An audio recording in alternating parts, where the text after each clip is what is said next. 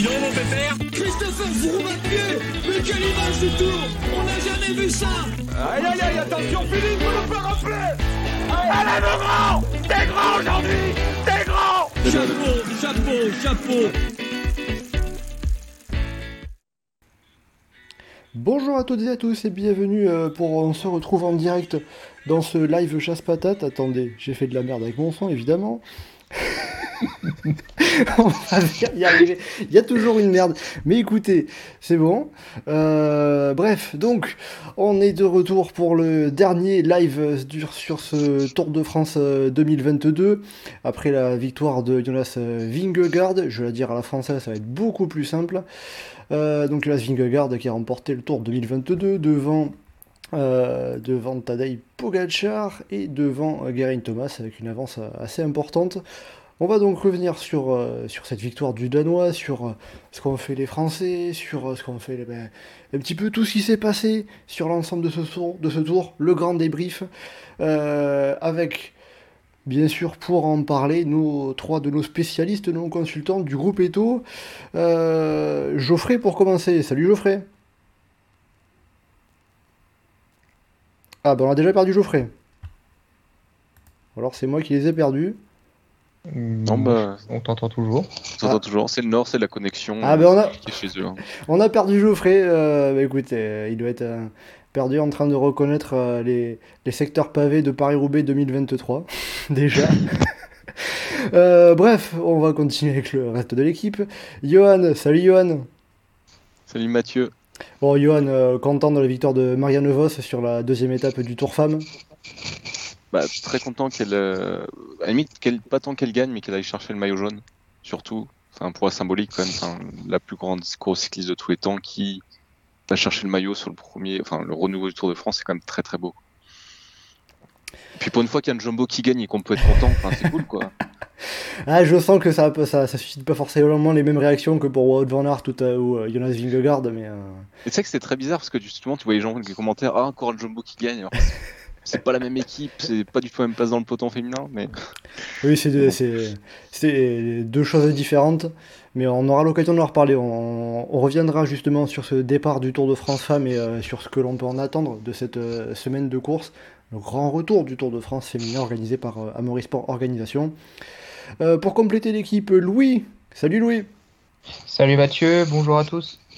Euh, alors, euh, je voyais dans le, dans le chat que ça taclait le matériel technique H2R. Là, pour le coup, cette fois-ci, euh, c'est toi un petit peu qui sait gérer ton nouveau, ton, nouveau micro, tes nouveaux écouteurs. Donc, vous inquiétez pas s'il y a des petits, petits, petits bruits qui apparaissent. on va voir est-ce qu'on a retrouvé Geoffrey. Bon, visiblement non. bah écoutez, si jamais on a un Geoffrey qui apparaît par hasard au milieu de la, au milieu de la conversation, bah écoutez, il y a eu un test Covid euh, positif juste avant le départ.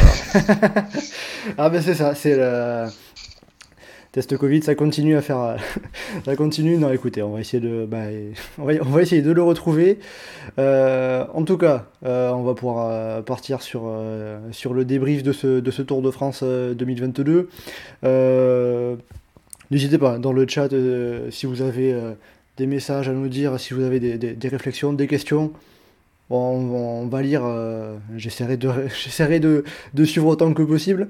Euh, déjà, euh, en espérant que de, retrouver Geoffrey, déjà on va passer à la première partie pour commencer évidemment, avec une question toute simple. Concrètement, qu'est-ce qu'on va retenir de ce Tour de France 2022 en... Qu'est-ce que vous à l'avenir, dans le futur et de même concrètement, là, euh, au lendemain de l'arrivée, qu'est-ce qu'on va retenir en particulier de ce Tour 2022 Johan, toi, qu'est-ce que tu qu'est-ce que tu soulignerais? Je pense que ce qu'on va retenir, c'est le, duel Pogacar-Vingegaard, forcément. Euh, la question, le problème de la question, c'est qu'on ne sait pas ce qui va se passer dans les prochaines années.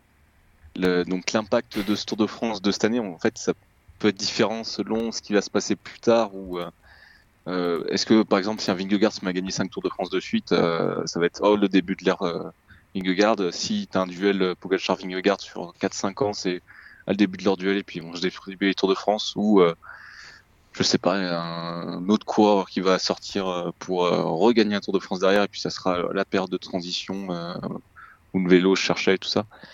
Après, de manière générale sur ce Tour de France, ça va être quand même aussi un très beau Tour de France qui était très plaisant à suivre. Euh, où il y a eu de l'animation, où il y a eu plein de belles choses, où euh, il y a eu des renversements de course.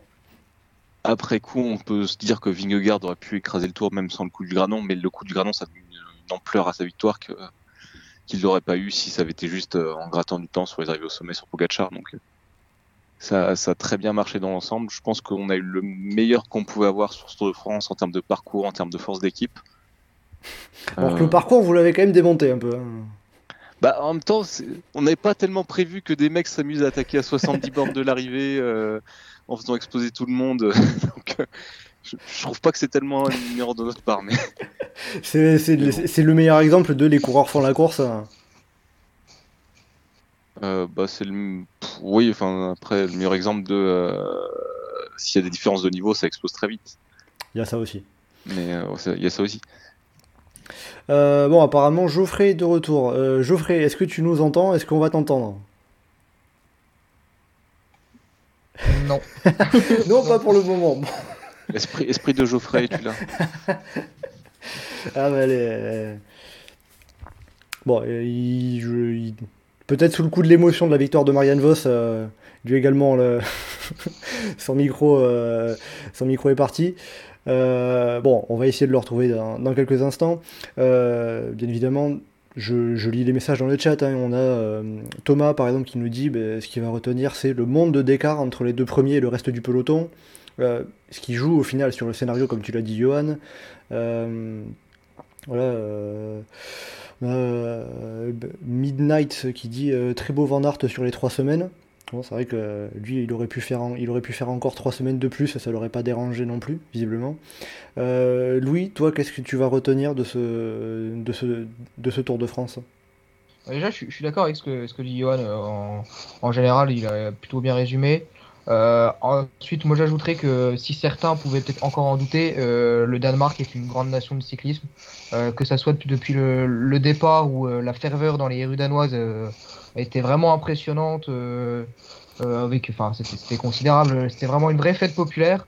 Euh, derrière, ils ont des coureurs qui sont au niveau, donc le vainqueur du tour, un Mats Pedersen, ancien champion du monde, qui a gagné son étape, il me semble, si je me trompe pas. Pedersen, oui, Pedersen oui, il, en gagne une, c'est bien ça. À Saint-Etienne, on a échappé. On a le Magnus Kort Nielsen qui a fait un, début de tour fantastique. Bon, il a abandonné un peu plus tard, mais il gagne également son étape.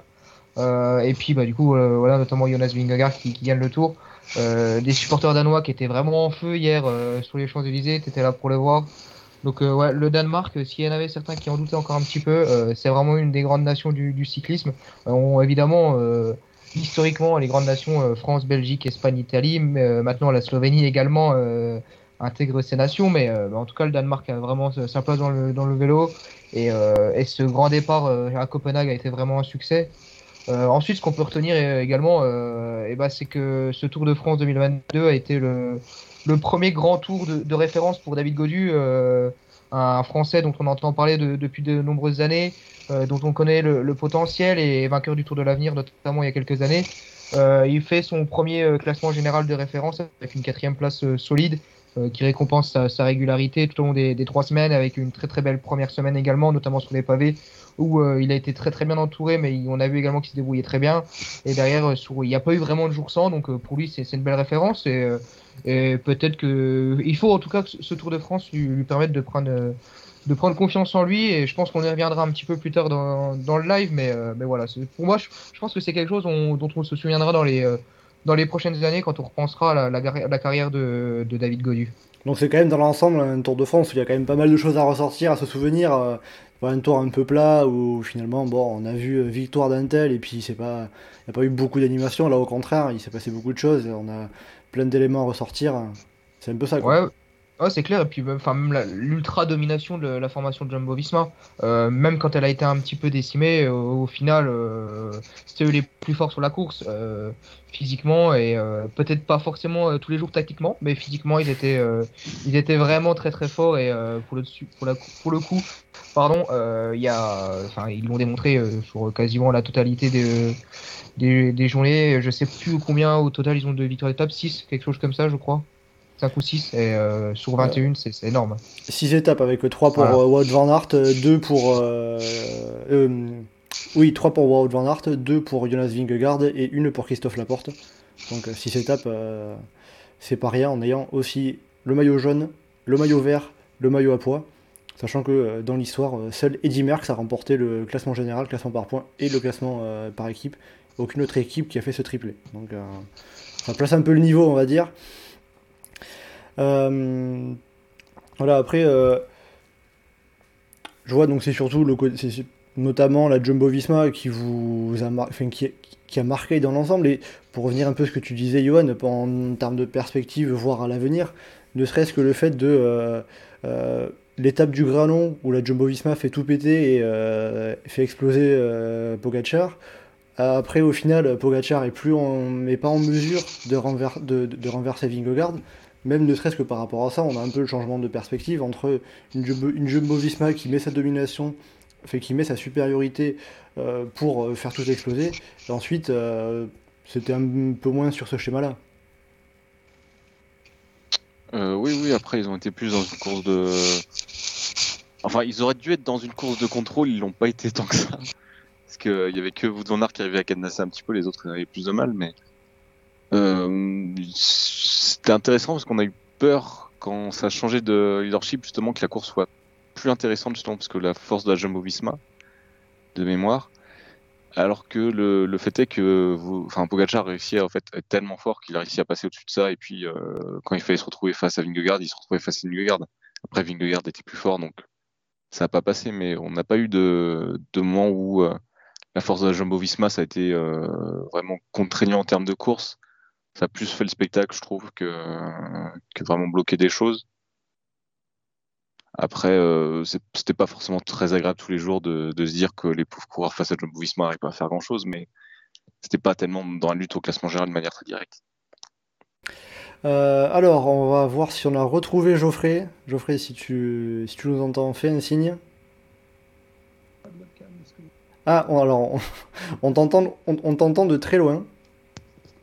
Est-ce que là tu m'entends mieux Ah, on t'entend mieux, en effet.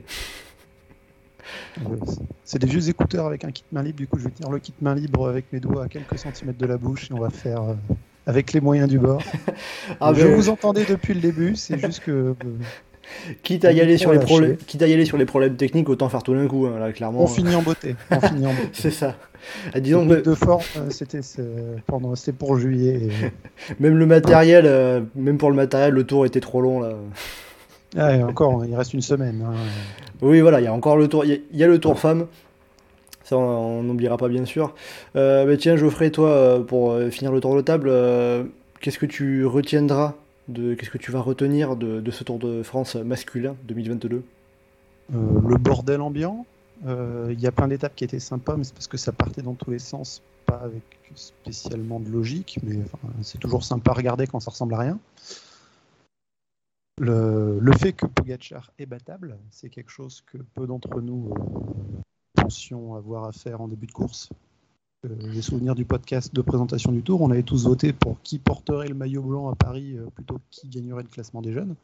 Tellement on, présumait tous de la victoire de, de Pogacar. Donc, il a été battu. C'est quelque chose qui arrive pas souvent. Quelqu'un qui est tenant du titre et qui porte le maillot jaune se retrouve à être renversé. J'ai fait la stat sur le forum. C'est arrivé qu'il n'y a eu que 9 coureurs qui ont connu ça euh, dans l'histoire, qui étaient tenants du titre et qui ont eu le maillot jaune et qui l'ont perdu. Et c'est quelque chose auquel je m'attendais pas quand Pogacar l'a pris. Et donc, euh, bah, quand on fout le bordel et quand on attaque de très très loin, on, peut mettre à mal quelqu'un qui est présumé dominateur. Euh, si l'équipe Movistar investisse dans une DeLorean et qu'ils mettent ça en application en 2015 et 2016. Après, Mo- Movistar, il n'y avait pas tellement besoin de, de mettre le bordel ambiant, il suffisait d'attaquer à certains moments. Mais Ah oui, non, mais euh, typiquement, euh, ce qu'ils ont fait là dans les Pyrénées, c'était un peu de dépit, mais quand ils se retrouvent à partir à 3, euh, comme ça, avec derrière, il n'y a personne qui essuie et qui les laisse filer, mais pourquoi ils n'ont jamais fait ça? Bon, bah écoutez, Dans un message qu'on a eu sur Twitter, il y a un type qui nous a dit ironiquement Oubliez pas de casser du sucre sur Movistar, même s'ils ont à peu près pas fait grand chose sur, ce tour-là, vous avez quand même réussi à le faire. Donc là, quand même, chapeau. Non, Oui, mais t'as vu. Justement, là, Euh. ce qu'ils ont fait euh, quand ils ont attaqué à 3, c'était quelque chose qui était intéressant. Oui, Ce qu'ils ont fait après, ça a vite été n'importe quoi, mais euh, au moins ils ont, ils ont fait un petit truc qui était sympa pour une fois. bon bah voilà, quand même, voilà du, du positif aussi, quand même, sur Movistar, voilà. Euh, autre question, après, sur euh, l'ensemble, ce qu'on va retenir et pour juger ce tour dans son ensemble, c'est, euh, on va dire, quelle note vous mettriez à ce Tour de France? Alors, je vais mettre le sondage dans le chat, alors juste sur une échelle de 1 à 4. Euh, sur, le, sur le forum, ça va de 1 à 10. Euh, comme nous l'a dit Steve Pemi, on a une moyenne de euh, 7,63 sur le forum. Vous, concrètement, sur une échelle de, de 0 à 10, hein, vous pouvez mettre 0 si vous voulez, quelle note vous donneriez à ce Tour de France 2022 Johan? Euh, 8, je pense. Bon cru, bon souvenir. Euh, des belles choses, un tour que j'ai pris plaisir à suivre. Après, moi, c'est pas mon Tour de France préféré. Il y a d'autres Tours de France que je préfère. Je préfère 2012. Étonnamment, par exemple, tu vois. Alors que, c'est la course cadenassée par la Sky pour le général, mais le... là, il me manquait un peu un petit côté un peu plus. euh, en termes d'attachement, je sais pas le tour que auquel j'ai pu s'accrocher. Après, c'était une très belle course, mais. euh, C'est-à-dire que c'est parce que tu, parce que personnellement tu t'es pas attaché au, au, au duo euh, Vingegaard Pogacar quoi. Mais étonnamment, je les ai pas détestés. Alors que ça aurait pu. Enfin, non, J'aime bien le mec qui a juste envie de râler en fait. hein. mais non, mais je sais pas. En plus, je sais pas, j'ai trouvé plus sympa cette année que, que l'an dernier. Je sais pas trop pourquoi, mais à part leur poignée de main dans la descente euh, De Spandel. du span- de Spandel que- qui était grotesque, mais euh, sinon non, je sais pas, non, juste que j'ai pas de. C'est pas le Tour de France que j'ai aimé. C'était un beau Tour de France, mais c'est pas un Tour de France que j'ai aimé. Pour dire ça comme ça. D'accord. Enfin, bon. je l'ai globalement aimé, c'est juste pas un Tour de France auquel je vais être attaché après dans les années euh, futures. Quoi. Ok, donc un petit peu euh, content de ce Tour de France, mais euh, sans plus, on va dire. On peut résumer ça comme ça. Euh, Geoffrey, toi de ton côté, euh, qu'est-ce que tu en Sur le, dirais sur- le forum, j'ai mis 7 parce que bah, il y a plein de petits trucs qui étaient sympas. Clairement, on a eu l'étape de la décennie hein, avec le Granon. Celle-là, dans, dans 40 ans, il y, a, des- il y a des bouquins qui en parleront encore de cette étape-là. C'est vraiment une étape qu'on a pu voir en direct rentrer dans la légende de l'histoire du Tour. Il y en a une autre récemment, mais pour une autre raison, c'était l'étape de, de, de, de Tignes en 2019. hein. Oui, oui, non, mais je veux dire là, Mais oui, un voilà. Sportif. Ouais, bien sûr. Et, euh, et sinon, le. Je sais pas, ça. je- Pogacar et Vingegaard me laissaient euh, un peu indifférent. Heureusement qu'ils mettaient un beau bazar. Parce que sinon, en termes d'émotion, ça me parlait pas plus que ça. Et le Tour, au-delà de ça, il y a eu beaucoup d'étapes très répétitives. Alors, c'est sympa les étapes pour baroudeur, mais, mais c'est sympa quand c'est ponctuel. Là, j'ai l'impression qu'il y avait que ça par moment et les, la lutte pour les classements annexes qui était inexistante. Oui. Il n'y a pas eu de match pour le maillot vert, il n'y a pas eu de match pour le maillot blanc. Il y a eu un match pour le maillot à poids qui a été gagné par un mec qui n'était pas dans ce match. Ah, c'est limite le maillot jaune où il y a eu le, plus de... où il y a eu le, le match le plus important. quoi. Ouais, mais le, le, tour où je suis habitué à ces à côté-là, où en général c'était presque par euh, dépit, parce qu'il se passait rien pour le maillot jaune, du coup, je- dans les années où j'ai vraiment découvert le tour, donc par dépit, je me contentais des autres. Et là, au final, bah, ouais, c'était super pour le maillot jaune, mais j'ai pas eu ces trucs à côté, et ça m'a manqué, vraiment. De- dès la deuxième étape, dès les troisième, troisième, quatrième sprint, enfin, on voyait, il n'y avait plus que Van Aert qui les faisait, personne n'en avait rien à foutre du maillot vert. C'était pire que dans les années Sagan, parce qu'au moins les mecs euh, faisaient un peu les sprints ou faisaient genre dans les premières étapes. Oui, bah, surtout, les, surtout dans les années Sagan, Sagan il mettait pas le, il avait pas le, il finissait pas avec le double de points de, de 100 secondes. Quoi. Oh, c'est arrivé une fois, non? C'est en 2016 où il écrase tout? Euh, c'est... Oui, il me semble que, il me semble que tu avais, que, que t'avais sorti ça. Peut-être pas le double exactement, mais en 2016, euh, lui et Maïka, ils écrasent complètement les classements annexes. euh, Euh, je vais revoir ça concrètement. 2016. Alors 2016, il a 470 points et Kittel deuxième en a 228. Donc euh, en effet, c'est. Donc il a le double. il a le double. Bien vu.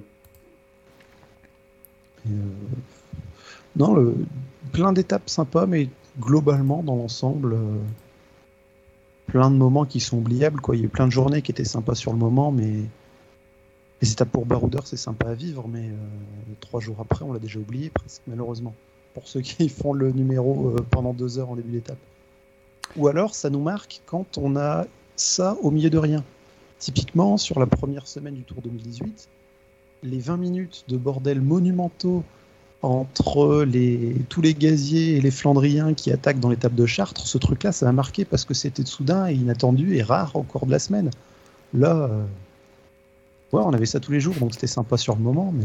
C'est-à-dire qu'au final, le fait de voir euh, Pogacar et Vingegaard se foutre des peignes tous les jours, à force, c'était un peu relou. hein. Bah, le truc, c'est que c'était même pas tous les jours. Quoi. Le... Tu prends l'étape de Péragude. euh, Mais qu'est-ce que c'est naze comme montée finale Péragude, surtout par ce versant-là. quoi. T'as Peyresourde qui est bien roulant, mais les mecs, ils attendent le final qui est à 17%. Parce que forcément, ils attendent le final qui est 17%. Euh, la planche des belles filles, pareil, euh, ça fait des belles images à la télé quand elles sont sur le gravier, mais qu'est-ce qu'on se fait chier pendant la montée, quoi? Merde, si on veut finir par un kilomètre aussi pendu, on fait une arrivée au mur de 8, ou on fait le mur de Bretagne. Mais on sait que ça va se jouer sur un kilomètre sur une pente dégueulasse. Et qu'on arrête de nous emmerder avec des finaux comme ça en haute montagne. Bon, c'est sûr que c'était pas les, euh, les, deux arrivées qui ont produit le plus de, spectacles en amont, on va dire. Euh, même si, bon, pour le coup, euh, avec, euh, avec Pogacar, Vingegaard et McNulty qui s'isolent dès le sommet de Val-Laurent-Azet et même un peu avant, ça, ça un peu le bordel, mais, mais voilà. Peux comprendre un petit peu euh, ce que tu dis. Donc on a un 8 pour euh, Johan, on a un 7 pour euh, Geoffrey. Louis, que- que- qu'est-ce que tu en dirais toi? Euh, bon, moi je vais me situer un, un peu entre les deux, 7,5, comme ça euh, je mets la balle au centre. Mais euh, non, mais les, les arguments de, du côté légendaire pour, pour l'étape du Granon qui restera bah, voilà, dans, dans l'histoire de, de ce Tour de France, et de l'histoire du Tour de France tout court d'ailleurs. Et puis, non, et puis voilà, une belle opposition entre, les, entre Vingegaard Pogacar. Euh, la lutte pour le podium qui était euh, finalement assez ouverte, même si euh, euh, avant la dernière étape de montagne, on se doutait déjà bien de ce qui allait se passer, mais ça, ça restait assez ouvert quand on, pouvait avoir des, des bouleversements euh, tous les jours, même si ça n'a pas été forcément le cas. Euh, Il y a eu quelques défaillances. Moi, à la limite, ce qui, ce qui peut nous avoir manqué sur ce tour, c'est plus de, vibrer pour les baroudeurs. Voilà, les Français ont été assez vite écartés, même si on a eu quelques frissons pour Pinot sur l'étape que remporte Jungels. Euh, voilà, c'était peut-être un peu moins emballant que d'autres années au niveau, de, au niveau des, des finales de, victoire d'étape. Mais euh, sinon, voilà, c'était un bon cru. euh, après, euh, c'est sûr, le Tour de France, on, est quand même souvent emballé. C'est un peu la course de l'année. Bon, peut-être pas pour, euh, pour, pour les nordistes qui sont quand même très férus de Paris-Roubaix, évidemment. Mais, euh, mais voilà, non, c'était un bon cru. Moi, j'ai vraiment apprécié les, différents scénarios de course. Et euh, voilà, j'en garderai un bon souvenir. Et euh, voilà, 7,5. Euh, mais ça, peut, ouais, ça pourrait aller jusqu'à 8 également. Enfin, voilà, non, je, je, je trouve que c'était une très très belle édition. Alors pour vous dire un peu les, les- la, la note dans le chat, pour l'instant c'est le 4 sur 4 qui l'emporte, mais euh, c'est... En tout cas, c'est euh, au moins la moyenne, ça c'est sûr.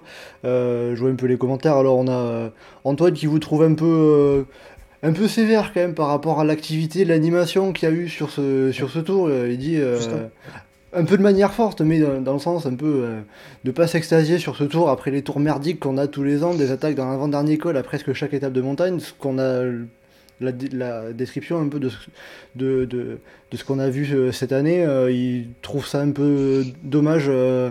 Geoffrey, est-ce que c'est surtout toi qui parlais Justement, de... ouais. Et j'avais envie de réagir par rapport à cette remarque. Pour moi, le tour ne se limite pas à 5 ou 6 étapes de montagne. Ouais, on a eu des étapes cultissimes. Le Granon, comme je l'ai dit, dans 40 ans, on en parle encore. Mais le Tour de France, c'est pas uniquement ces étapes de montagne-là. C'est beaucoup de choses à côté et c'est le reste qu'il y a. Si on me demandait de noter uniquement la lutte pour le maillot jaune et le duel entre Pogacar et Vingegaard, ouais, est-ce que je mets 10 sur 10 ou pas? À mon avis, on aura besoin peut-être de la, postérité de la suite de, de la rivalité entre les deux coureurs pour savoir quelle proportion ça va pouvoir prendre à l'avenir. Mais si on met ouais, peut-être 10 sur 10 sur le match Pogacar-Vingegaard euh, sur ce Tour de France. Maintenant, me demander de mettre une note sur l'entièreté du Tour de France. Bah, sur l'entièreté du Tour de France, euh, il y a quand même pas mal de choses qui m'ont déçu. C'est-à-dire que c'est un peu peut-être au final le fait que euh, le duel euh, Pogacar-Vingegaard, euh, il, est venu foutre le bordel pour dire un peu sur plein d'étapes. hein. Les baroudeurs, on vous aime bien, mais nous on va, se on va se jouer. Il y a un peu de ça. Bah non, même pas, parce que tu plein d'étapes qui sont restées pour les baroudeurs. L'Alpe d'Huez, Megève, Saint-Étienne, Mende. euh, Mais il y en a tellement au final qui. Ça a été le tour des baroudeurs presque. Il y a la moitié des étapes qui sont gagnées par des baroudeurs. Par des échappés, donc c'est sympa et qu'il y ait des étapes qui reviennent aux échappés, mais le problème c'est que bah, en revient au tracé qui, qui promettait plus juste plein d'étapes comme ça et au bout d'un moment, répétitif quoi. Et le- comme j'évoquais, la lutte pour les classements annexes. Pour moi, le Tour de France, c'est pas uniquement le maillot jaune. C'est le maillot vert, c'est le maillot à poids, c'est c'est un- c'est une alternance entre des journées pour les sprinteurs. Là, les sprinteurs, ils ont bien plus gentiment à les se faire foutre.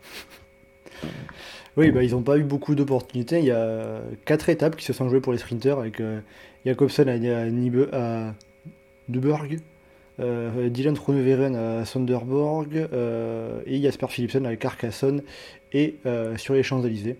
Ouais. Et heureusement qu'il n'y avait pas de vent sur le pont du, Grand- du Grand Belt, hein, parce que sinon, ça aurait été trois étapes pour les sprinteurs. C'est ça. Donc, bon, de toute façon, ça, ça par rapport à ça, on le savait déjà d'avance. le fait que ce parcours n'était pas mais forcément très propice aux sprinters. Et ça joue aussi sur mon ressenti général. Mhm. sur-. Mais après, ça reste quand même une super note 7. hein. Si on prend, euh, je veux dire, euh, étant prof de métier, si on, si on met ça sur 20, ça fait un 14 sur 20. 14 sur 20, quand mention en bac, c'est mention bien. Eh ben ce voilà. tour, il- Le Tour il était- 2022, il a mention bien, c'est bon. Ce tour, ce tour, il était bien. Très bien. Mais- Et Après, Bah- sur le, sur le côté euh, des attaques, il y a un col de l'arrivée, machin, euh, tout ça. euh, typiquement, si on commence à dire que le Tour 2018 était un super Tour de France, les gens ils vont dire ouais, non, pas trop, alors que il y a l'étape de la Reims, il y a Crochevac qui la attaque Reims, dans, Le Tour Croix de de- Fer, euh, il y a du Moulin qui 2012, attaque euh, dans, la, dans, le, dans le Roseland, enfin, il y a plein de trucs comme ça aussi. Et puis est-ce qu'on Euh. tourne pour 2012 encore pire Il y a plein de monde Ouais. qui met ça en avant comme euh, la domination des rouleurs sprinters, alors que l'étape de Porrentruy c'est un bordel monstrueux. L'étape euh, qui arrive à comment dire, l'étape qui passe par le Glandon, Cadel Evans qui attaque à 80 bornes de l'arrivée. Cette, phrase, j'ai besoin de me pincer limite pour me rendre compte si c'est un truc qui est encore arrivé vraiment ou pas. Le- L'étape dans les Pyrénées qui arrive à Péragude. Alors ouais, au final, ça a tendu la finale euh, vers Péragude. Sauf que j'ai souvenir d'un Vincenzo Nibali qui fait complètement exploser le peloton dans le col de Manté, qui était le deuxième col de l'étape. Et c'était une étape euh, qui y avait 5 ou 6 cols. Donc, euh, c'est quelque chose qu'on avait oublié ces dernières années, mais c'est quelque chose qui a toujours plus ou moins existé, les attaques de loin. C'est-à-dire que, euh, pour finir rapidement, euh, en- si tu devrais faire une comparaison, toi, ce Tour 2022, tu le comparerais récemment un peu à... en- Tu le mettrais au niveau de quoi de ce qu'on a eu récemment? Euh, C'est compliqué récemment, non? Compliqué, ouais, parce qu'il y a plein de choses qui ont varié. Dans l'idée, euh, il y a eu un sondage qui avait été mis aussi sur le forum entre les, tous les tours depuis la dernière victoire de Chris Froome, et moi, euh, je faisais partie rares qui avaient voté pour 2018.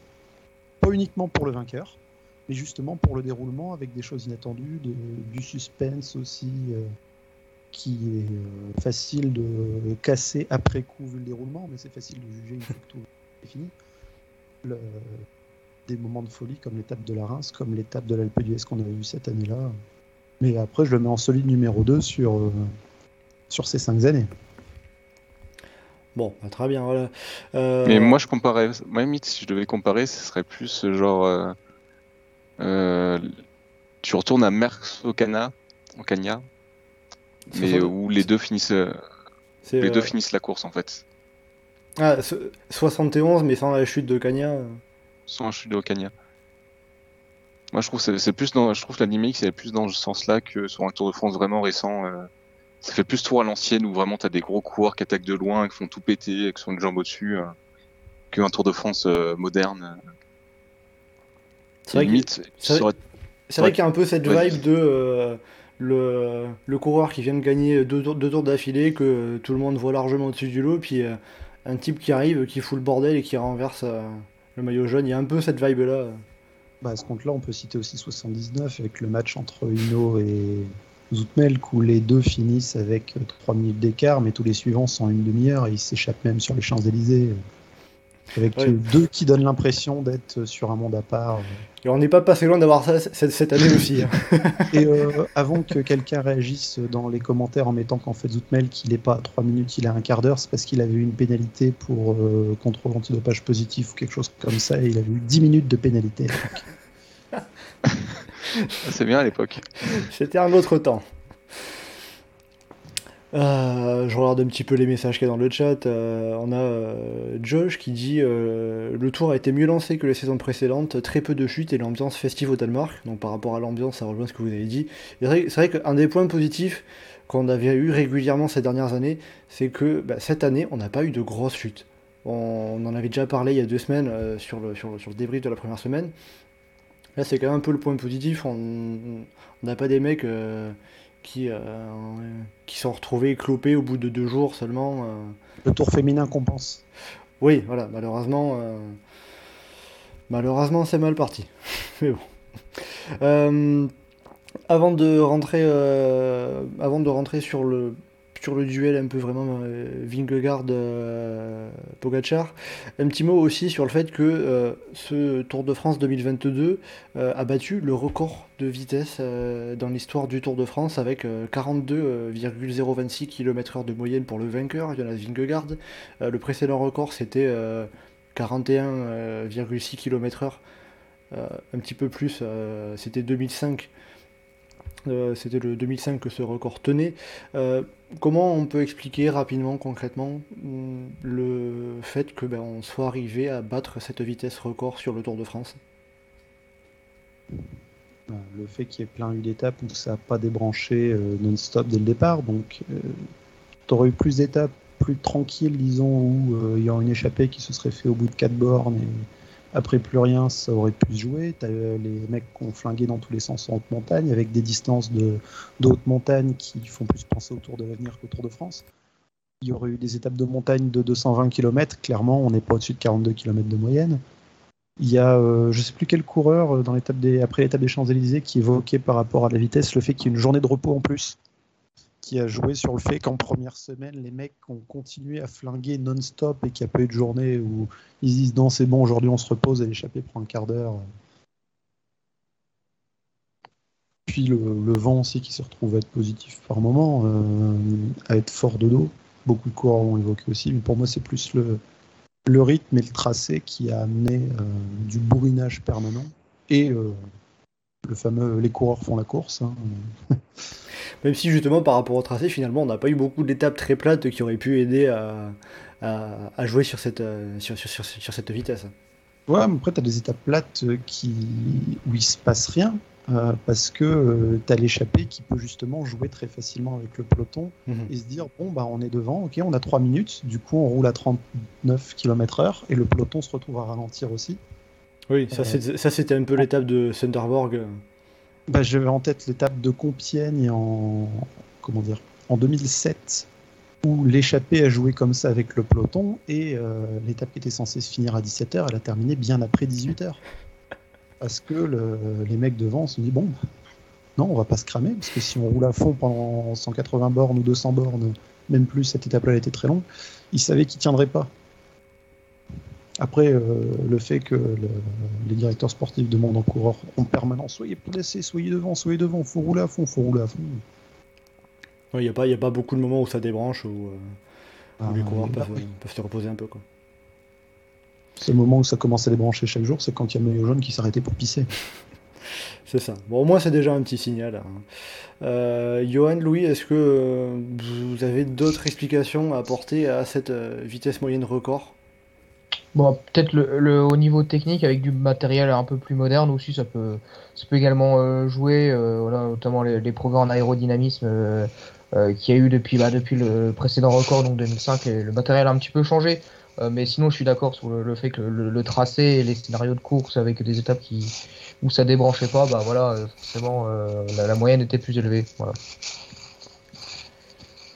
Très bien, alors euh, on va rentrer vraiment dans le vif du sujet en parlant bah, de la victoire de Jonas Vingegaard, tout simplement. Euh, Jonas Vingegaard qui s'impose avec donc 2,43 d'avance sur Tadej Pogacar, plus de 7 minutes sur Geraint Thomas, le quatrième David Godu est à plus de 13 minutes. pour dire le dixième à la miette, c'est à quasiment 25 minutes. C'est un écart qui est très très important. Il faut remonter assez loin dans l'histoire pour retrouver des écarts aussi, euh, aussi importants. Il me semble, c'est peut-être possible que ça soit les plus gros écarts à ce niveau-là, podium, top 10. Euh, L'année dernière L'année dernière, euh, c'était aussi élevé? Bah, Pas loin. Il me semble qu'un Godu, il n'est pas dans le top 10, mais il est largement au-dessus des 20 minutes. O'Connor et tout ça, ils sont en plus de 10 minutes au pied du podium. C'est pas exactement dans les proportions de cette année, mais il y avait déjà. Voilà. Il y avait une tendance. Euh, Il y avait quand même de gros écarts. En effet, le dixième Ouran était à 18 minutes et le troisième était déjà à 7 minutes. Euh, donc en effet, voilà, c'est quelque chose qu'on avait déjà vu l'an dernier, qui s'est encore un petit peu plus augmenté sur la, sur la fin de top 10, on va dire. Euh, pour, mais sinon, pour, ce classement général. Mais du coup, pour revenir à Jonas Vingegaard, le vainqueur de ce Tour 2022, comment on peut classer sa performance sur l'ensemble de ce tour et on peut inclure l'équipe Jumbo-Visma avec. Qu'est-ce que, qu'est-ce que vous en diriez? Comment est-ce qu'on pourrait la classer, la définir? Euh, Parce que si bah on c'est de Van Aert, c'est bon. c'est, bah... c'est pas, c'est pas la victoire de Wout Van Aert. Enfin, c'est pas, c'est pas lui qui a fait gagner le tour à Vingegaard. C'est Vingegaard qui était euh, à un niveau euh, stratosphérique, qui a été gagné de seul à la pédale. Parce que, tous les moments il se retrouve tout seul face à Pogachar et Pogachar qui met des rythmes euh, de fou furieux, faut déjà tenir le coup et puis après, euh, quand il, en remet une couche dans Takam, euh, c'est juste qu'il est plus fort que tout le monde. Donc pour toi, c'est juste la grande domination de, Jonas Vingegaard, peut-être même davantage que Tadej Pogacar l'an dernier. Après, c'est pas, c'est pas exactement le même contexte que Pogacar l'an dernier. Euh, typiquement, euh, j'aurais été curieux de voir Vingegaard sur. Euh, en, fait, en fait, le truc, c'est que Vingegaard, il arrivait un peu caché par rapport à son niveau. On l'attendait pas à ce niveau-là et Pogacar n'attendait pas à ce niveau-là, a priori. De cette année? Donc, de cette année. Enfin, personne ne s'attendait à ce qu'il ait ce niveau-là cette année. Parce que c'est pas, c'est pas le même niveau qu'il avait l'an dernier, même quand il lâche Pogacar dans le Ventoux. Euh, donc en fait le truc c'est qu'il a passé toute la première semaine à être est-ce que c'est le leader, est-ce que c'est Roglic, même si on le voyait plus fort que Roglic. Euh, ça fait que euh, typiquement Pogacar a pas tenté de comment dire de le piéger en première semaine ou de lui faire des coups ou quoi que ce soit. C'est pas une course qu'il aurait fait s'il avait su qu'en montagne il aurait été dominé derrière, je pense. Il va peut-être essayer de partir directement dès la première semaine dans les étapes de de plaine, de baroudeur, tenter des trucs ou je sais rien, mais il n'a pas fait une course d'usure contre Vingegaard du coup. Il se laisse juste gérer sa course dans le peloton pour lui être placé devant et après, enfin, et même faire presque trop d'efforts. Enfin, on sait, enfin, peut-être, peut-être pas. C'est un commentaire qui a beaucoup été fait. Et le truc, c'est que derrière Vingegaard arrivé en montagne, et en montagne, il était absolument intouchable. Euh, donc à partir de là, c'était compliqué pour euh, pour pouvoir le battre. Ouais, c'était un peu le truc qui n'était pas prévu dans la stratégie de Pogachar. Euh, de se retrouver, bah, de, se retrouver face à un coureur que bah, déjà un coureur euh, qui te lâche et puis encore en plus un coureur que tu n'arrives pas à lâcher après derrière. Bah, je pense que une fois qu'il avait 39 secondes contre Vingegaard, euh, Pogacar en sa tête c'était pas tellement je vais en remettre, c'était plutôt je vais m'accrocher, je vais suivre, je vais attaquer quand j'aurai besoin d'attaquer, j'irai faire les bonifs. Et puis je maintiendrai mon matelas comme ça, sauf que tout d'un coup, euh, ah oui mec, le mec il est vachement fort en fait. Et là c'est plus la même course. Geoffrey, en dehors de la réponse euh, Wout Van Aert, euh, qu'est-ce que tu qu'est-ce que tu en dirais toi de, de la Vingegaard de, de, la Jumbo euh, Parce que je vois dans le chat, on a Christophe par exemple qui nous dit Jumbo et Jonas Vingegaard, c'est rouleau compresseur. Bah, il, heureusement, en un certain sens, qu'il était le plus fort physiquement en haute montagne, parce que qu'est-ce qu'il était, qu'est-ce qu'il a semblé fébrile mentalement? euh, il y a beaucoup de moments où on le sentait perdu. Euh, Pogacar qui attaquait euh, juste pour rien, limite pour se marrer, et, lui stressait à faire des efforts brutaux, violents, soudains dans les, débuts d'étape.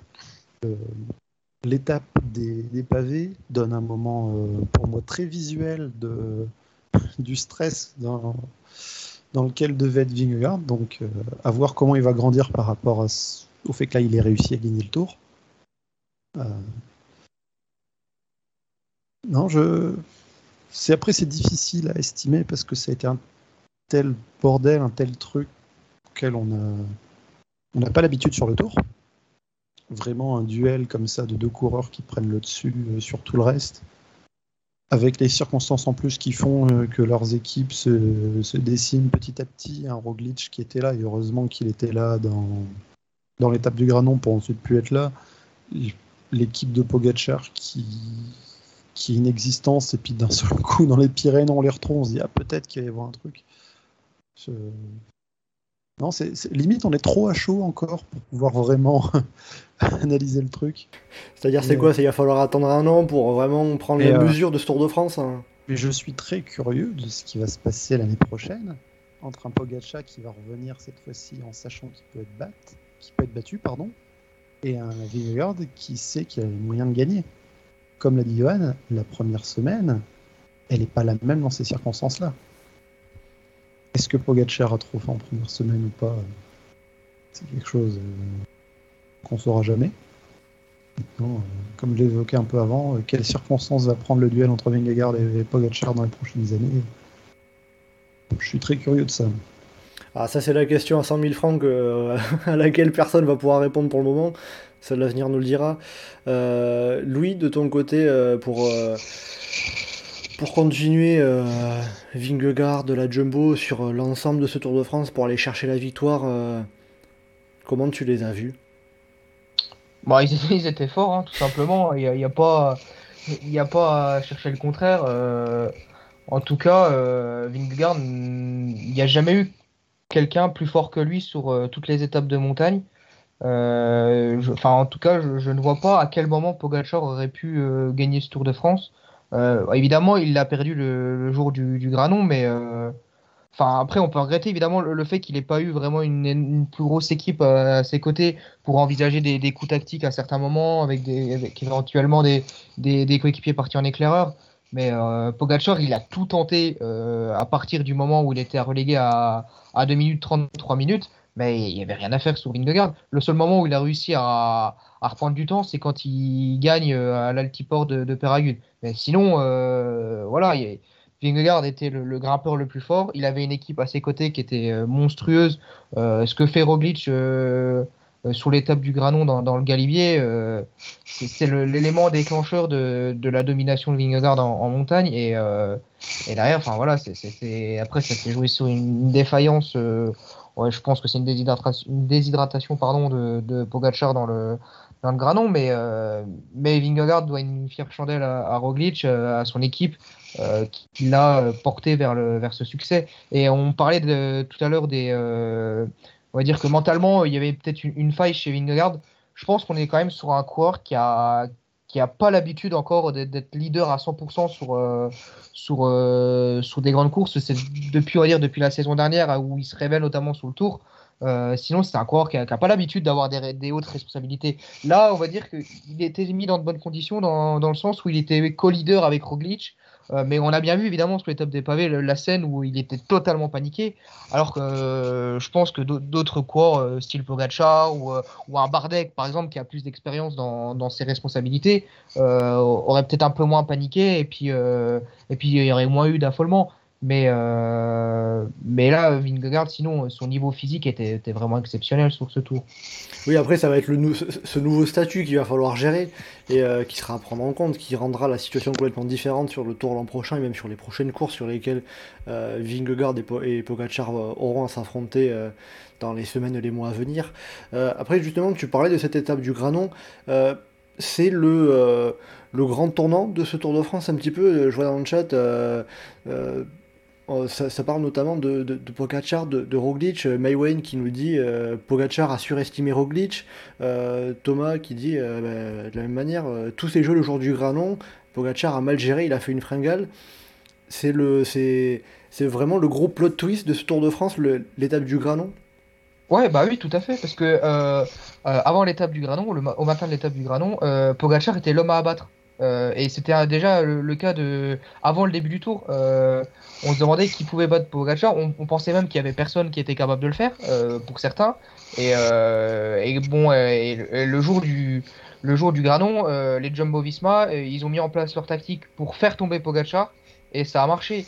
Euh, et du coup, euh, il y a même eu, un- on a senti chez les suiveurs de- en général que euh, petit à petit, euh, sa cote de popularité, d'un coup, elle a un petit peu pro- progressé dans, dans ce duel où on s'est dit. enfin, Ouais, du coup, on, Tout d'un coup, il quand même- fait, tout d'un coup, il fait plus humain, un peu en quelque sorte, qu'il est, il est pas imbattable.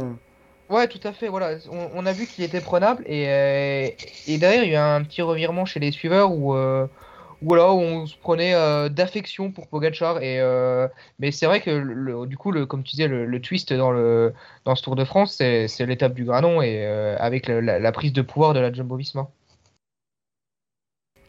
Et voilà, d'ailleurs, si on, si, si on reparle de l'étape du Granon aussi, c'est la question qu'on peut se poser, c'est est-ce que euh, Vingegaard aurait beaucoup attaqué euh, Pogacar euh, s'il, enfin, sans ça, parce que typiquement, le Granon, il attaque parce que Pogacar a une défaillance, enfin, dans la dernière montée, il attaque parce que Pogacar a une défaillance. À Otakam, il attaque parce que Pogacar est lâché par Wout van Aert.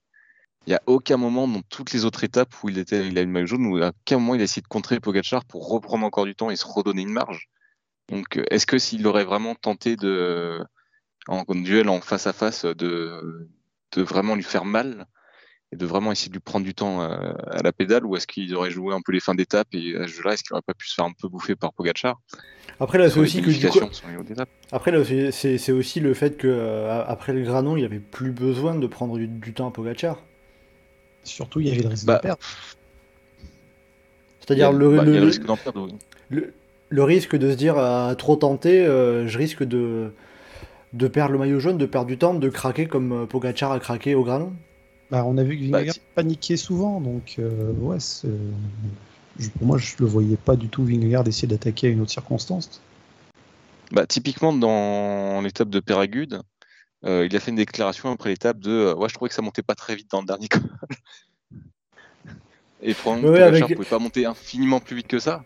Avec Et, le rythme imprimé là, par Brandon McNulty. euh, Oui, voilà, là c'est là que tu vois que le coureur manque un peu de. Étonnamment, un peu de confiance en lui, parce que si tu dis Ok, ça roule pas très vite, peut-être que ça vaut le coup d'en mettre une, et comme ça je reprends une minute de plus, euh, et ça me met encore un petit matelas, quoi. Enfin, la 2.30 sur Pogacar, c'est- c'était quand même pas ultra confortable non plus. C'est pour ça aussi qu'il était obligé de lui sauter dessus à chaque fois que qu'il partait.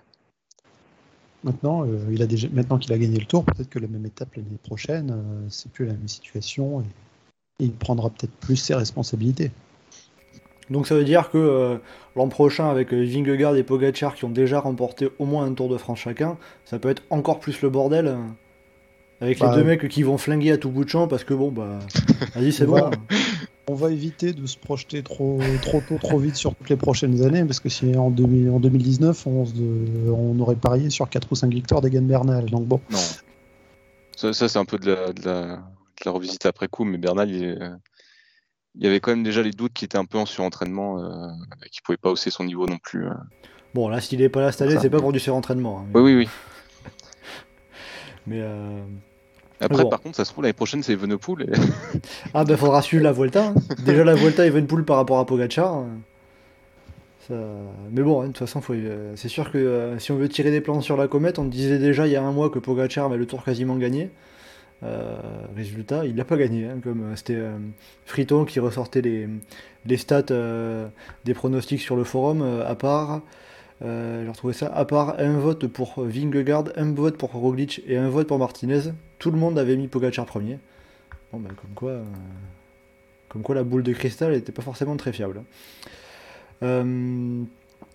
Après, par rapport à toute la tactique qu'a mise en place l'équipe Jumbo, eux ils parlent de, euh, du cycli- de cyclisme total, de, en s'inspirant du football total des Oranges de l'Ajax Amsterdam euh, des années, euh, des années Cruyff, avec, je crois c'était, alors je, je vais reprendre le journal, hein. c'était, alors ça fait du bruit évidemment, c'était Richard Plug qui dit le cyclisme total, c'est-à-dire être fort et gagner avec tous nos coureurs, on veut être devant tout le temps. Est-ce que la victoire de, de Vingegaard sur le Tour cette année, c'est la définition de ça, ça correspond à cette stratégie du ce qu'ils appellent le cyclisme total qu'ils ont voulu appliquer?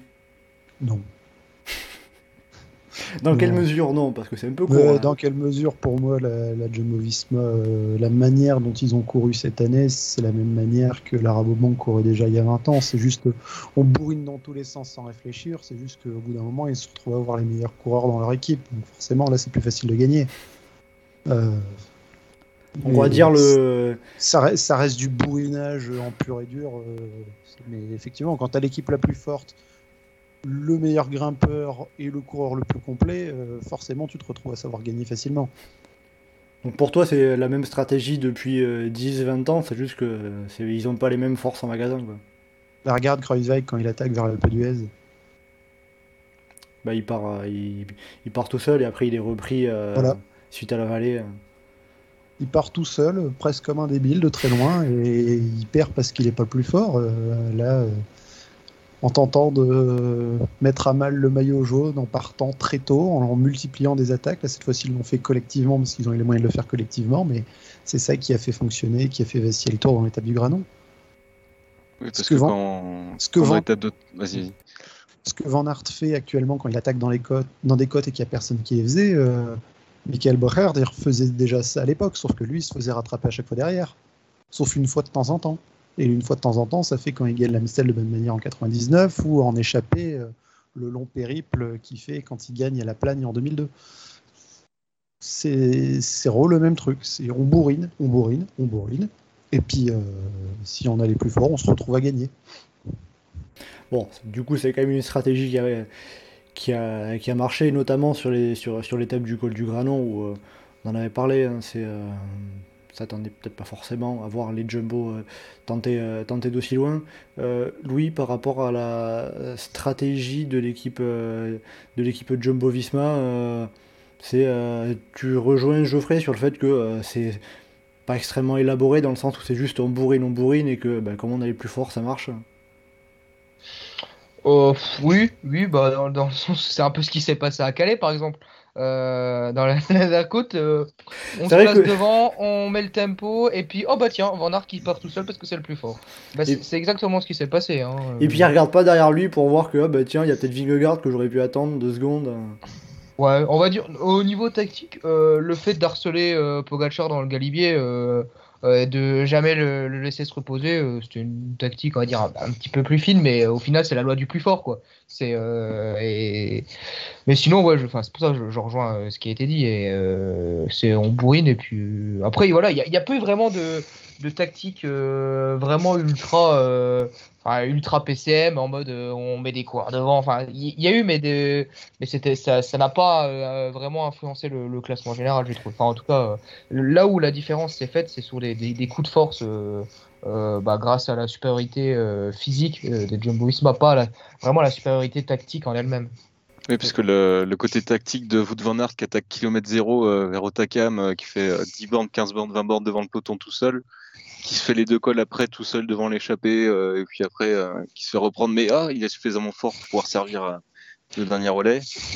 Euh, ouais, c'est pas tellement une réussite tactique, hein, c'est juste que dans les conditions, euh, le mec était ultra costaud et que du coup ça a servi. Mais Justement après euh, physiquement, alors euh, parmi les coureurs qu'on peut ressortir, c'est euh, Jonas Vingegaard, Wout van Aert. euh, qui vous a le plus impressionné? Van Aert euh, moi, moi Vingegaard. ah, Geoffrey pour départager? Moi, je dis Van Aert. Van Aert? Alors euh, Je- pourquoi vous dites euh, pourquoi Van Aert en particulier, Louis Geoffrey? Bon, pff, euh, le- j'ai envie de dire presque le plus fort sur tous les terrains, ou presque. Euh, quand tu as un coureur qui est capable de, de gagner un contre-la-montre, euh, gagner un sprint massif, euh, d'être, de faire péter des grimpeurs comme euh, Martinez, Pinot en échappé alors qu'il a roulé à fond pendant 20 km au kilomètre zéro, euh, et puis derrière de faire péter Pogacar dans Otakam. Attention, la performance, c'est, quand même stratosphérique ce qu'il a fait. hein, mais ah, c'est vrai, moi, c'est la capacité de résistance tout au long de l'étape. Le mec, il a fait le tempo dans euh, l'avant-dernier col, je sais plus c'était lequel sur l'étape d'Otakam, où il, où il fait déjà exploser le groupe de tête. sur l'étape le l'avant-dernier col. Euh, Spandel. Spandel. voilà, c'est ça, Spandel. Il fait déjà exploser l'échappée dans Spandel. Euh, ok, derrière, je crois dans la descente, il prend plus trop de relais et euh, il y a, c'est Martinez et Pinot qui, qui, qui, avaient assuré un peu plus les, relais et on va dire qu'il s'est un petit peu réservé, mais, mais derrière, quand tu le vois euh, suivre euh, ultra facilement l'attaque de Pinot et puis derrière de, le faire péter ainsi que Martinez. Et puis en plus de refaire un relais euh, monstrueux pour éliminer Pogacar, c'était fou. Et, en fait là où il est impressionnant c'est qu'il a été à bloc, on a l'impression qu'il a été à bloc de la première à la dernière étape jusqu'au final, final jusqu'aux 10 derniers kilomètres de l'étape des Champs-Élysées où il était en mode repos pour la, photo euh, de l'arrivée avec euh, Vingegaard. C'est là où il est impressionnant, c'est qu'il a vraiment euh, eu quasiment aucun jour où il n'était pas acteur. Johan, toi, pourquoi tu dis que c'est plutôt Vingegaard qui t'a impressionné? C'est dans, le sens où c'est plus étonnant de le voir à ce niveau-là que Wout van Aert? Alors moi, il y a déjà un truc que je voudrais revenir, c'est dans le chat, les gens qui parlent de la tactique Jumbo-Visma, euh, oui, c'est bien de vouloir mettre des coureurs devant, mais si c'est des coureurs qui bourrinent pendant 30 bornes devant et qui c'est eux qui font le rythme d'échappée, normalement ils ont plus l'énergie pour pouvoir servir derrière, donc c'est pas c'est pas très intelligent. Sauf quand tu t'appelles Wout van Aert. Voilà, et surtout aussi c'est pas très intelligent de durcir une étape en voulant absolument créer l'échappée soi-même. Si, parce que si jamais ton leader est pas bien, ça va, ça va lui peser dans les pattes, mais bref. Et euh, pareil, Von euh, qui part en échappée, bah, ça fait qu'il peut pas concréer derrière dans le peloton pour les derrière échapper. C'est Benoît qui se fait cramer trop tôt et euh, Vingegaard isolé super tôt. Et Van si jamais Pogachar est pris de l'avance, il aurait servi que dalle. Donc euh, c'est pas très utile non plus. C'est joli sur le papier, mais c'est pas très, pas très utile. Et sinon sur Vingegaard, euh, la différence avec Wout van c'est que Wout van c'est un peu la version ultime de ce qu'il faisait avant et de ce qu'on pouvait l'imaginer un peu faire, je trouve. Et euh, c'est des les, ce qu'il fait, je trouve, c'est incroyable mais euh, c'est dans ce que j'envisageais un peu, euh, ce qu'on pouvait envisager pour lui, euh, ce qu'on a déjà vu un peu faire. Vingegaard, j'ai pas vu le coureur faire ça depuis 15-20 ans, quoi. J'ai pas de référentiel équivalent pour Vingegaard à ce qu'un coureur récent pourrait faire en fait. Je sais pas quelles sont ses limites, je sais pas jusqu'à où il peut aller. Wout van Aert, tu vois un peu les limites quand même, tu vois un petit peu les, moments où, il peine un peu, peut-être pas abuser, mais euh, où ça coince, ou euh, en tout cas un moment où il pourrait pas aller faire plus. Vingegaard, je sais pas où, il va. Je sais pas, quel, enfin, je sais pas si dans l'école, s'il attaque plus tôt, il est pas capable de monter encore plus vite. Je sais pas. Enfin, j'ai pas, j'ai pas senti la limite de Vingegaard comme j'ai senti la limite de Wout van Aert sur ce Tour de France. C'est-à-dire que même par exemple, Vingegaard, tu le vois plus fort que ne l'était par exemple Pogacar l'an dernier. Ah bah oui. Mais je pense que Pogacar était plus fort que l'an dernier, même. Cette année, mieux que l'an dernier? Je pense que oui, oui, je pense que Vingegaard bat un Pogacar qui est plus fort que l'an dernier. Simplement, en fait, ça, se voit pas parce que, enfin, ça se voit pas. Ça se voit un petit peu, mais euh, parce qu'il y avait. Euh, ça se voit moins. Oui, ça se voit moins, c'est parce que euh, parce que du coup, il, enfin, il se fait dominer par Vingegaard, mais pour le coup, Pogacar, enfin, à part le granon il a une défaillance parce qu'il est entré dans une tactique de course, il était très costaud tout le temps, partout c'est intouchable sur les pavés, sur dès qu'il y avait un sprint, euh, il était devant. En montagne, il mettait des peignets à tout le monde euh, comme pas possible. Voilà, et puis tu avais Vingegaard qui était là, facile à suivre quoi, à chaque fois. Et euh, c'était quand même vraiment impressionnant. Si, si les deux étaient, déjà plus forts que l'année dernière, qu'est-ce que ça sera l'année prochaine si ça continue d'augmenter encore? Euh, ça risque d'être compliqué à force pour la concurrence. Euh, après, je vois ça.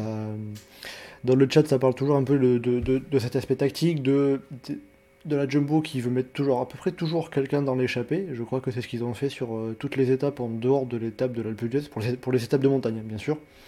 avec euh, qui cite l'étape d'Otakam en disant ben, si, si Pogacar attaque dans l'obisque et que Jonas Vingegaard peut le suivre, il n'y a, euh, plus personne euh, devant euh, pour, pour donner un coup de main si, si, bah oui, mais pas si, échappé. Si Pogacar attaque dans l'obisque, en fait, Benoît il se fait choper au, au match Spandel et il regarde les coureurs passer, il fait ok salut, je savais rien quoi. c'est pas, pas beaucoup plus utile.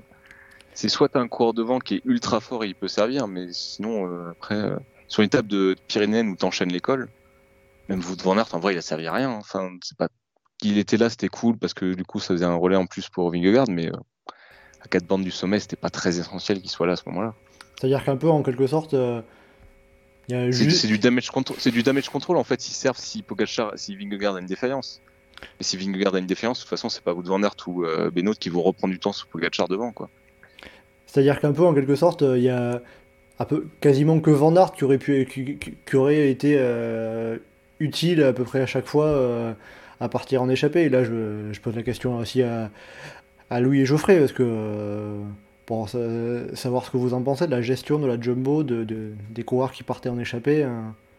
Euh, Nathan Van Hooydonk, euh, dans Spandel, Otakam, Péragude ou n'importe quel col, il se retrouve à être aussi utile que Sepp Kuss dans les têtes des pavés. hein. Après, justement, aussi, il y a, une- il y a, un, petit, un petit commentaire mais, euh, de Maywen dans le chat. Est-ce que le fait de vouloir mettre plusieurs coureurs devant dans l'échappée, ça, ça va pas, euh, ça permet pas de, de donner un peu euh, dans la tête de Pogachar, euh, ouais, enfin, si j'attaque, je me retrouve avec des, des coéquipiers du mec que j'attaque Ouais, mais- qui vont aider.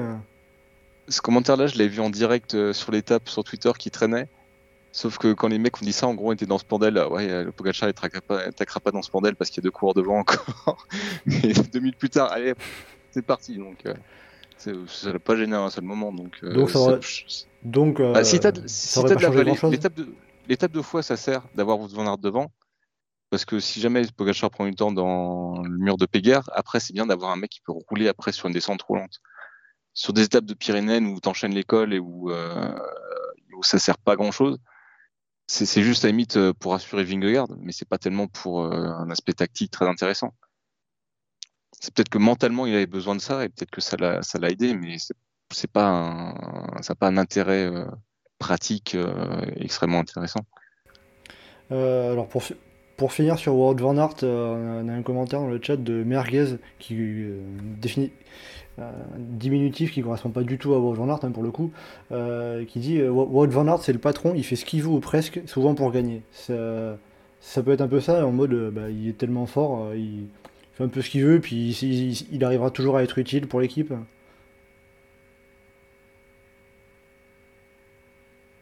Donc, qu'est-ce que vous en pensez de- par rapport à ça, le fait que euh, Wout Van Aert est, euh, est un coureur euh, très fort, très costaud? Ouais, moi, je, je reste sur mon avis. C'était du pur bourrinage sans grande réflexion derrière. À fond.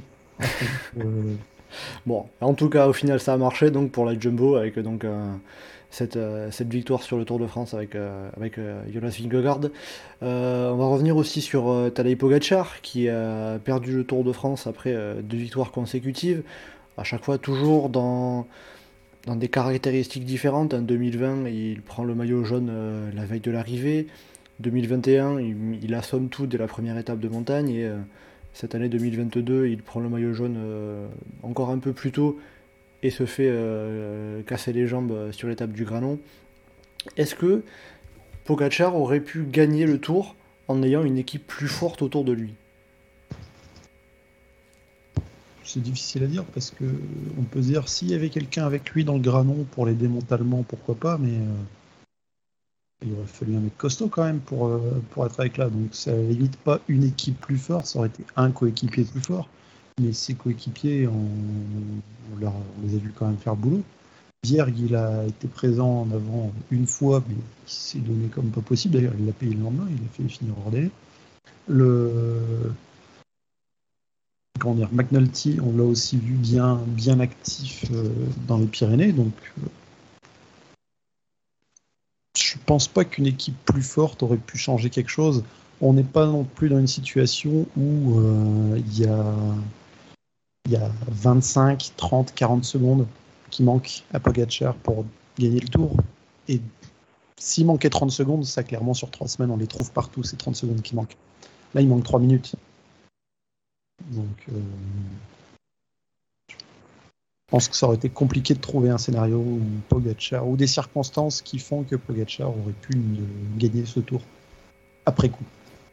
Louis, euh, est-ce que tu penses que euh, Pogacar euh, il perd le tour euh, parce qu'il est parce qu'il était parfois un peu seul au sein de son équipe ou il perd le tour tout seul physiquement Mm. Bah déjà, non mais pour moi, il perd le tour dans le granon, donc après, euh, ça se fait sur, euh, ça se fait notamment sur une fringale, mais, euh, justement, même, mais justement, même par rapport à cette étape-là, est-ce qu'il aurait pas pu avoir davantage de soutien de la part de ses coéquipiers? Ouais, allez, à la limite, euh, s'il avait eu un, un équipier dans l'échappée pour le, on va dire, pour le soutenir. Mais il me semble que Solaire d'ailleurs fait l'effort dans le Galibier pour essayer de revenir sur, euh, sur Pogacar à un moment, mais je crois que ça, ça a pas été très efficace par la suite. Bah, C'est vrai a, été, il a été très vite efficace. Enfin, il a été très vite assolé, pardon. bah, en fait, c'est juste que Solé, quand il, il fait l'effort pour revenir tout seul, 30 secondes, de, tout- tous les coéquipiers de Vingegaard rentrent aussi. euh, Bah oui, non mais bien sûr, mais il a été euh, assez vite esselé et euh, bah, c'est surtout qu'en fait, s'il avait voulu tenter un, coup tactique, on va dire, dans les Pyrénées, en attaquant de loin avec des équipiers devant, bah il a, jamais eu aucune chance de pouvoir le faire parce qu'il lui restait trois, trois équipiers et qui étaient pas forcément avec le niveau requis en montagne pour lui, pour lui donner un coup de main. Après, euh, c'est vrai qu'après, il aurait pu prendre plus cher, par exemple, sur les, premières étapes de plaine où, euh, où euh, il était très très esselé. heureusement pour lui qu'il n'y a pas eu trop de, de bordures euh, et puis qu'il sait très bien se placer tout seul. Et c'est ça aussi la- l'avantage de Pogacar, c'est qu'il arrive encore à se débrouiller tout seul. Mais par contre, il a pu perdre de l'énergie dans ces moments-là qui lui ont coûté euh, de la fraîcheur dans les, dans les derniers jours du, Tour de France. On peut, penser à ça aussi. Donc là, je vois dans le chat, on a un commentaire de euh, Merguez qui dit euh, il se rend enfin compte qu'une équipe c'est utile quand t'es pas au-dessus de tout le monde. C'est vrai que bon, l'année dernière il était au-dessus. Ça, pour, revenir à ça, Johan, qu'est-ce que tu en penses toi par rapport à l'entourage, la façon dont était euh, épaulé Tadej Pogacar? Je, trouve pas qu'en montagne il ait manqué de personnel. Euh, Machka était très costaud quand même avant de. Avant de... C'était le Covid, Machka, je sais plus. Non, il s'est cogné le. Il s'est blessé avec son déraillement. Ouais, dans le dans, dans Péguerre, il me semble. Voilà, il était quand même très très costaud. Machka, il était parfaitement au niveau. Euh, après, Solaire, McNulty, c'était plus compliqué sur l'ensemble du tour, mais euh, en soi, ça faisait quand même un, un effectif qui était solide. C'est sûr que quand tu compares Jumbo, forcément, ça ça donne pas la même impression, mais en même temps, euh, c'est compliqué d'avoir une équipe à ce niveau-là. Euh, sinon, c'est plus, ouais, c'est plus pareil sur la première semaine où il manquait vraiment des- du monde autour de lui. Quoi. Je pense qu'un Trentin lui aurait quand même beaucoup, beaucoup servi euh, à ce moment-là. Ne serait-ce que sur les pavés, peut-être pour prendre plus que 10 secondes. Bah, clairement, si par exemple, si, si autour de lui il y a des coéquipiers sur les pavés, peut-être qu'il est un peu plus frais sur les derniers secteurs, peut-être qu'il peut aller rouler un peu plus vite. Peut-être qu'il y a des coureurs du coup de son équipe qui peuvent relancer le peloton pour euh, reprendre un peu, enfin revenir sur l'échappée devant, reprendre un peu plus l'écart.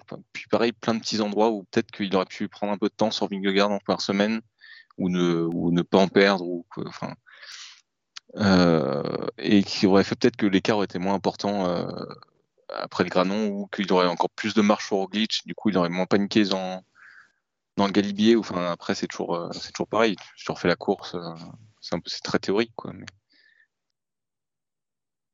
Bon, bah, il faudra voir euh, comment les 12 prochains mois, comment les 11 prochains mois vont se passer chez UAE pour voir bah, s'il y a des renforts au mercato, si euh, l'ensemble de ces équipiers peuvent euh, être à leur top niveau sur, sur, le, sur le Tour de France l'an prochain, puisqu'on en a vu euh, quelques-uns, par exemple Marc Hirschi, même si pour le coup lui était euh, pas prévu de bas sur le Tour de France.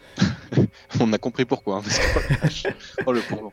Bah, disons qu'on a eu du mal à le voir, malheureusement, mais euh, Honnêtement, pourquoi tu te demandes après pourquoi ils, même ils l'ont pris quoi? Ils auraient pu mettre presque n'importe lequel cours de leur effectif, ça aurait été moins. Oh, ils, Moins ils avaient quoi. Qui compensait un peu en première semaine. C'est ça, c'est un peu ce que euh, Gaz dit dans le chat, euh, sur les pavés. Bon, c'est toujours les- le, le moment, l'image en- compliqué de, de, de, vraiment savoir ce qui s'est passé. euh. bon, on voit euh, Bétiol qui se retourne deux trois fois euh, avant d'accélérer, puis après avoir accéléré, euh, il se retourne vers, vers Pogacar.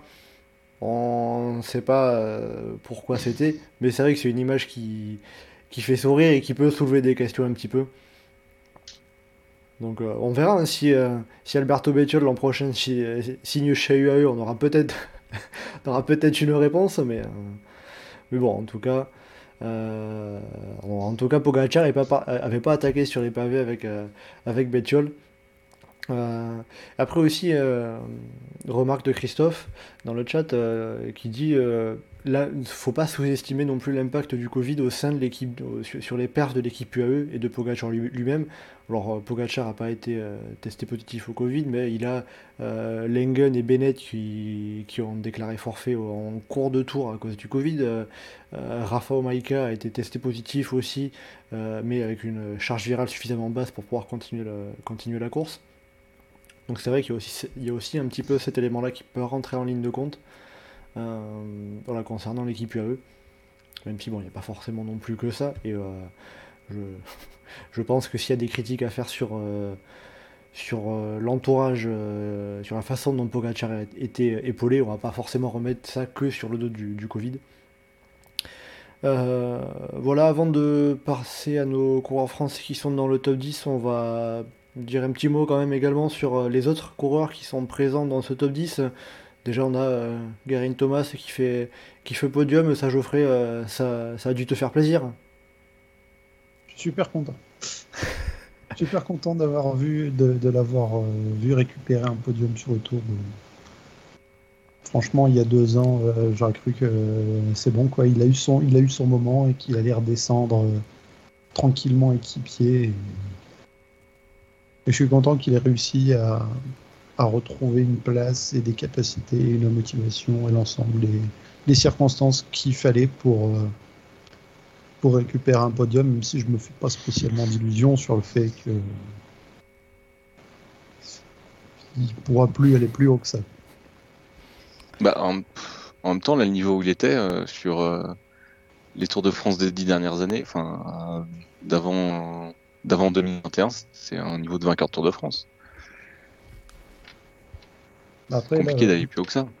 Même lui, il le disait, là, euh, il était presque à son niveau de, 2018. C'est-à-dire que euh, Geraint Thomas, avec son niveau de, 2018, euh, il, fait troisième. Il aurait pas fait mieux, quoi. Bah, lui-même le dit. Qu'il n'était pas sûr s'il était à un meilleur niveau ou ou pas euh, en 2018 par rapport à cette année. Après aussi, il y a eu des critiques un peu concernant la façon de courir de Guerin Thomas de l'équipe euh, Ineos. Euh, en disant ben, Guerin Thomas il fait que suivre, les Ineos ils tentent rien. Merde, Thomas c'est un diesel, il attaque pas en montagne. C'est faux, on l'a vu attaquer dans, dans Spandel. voilà, il en a mis une à un moment. Il en a mis une. Enfin il, court, toujours comme ça, donc euh, c'est pas une découverte non plus.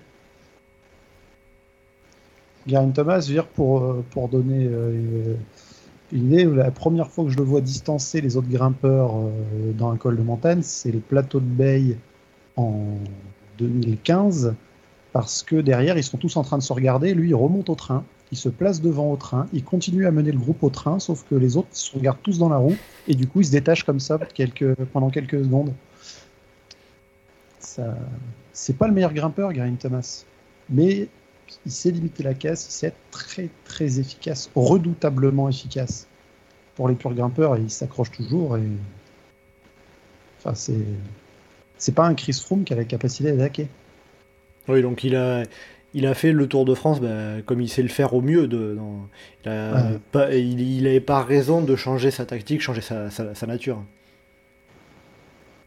Bon, dans l'absolu, il aurait pu prendre des risques parce qu'il a 6 minutes d'avance sur le quatrième, mais bon. Oui, c'est sûr qu'il y avait le matelas contre la montre par rapport à ses poursuivants pour le podium. Euh. C'est sûr. mais là, de toute façon, on parle là de Garin Thomas, mais qu'on parle de lui, de Vlasov, Quintana, euh, Bardet, Gonu, ou n'importe qui d'autre, il n'y avait pas photo. Le seul moyen pour qu'il y ait un autre coureur qui vienne faire un ou deux, c'est s'il y avait une échappée qui prenait 30 minutes hein, dans une étape de transition. Ah, mais ça n'a pas été loin. c'est ça. Et justement, Meitis, alors euh, c'était un peu le coureur euh, qui, qui rentre dans le top 10 par, par des échappées, notamment, les, notamment les deux échappées euh, à l'Alpe d'Huez et à Mende, si je ne me trompe pas. lui finalement, c'était pas forcément un coureur qu'on attendait dans le top 10 et avec, ses, avec comme ça ses, ah. échappées, il a réussi à, à, retrouver le top 10 plusieurs années après. Il sortait d'un gros Dauphiné, quand même, Menges. Donc, euh, dans le top 10, je trouve pas que c'était inenvisageable de l'avoir dans le top 10 au départ du Tour de France. C'est plus après ses défaillances en. C'est quoi C'est dans la deuxième semaine C'est dans les Alpes, du coup, qui perd du temps Enfin, dans l'étape du Granon, j'ai pas trop suivi. Euh, Mais euh, L'étape du Granon, il finit à 12 minutes de Vingegaard. voilà, donc c'est c'est beaucoup là. Euh, c'est plus là, à ce moment-là, on s'est dit que, ok, c'est mort, il jouera un peu les étapes, euh, comme il a fait après le Puy d'Huez. Euh, après, je, je trouve pas que ce soit extrêmement surprenant par rapport à ce qu'il a montré euh, dernièrement de le retrouver euh, dans le top 10. Il profite beaucoup de s'échapper pour euh, aller chercher une belle place, mais en même temps, pour le coup, on l'a jamais vu autant offensif, donc euh, pour une fois qu'il attaque, c'est cool. Et Donc, euh, je, je vois dans le chat, on a un message de Guam. Euh, déjà, merci à toi. Euh, Guam, merci pour tout. Euh, Guam qui fait la comparaison, euh, dire bah, l'an dernier, le 8 c'est Guillaume Martin. Cette année, c'est Luis Mentis. Même tactique, même résultat, un petit peu. Pour la 8 Ouais, place. hein. C'est ça, il y a du temps qui est perdu par endroit, c'est compensé par des échappées. Tous les ans, il y en a quelques-uns qui font des top 10 comme ça, euh, n'ayant pas les jambes pour faire top 10 à la pédale, mais euh, par des échappées euh, bien trouvées, euh, réussir à compenser ça pour, pour venir faire une place. C'est sûr, vaut mieux faire. euh, on a plus vu euh, euh, qu'on a vu Lutsenko. Ah, pff, franchement, On l'a vu un peu quand même dans les Pyrénées. Il a fait des très belles Pyrénées quand même. Ouais, mais on, on a plus vu Minguez qu'on a vu Lutsenko. Tu veux vraiment, si tu veux vraiment faire une comparaison, on peut dire qu'on a plus vu euh, Mentis que Yates, quoi. Là, Ah non, Yates, on l'a vu se faire distancer quand même. ouais, mais enfin à ce rythme-là. Alors euh, que, alors que Lutsenko, quand il se faisait distancer, on avait rien à foutre, il n'y avait même pas une caméra pour le montrer. Ah bah c'est parce qu'il avait pas le maillot euh, Ineos. hein. Euh, regarde un peu les messages dans, dans le chat. On a euh, salut à tous qui nous dit euh, Guillaume Martin, si je fais pas le groupe Pogachar en montagne, euh, bon, ben, bon après, je vais dire, même si je mais il n'y avait pas beaucoup d'opportunités, il n'y a pas beaucoup de coureurs qui ont suivi longtemps le, duo Vingegaard-Pogachar non plus, on va dire. Et après, même, après, pour revenir sur, sur Lutsenko aussi, Merguez nous dit Lutsenko il perd, il perd quelques kilos, il fait podium. Tiens, qu'est-ce que vous en pensez? Non, Non faut arrêter la drogue. Il pèse combien, Lutsenko? Euh, Je vais te dire ça, alors je je suis pas euh, médecin de l'équipe Astana, je vais pas te dire euh, concrètement le, le poids qu'il fait, mais sur PCS, hein, il, est- il est annoncé à 74 kilos. Ouais, non, bah, déjà, c'est faux, mais Il doit être peut-être un Non, peu mais- moins, mais... Euh, Mais je sais pas s'il est capable d'en perdre beaucoup. Après, c'est aussi son style de coureur euh, un peu plus passe-partout, un peu plus endurant. C'est pas sûr que s'il perdait des kilos, il serait aussi en forme et qu'il pourrait euh, jouer ce genre de résultat. Parce que euh, s'il perd des kilos, ça veut dire qu'il faut qu'il soit meilleur dans les montées de col pures. Euh, mais du coup, il peut pas faire ses raids qu'il fait dans les Pyrénées euh, sur plusieurs cols euh, à l'endurance. Donc, je sais pas, c'est pas, je sais pas si c'est tellement une bonne tactique pour lui. De toute façon, c'est pas un coureur qui va gagner un grand tour a priori. euh. Euh, ça desservirait aussi sur tous les autres objectifs qu'il peut avoir tout au long de l'année. Donc, euh, je sais pas si c'est un, un intérêt vraiment très fort pour lui de, de tenter ce genre de truc. Et puis surtout, supposons, il est plus léger, il réussit à perdre moins de temps en montagne, et il, il perd en cumulé 4 minutes de moins sur les 3 semaines. Bah, il est quand même 9 en fait. Oui, il y a un petit gap devant lui quand même encore, donc... euh, Bah, c'est ça, quoi. Il y avait euh, deux coureurs très très forts, un coureur un peu en dessous. Il y en avait quatre autres qui étaient un petit peu en dessous. Euh, qui se retrouve à être là grâce aux échappées, puis Lutsenko euh, qui est le meilleur de ceux dont on se préoccupait pas en fait.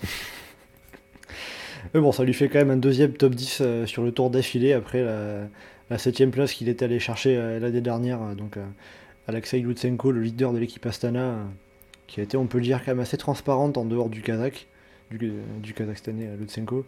Euh, Louis, pour terminer, toi, euh, dans, dans les coureurs qui sont dans le top 10, euh, a- avant de, de parler de nos Français, Gaudu et Bardet, quel, de quel coureur tu auras envie de parler qui t'ont marqué en termes de performance?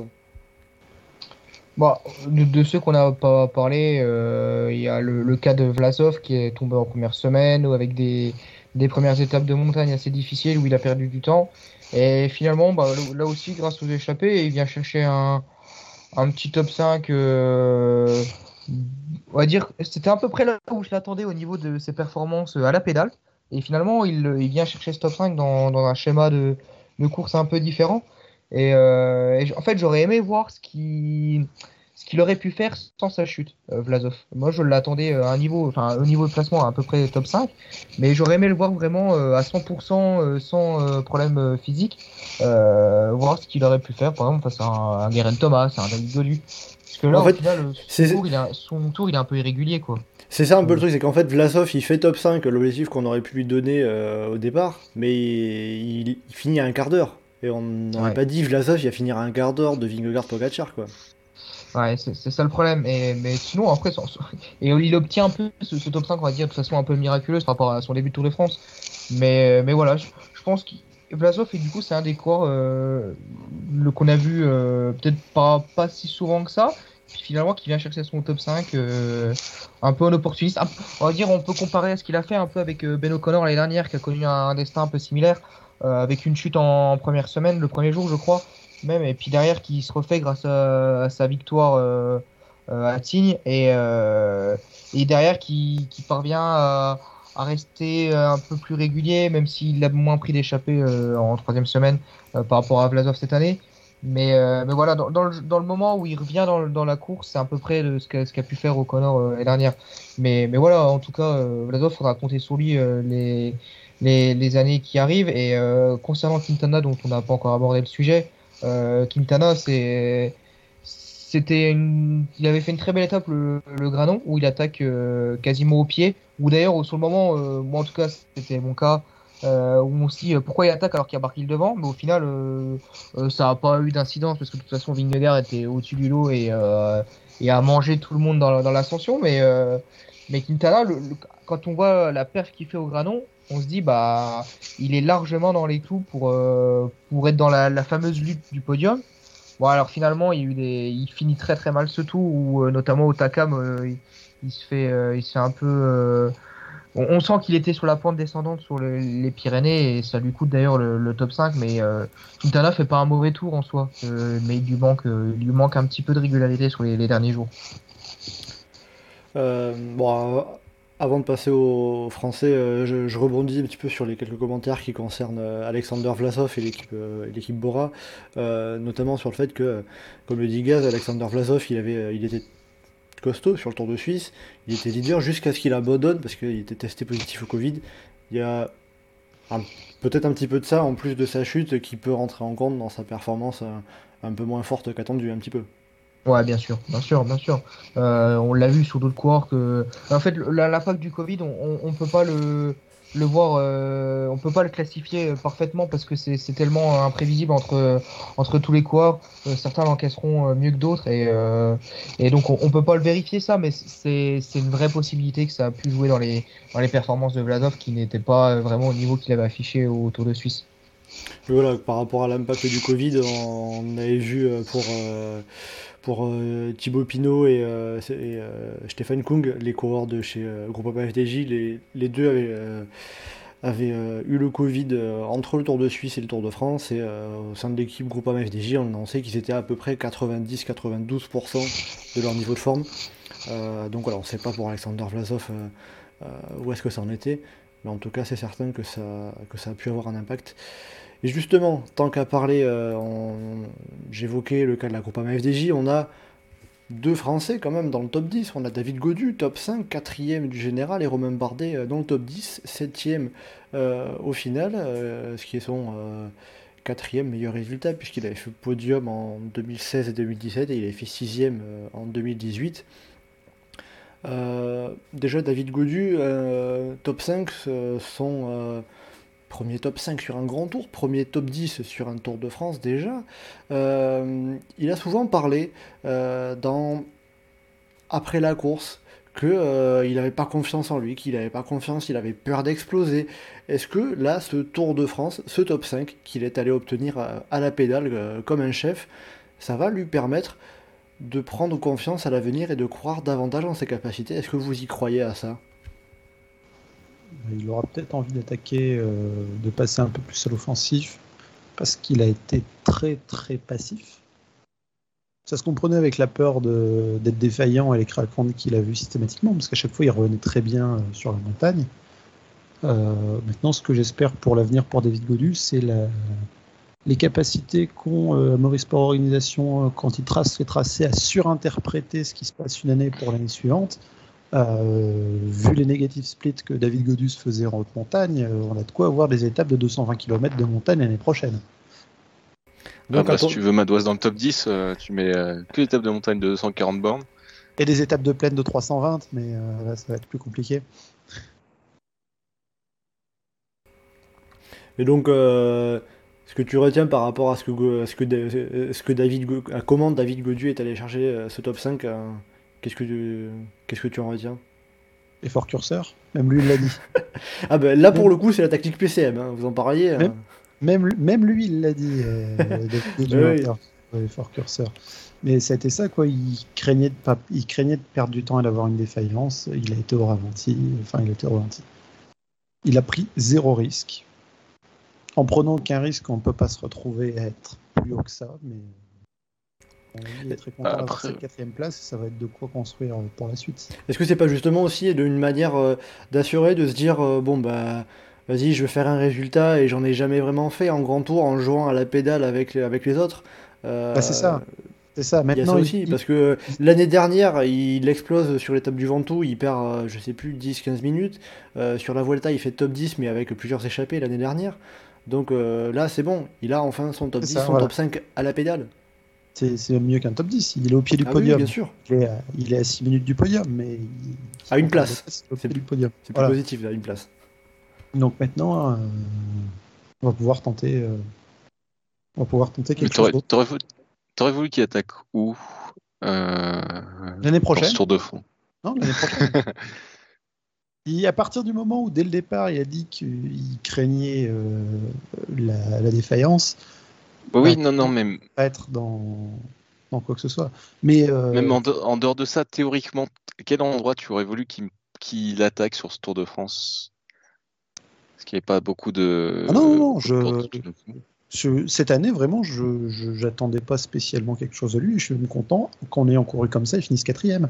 Maintenant, j'ai pas envie que qu'on fasse le bilan du tour en 2026 et qu'il ait fait cinquième, sixième, septième euh, et qu'il cumule en, en restant à ces places-là en étant défensif euh, année après année. C'est-à-dire qu'en gros, maintenant qu'il a fait son top 5 en, en assurant, t'as envie de le voir tenter quelque chose euh, sur les années prochaines. Bah, c'est ça, ouais, qui, qui tente, qui tente un petit peu, quoi. Après, sur... il a tenté un peu, il a tenté un peu cette année dans, typiquement dans euh, euh, le col de euh, ah, Port de l'Ers. Quand moment ça se regroupe, il met une bonne mine et euh, c'est Garen comme Thomas qui est obligé d'aller le chercher en personne. Bon, en fait, ça, on l'a pas a vu, c'est- un peu le problème. Ouais, on l'a annoncé sur, euh, on l'a on l'a annoncé sur Radio Tour, mais Oui, mais après, mais il n'y avait pas de a caméra vu, euh, sur lui. Après on, en a vu, après, on en a vu une autre euh, plus haut. Ouais, mais, Mais euh, qui tente un peu plus, quoi. Enfin, qui, est, qui, qui montre une volonté de, de vouloir faire mieux qu'être le coureur le plus régulier euh, et qui perd le moins de temps quand les grands favoris attaquent. mais ça c'est induit par le, le- comment ce Tour de France est couru. Quand ça commence à péter à 50 bornes d'arrivée, t'es obligé de te mettre en gestion. Tu peux pas, tu peux pas vraiment faire des courses très différentes. euh. Ah, c'est pour ça que je te dis euh, pas ça cette année, mais, euh, mais j'ai juste pas envie que David Godu, dans, dans 5 ans, ce soit le mec qui a fait 5 top 10 et 0 podium. Et après, pour Godu, est-ce que le fait aussi de bah, de- d'être parmi les moins bons en contre-la-montre, même s'il a progressé un petit à petit, mais euh, il se retrouve à perdre euh, quasiment 2 minutes Ouais, il 30 perd- euh, sur... Euh, euh, Il perd, il il perd 15 secondes sur Vlasov, quoi. Enfin, c'est pas non Dans le Oui, non, voilà, mais je veux dire, mais Dans le chrono de Rocamadour, euh, il perd pas spécialement de temps par rapport à, à ses- certains des concurrents directs par rapport à là. donc c'est-à-dire que le chrono, c'est pas podium. un, c'est- le, le chrono, c'est pas un handicap dans ce qu'il va pouvoir viser? Bah, euh, s'il perd moins de t- s'il se retrouve à perdre moins de temps en montagne ou à en gagner bah, à partir de bonnes circonstances de course, bah, pourquoi pas C'est, je veux dire, à partir du moment s'il se retrouve à- s'il se retrouvait par exemple à avoir deux minutes d'avance sur un Garin Thomas euh, avant un contrôle à Mont-Final, bah, c'est pas gênant qu'il perde une minute. Oui, il faut quand même qu'il ait 2 minutes 30 d'avance. Puis tu, tu, Bah, cites, tu, tu cites quand même que Geraint Thomas, c'est pas des euh, Vingegaard, des gens- Pogacar. Oui, parce que euh, s'il veut gagner le tour, là, clairement, c'est un problème. Mais faire un podium, euh, pourquoi pas, quoi. Une étape euh, bordélique qui ressemble à rien et qui, qui se retrouve à partir très tôt. euh, on l'a vu déjà faire, c'était que le tour du Pays Basque. Mais, euh, enfin, son numéro avec Roglic ce jour-là, ça avait quand même de la gueule. Ah oui, ça c'est sûr. Bah, L'étape d'Otakam, on l'a vu partir euh, en échappée euh, au tout début d'étape, je crois. je- J'ai souvenir d'un truc comme ça. Où, euh, Ouais, il suit un coup. Non, mais, un euh, coup, mais il attaque pas. Il si on- si mais de toute façon, en pleine, faut pas Attaquer, faut Ah bah oui, non mais com- complètement. Il y a certains jours, il y a moins de coureurs qui n'ont pas attaqué que le nombre de coureurs qui ont attaqué. Donc, euh, Et après, pour la suite de la carrière de David Godu, est-ce que l'an prochain, par exemple, il faut le remettre sur le Tour de France pour, euh, pour, pour confirmer ça ou euh, viser un Tour de France où finalement ça va pas changer grand-chose qu'il fasse l'un ou l'autre hein Ça va dépendre du parcours. ça va dépendre des parcours, Voilà. je dire, avec les autres. Parce que si, euh, si sur le tour on se dit que c'est pas pour lui, mais qu'à côté il y a trois contre la montre de 40 bornes parce que Philippe Ogana veut faire le tour, veut, faire, veut refaire le Giro l'année prochaine, euh, clairement le Giro serait pas pour lui. Et la, la Vuelta, à la limite, on s'en fout, c'est le grand tour de compensation où, euh, où ceux qui n'ont pas encore gagné un truc euh, se décident d'y aller. Donc, Alors d'ailleurs, euh, pour, pour la Vuelta, pour l'instant, on ne sait pas l'équipe qu'enverra euh, la, la groupe MFDJ, après, mais on a... euh, Non, mais il n'y aura pas, il y aura pas Godu. hein. Enfin, Voilà, on sait pas.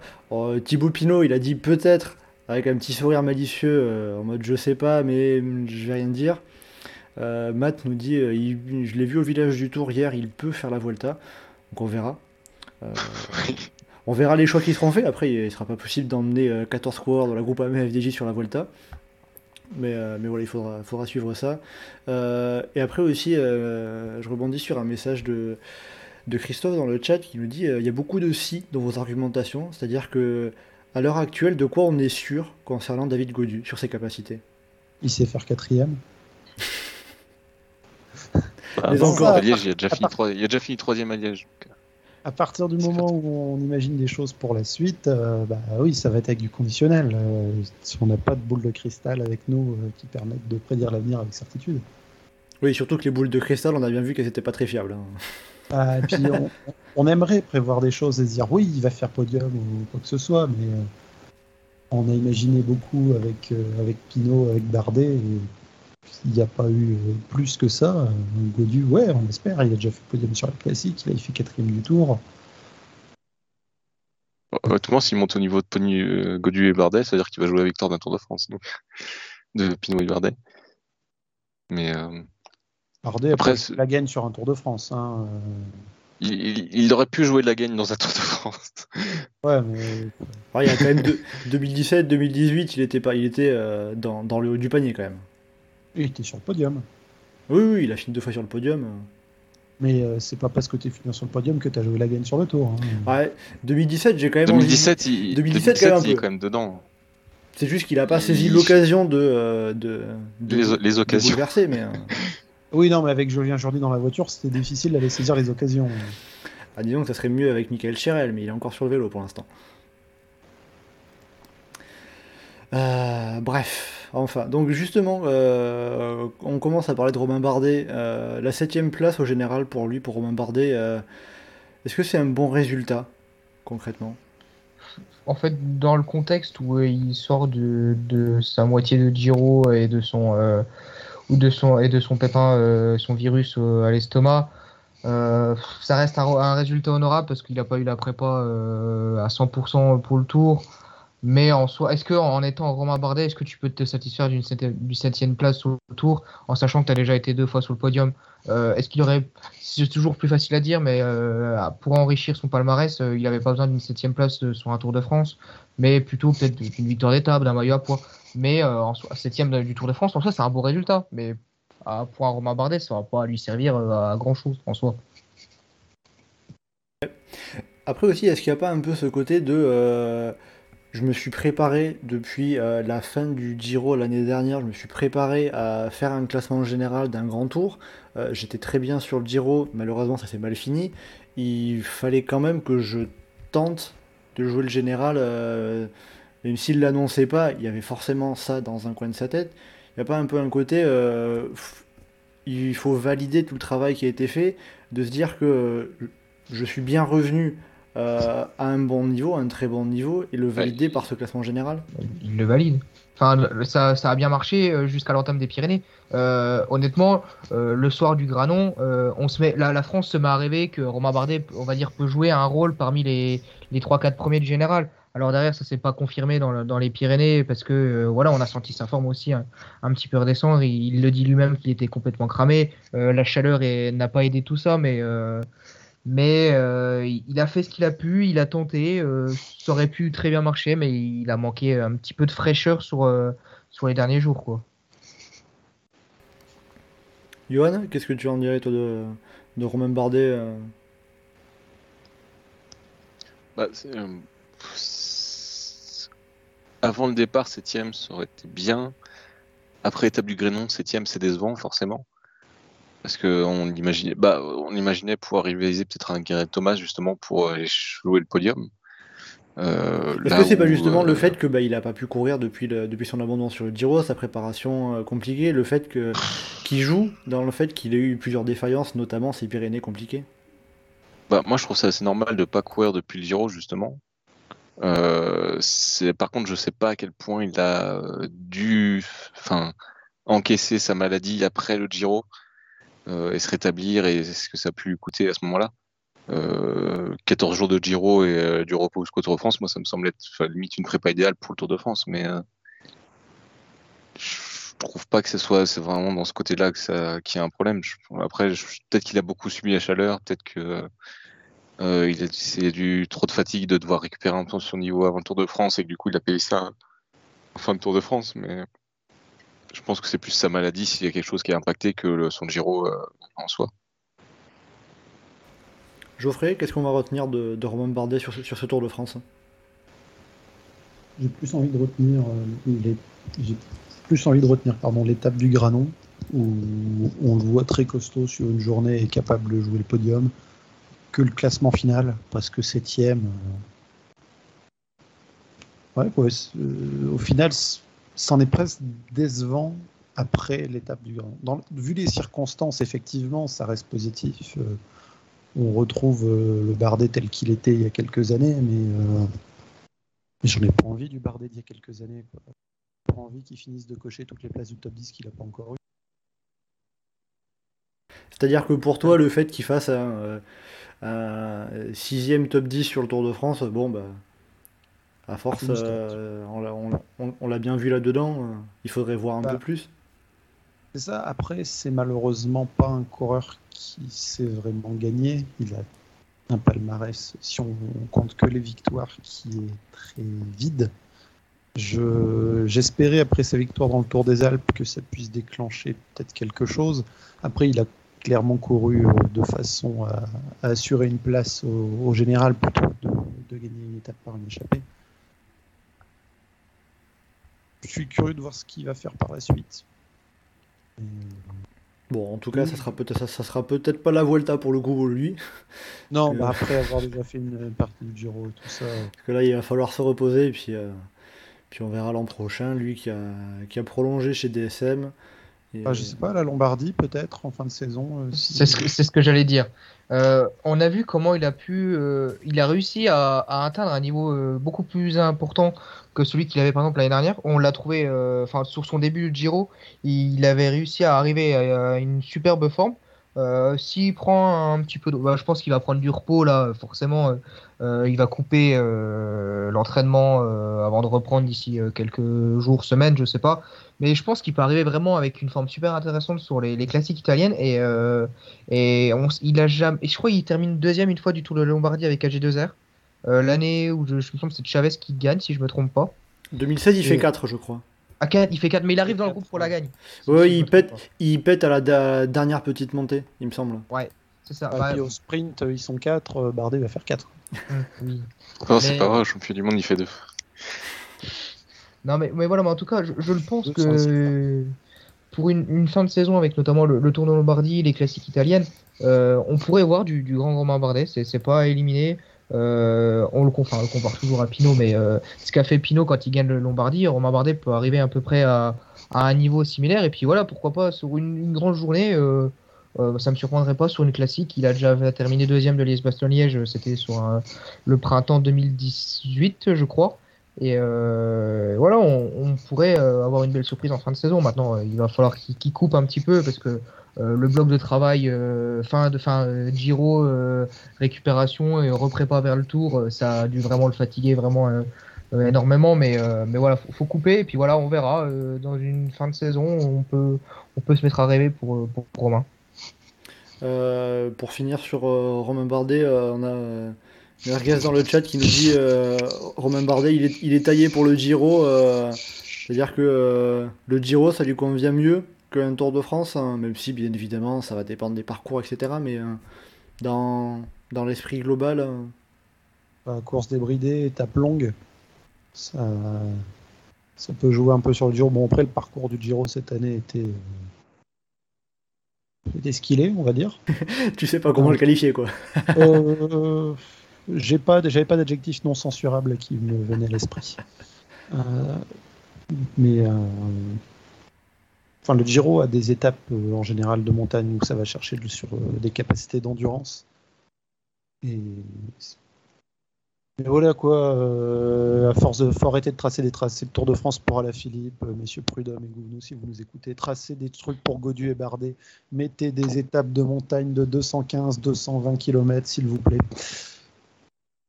Et puis tant qu'à faire, Madouas aussi, il aime bien quand ça fait 220, 230, 240 bornes. Mais c'est ça, allez, on veut Badois qui gagne le Tour de France. Remettez un Tour de France avec une étape un jour sur deux, des étapes qui font entre 300 et 400 km. c'est ça qu'on veut. C'est ça, puis tant qu'à faire, on fait un Tour de France comme Bretagne, comme ça c'est bon, il connaît les routes. Ah, quand même, le- les départs à l'étranger, tout ça, euh, ça, ça fait jaser après. c'est ça. Que bon, quand même, la Bretagne, à un moment, ils ont quand même pas trop le Tour de France, hein, franchement. Euh, bref, bon, on a pas mal parlé du, classement général avec tout ça, à moins que vous ayez euh, quelque chose à, ajouter. Euh, on va parler un petit de, des, des sprinters. Bon, vous l'avez dit en intro, les sprinters n'ont pas eu beaucoup d'occasions de se mettre en, de se mettre en évidence. Quatre étapes qui se sont jouées au sprint avec les victoires de Fabio Jacobsen, euh, Dylan Groenewegen et les deux victoires d'étape de Jasper Philipsen en fin de tour à Carcassonne et sur les Champs-Élysées. La question elle va être simple euh, qui était le meilleur sprinter de ce Tour de France?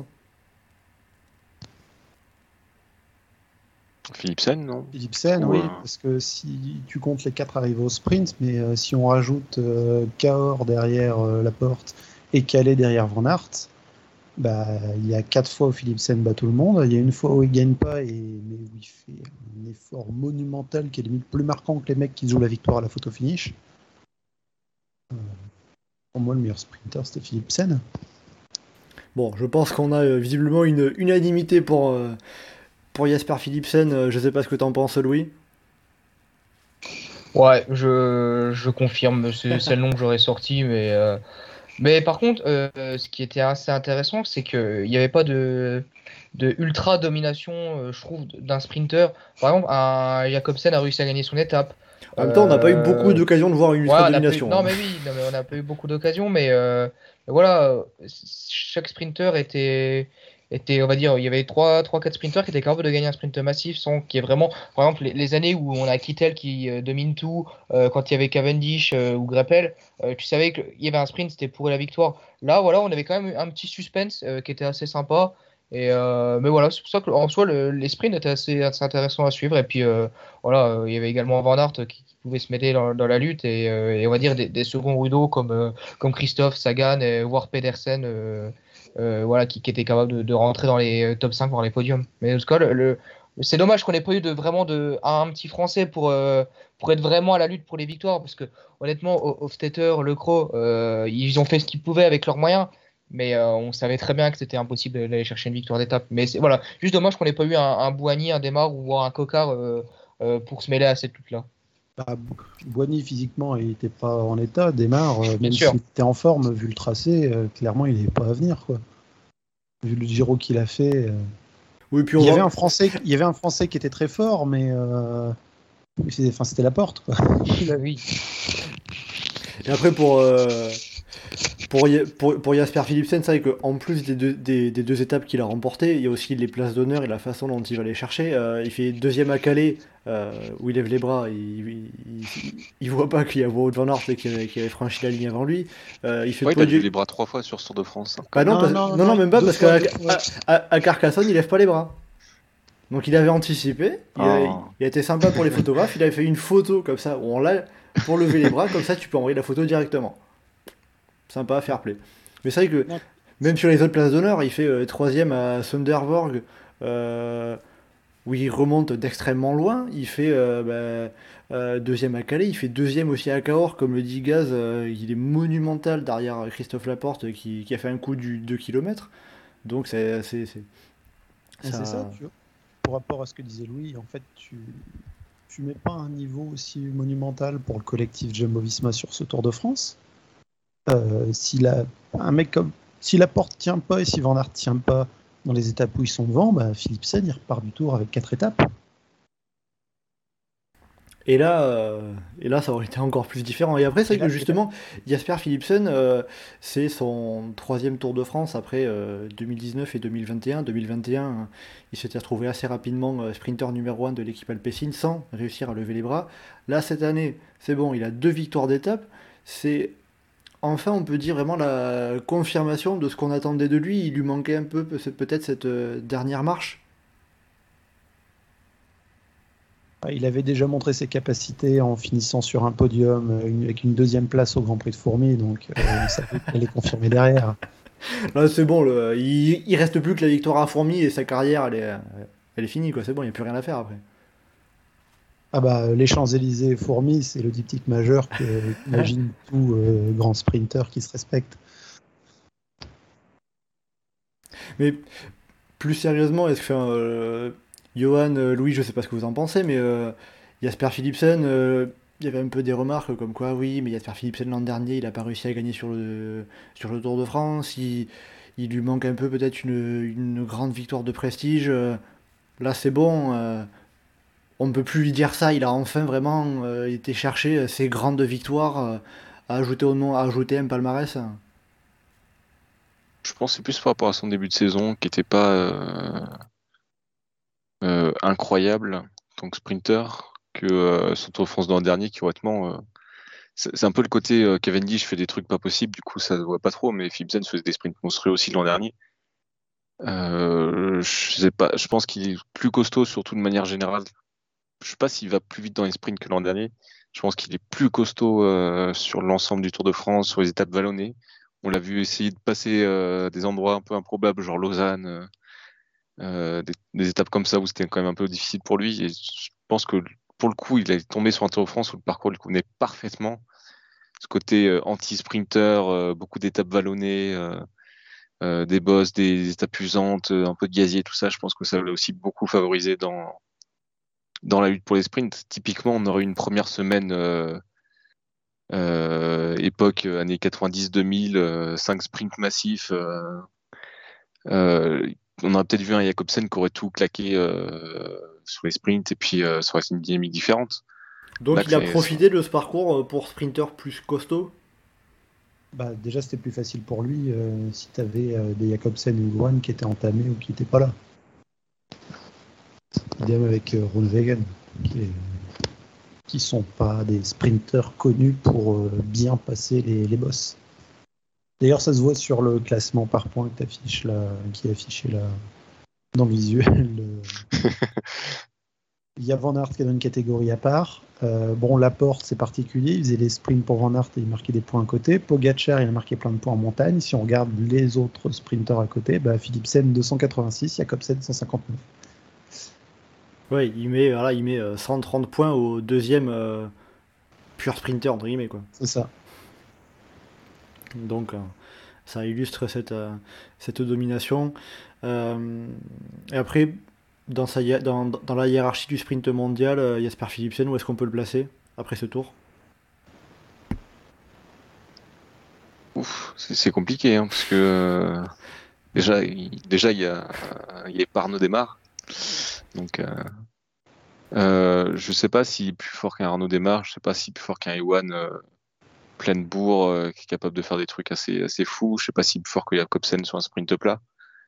Euh, par exemple, on a vu un Dainese qui, quand même, qui a cherché des podiums sur ce Tour de France, il me semble. Bon, j'ai un, doute. Ou qui cherche dans les trois premiers sur des sprints massifs, mais il me semble. Il, a... il me semble qu'il a un podium ou top 5. Donc Et on peut se dire, on peut se dire que le niveau était un peu comme celui du Giro euh, et qu'il n'y ait pas, il y a pas de sprinter qui soit forcément euh, trois jambes au-dessus, en tout cas sur les grands tours. Euh, donc je sais pas si ça sera à voir dans les années à venir surtout. Et puis même avec tout ce que tu listes, il y a Merlier aussi, son coéquipier, là, qui était pas là et, et qui pour le coup a fait un début de saison similaire à ce que Philipsen avait fait en gagnant plein de, de semi classiques. Oui, donc voilà. Et puis, euh, sachant que Tim Merlier est sur le départ de l'équipe Alpecin, ce qui permettra de donner un peu plus de latitude à Jasper Philipsen en termes de leadership sprint. Euh, il n'y aura plus euh, un peu cette question qui est le sprinter numéro 1 si, si Tim Merlier part de chez Alpecin de Koenig, la question devrait être assez facilement réglée, en tout cas, avec, avec Jasper Philipsen, si tant est qu'il arrive à maintenir ce niveau. Mais tout cas, il n'y a pas d'élément qui viendrait contredire cela, surtout qu'il est quand. Il, il est jeune comme garçon, donc euh, il, y a, encore euh, de quoi faire. Euh, on parle des sprinters, on va pas éluder le sujet maillot vert. Bon, il a été très vite plié là avec Wout van Aert qui pouvait être top 5 partout. il n'y avait pas grand chose à faire quoi. Ça, plus le barème dégueulasse euh, qui a changé très vite. Barème dégueulasse. En euh, direct, tu peux pas faire un montage, mais sinon, euh, ce commentaire, tu peux le reprendre pour le quand on va parler du maillot à poil.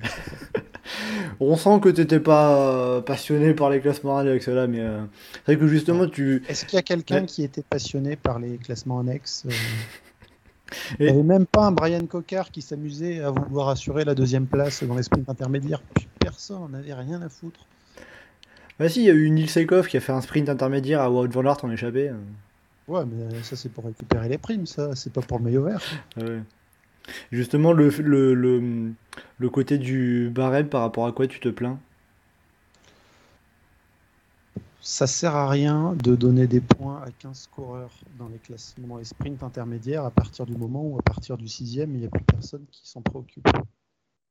Si on met un sprint intermédiaire qui donne autant de points qu'une victoire d'étape, mette des écarts. A euh, à partir du moment où il y a quatre échappés devant dans le peloton, ils ont un point d'écart entre tous, donc euh, t'as aucun intérêt à venir faire le sprint et ils avancent tous comme ça au rythme qu'ils veulent. Si tu mets 20 points en premier, eh ben, tu mets 15 points en deuxième et ensuite euh, 12, 8, 4 et un truc comme ça où tu mets des points qu'à 5 ou 6 coureurs. Éventuellement, tu mets deux sprints sur la journée. Tu mets un sprint euh, en cours d'étape, un au début, un, un tout début, un à l'arrivée, et ça, peut permettre de faire des choses. Il y a plein de possibilités, il faut juste tenter de faire quelque chose de différent parce que là, on est arrivé au bout d'un système qui fonctionne plus. C'est ce qu'ASO avait fait en 2011 quand ils ont modifié les sprints intermédiaires et les points aux arrivées. Les arrivées, ça a porté 35 points avant sur la plaine et euh, 25 et 20 pour les autres. On est passé à 45 points dans la plaine, puis 50 après, et un unique sprint intermédiaire alors qu'avant il y en avait trois. Et en 2011, c'était super. Parce qu'il y a plein de mecs qui sprintaient parce que personne savait ce qu'il allait avoir. Dès que euh, le peloton a complètement compris comment une mode de courir fonctionne parfaitement, on a ça qui est répété ad nauseam et on se fait chier. Et là, clairement, ah, le maillot vert, euh, oui, c'est logique que Sagan l'ait eu, oui, c'est logique que Van Aert l'ait, mais. Si Bon, après, euh, match, euh, au moins, ça serait sympa, quoi. Bon après, concernant le, euh, concernant le barème, comme le dit Maïwen, il faudrait limite faire un, un live complet pour, pour faire des propositions de barème, le maillot vert, le maillot à poids, etc. Il y aurait tellement à redire. Mais voilà, il y a, il y a toujours plein de possibilités de changement et ça influe évidemment, le barème influe bien évidemment sur, euh, sur le résultat du classement final, de ce classement par points. Euh, bah là, en l'occurrence, on a vu euh, Wout van Aert avec ses 480 points qui, euh, comme le dit Falox, a décroché le record de points avec, avec ce barème qui date de 2015, si je ne me trompe pas, dans sa formule actuelle avec les 50 points à l'arrivée. Sinon. Et pour juste mettre un point sur le côté le plus absurde de ce nouveau système, euh, oui, la victoire d'étape donne plus de points en pleine que dans une étape accidentée. Mais faire euh, de la deuxième à la sixième place, je crois, bah, ça donne plus de points si on finit placé mais pas gagnant dans une étape accidentée que si on finit placé mais pas gagnant dans une étape de plaine. Ce qui est complètement débile. c'est oui, c'est un des un des points auxquels euh, bah, qui n'était pas forcément pensé. je vais récupérer avec le règlement les points. Euh, pour dire ça précisément, mais euh, disons par exemple, euh, troisième d'une étape plate, c'est 20 points, troisième d'une étape accidentée, c'est 22 points. Par exemple. Bon, après, c'est le, je, crois que c'est à peu près la seule place qui, qui rentre dans, ce, dans cette ligne de compte, mais... Tu te retrouvais à voir il y a quelques années un Sagan, maintenant un Van Aert, qui de fait va se retrouver à être placé s'il n'est pas gagnant dans les étapes accidentées, là où les autres sprinteurs vont pas y être, et les sprinteurs qui sont placés mais pas gagnants à chaque fois, ils se retrouvent à être largués. Mais oui, après, bon. Et euh, on voit le classement où il n'y a pas match. Euh, il n'a pas fait le dernier sprint. Hein. oui, c'était plus la peine. Il avait déjà trois étapes, le maillot vert assuré depuis perpète. Ah, hein. Il, aurait été faire le sprint intermédiaire et l'arrivée, il, pourrait être à 550. Ah bah, comme quoi, il, aurait pu être plus glouton. Hein. Bon, enfin, écoutez, Wout Van Aert. Euh, largement devant pour le maillot vert. On verra si, euh, si, si, ça donne envie à SO de changer le barème, parce que euh, dans la situation actuelle, Wout van Aert peut, peut continuer à remporter un certain nombre de maillots verts, euh, même si, bon, faut pas trop présager de l'avenir. on, en a, on en avait bien parlé pour le, pour le côté classement général, victoire sur le tour. J'aime bien le commentaire pour finir quand même sur le maillot vert, le commentaire de Baywen. Euh, la logique est partie en vacances. Bon, je sais pas ce que vous en ferez de, de ça, mais euh, je... Ça colle aussi à l'équipe Jumbo Visma. bon, bah écoutez, ça fait le, ça fait le mix euh, concernant le maillot vert avec classement par points et la victoire d'un coureur de, Jumbo Visma. juste petite remarque sur ce que dit euh, Falox là sur le chat. Aussi, le, les, les contre-la-montre ont toujours donné des points au classement du maillot vert. Ok, bah, très bien. Eh ben, Toutes les étapes ont toujours donné. justement, on va finir euh, là-dessus. Avant de parler quand même des coureurs qui ont animé les étapes. Vous en avez parlé, les étapes ont été euh, pas mal propices aux baroudeurs. Euh, alors Geoffrey, tu trouvais que c'était un petit peu dommage que ça soit un peu trop redondant dans ce secteur, mais justement, on a eu pas mal de victoires d'étape qui sont revenues à ces baroudeurs. Euh, parmi les différentes performances et les coups d'éclat, les coureurs qui se sont montrés, lesquels, lequel vous ont marqué en particulier sur, ce Tour de France? Matthews. Mathieu, donc tu reviens à la performance de, de dont on avait déjà parlé il y a deux semaines. Euh, sur cette dernière semaine, euh, ça n'a pas changé sur ta hiérarchie, c'est toujours euh, Michael Matthews au-dessus du lot. C'est l'échappée la plus marquante. Si on me demande parmi les baroudeurs hein, qui est marquant sur l'ensemble, il faut dire Quinn Simmons, parce qu'il était très souvent devant. Mais en termes d'une échappée vraiment marquante avec le résultat, avec la manière et des circonstances en plus, euh, un côté surprise, parce que c'est entendu, Matthews amende, ce qui fait c'est exceptionnel ce jour-là. Johan, qu'est-ce que tu dirais ça concernant le, le baroudeur euh, qui t'a le plus marqué? Bah, Moi, euh, Geoffrey l'a évoqué, du coup, c'est Quinn Simons. qui a commencé pour moi le tour en mode il prend les échappées, il se fait un peu lâcher, ça m'intéresse pas trop, et au final, il repart et à chaque fois il retait dans échappé, à chaque fois il bossait, il faisait des trucs et euh, au final j'ai beaucoup aimé son Tour de France que j'ai trouvé vraiment intéressant. En plus j'ai un peu euh... c'est comme il est passé pro très tôt, t'as l'impression qu'il a 23, 24, 25 ans quoi, ça fait un peu bizarre. Surtout avec la euh, barbe quand il l'avait encore. Oui voilà. T'as l'impression qu'il a le même âge que euh, je sais pas d'autres coureurs un peu plus un peu plus âgés. Quand Simon Geschke par exemple pour parler des barbus. Non, mais dans ma tête, j'avais. euh, Ah, j'ai plus son nom. Euh, le coureur français de la Trek. euh, Julien Bernard. Dans ma tête, je sais pas, il a le même âge, je sais pas pourquoi. Alors qu'il en a 10 ans de moins, ça.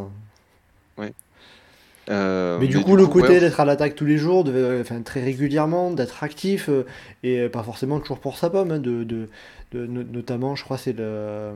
Il me semble que peut-être la victoire de Mats. de- Ben non, était, était tout seul, mais il s'est montré euh, souvent costaud et euh, le, le, côté collectif aussi qui a marqué. Oui, oui.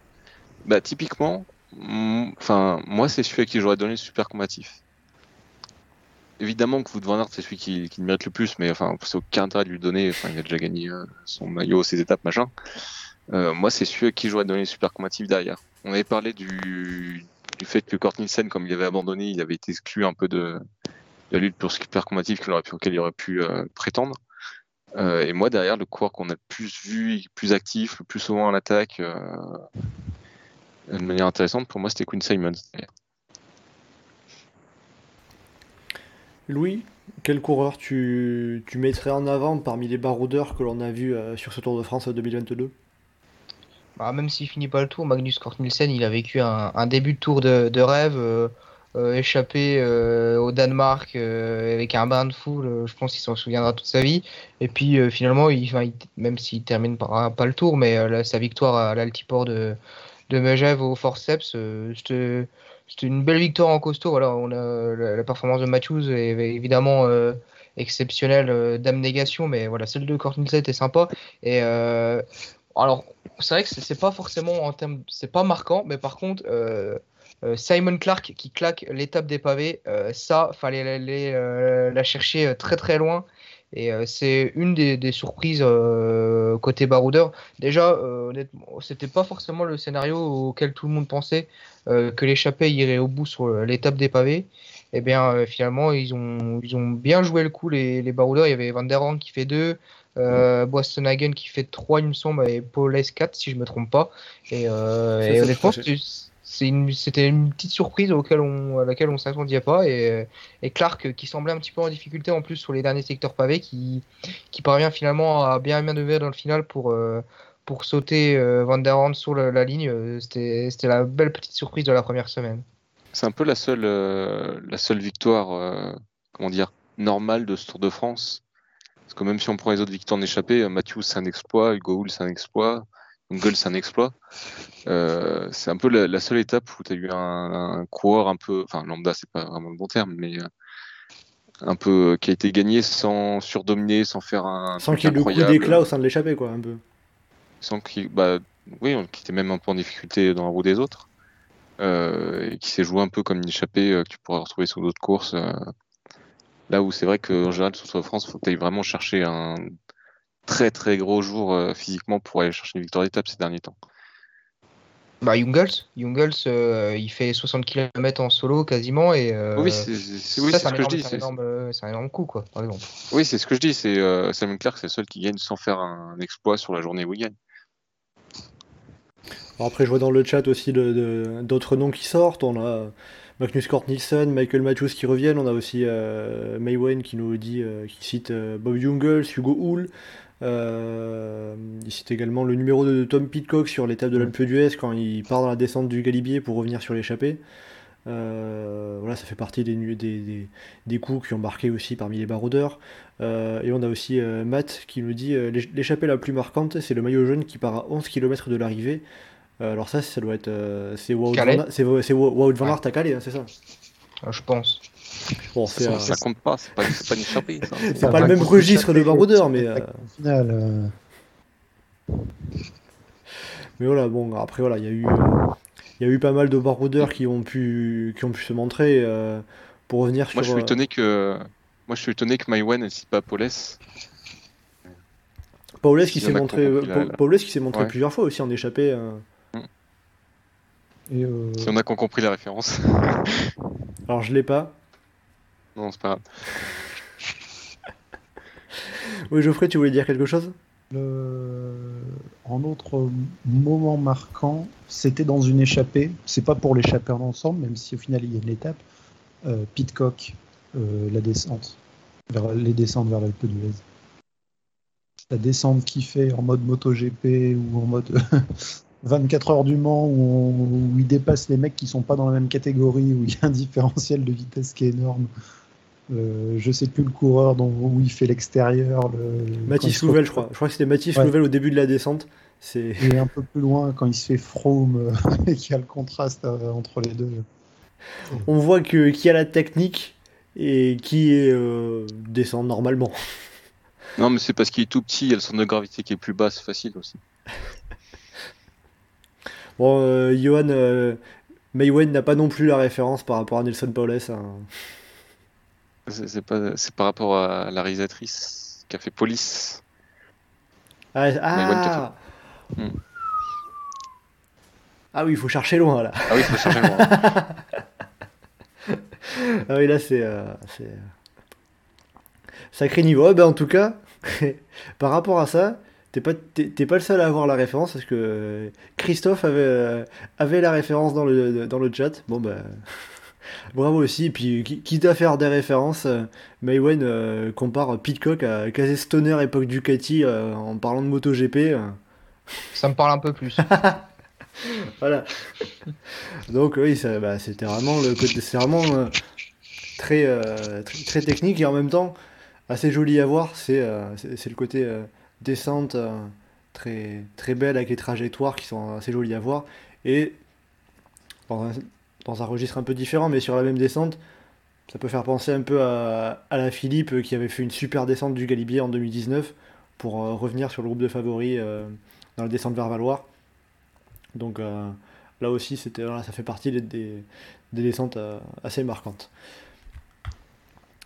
Euh, quitte à parler des baroudeurs, euh, un petit mot sur le maillot à poids qui, euh, une année encore, ne revient pas à un baroudeur, qui pour la troisième année de suite revient au vainqueur du Tour de France. Cette année, il faut changer le barème. je répète, il faut changer le barème. Bon, ça, je pense qu'on s'y attendait, on en avait déjà parlé. Et bon, on en, avait parlé il y a deux semaines.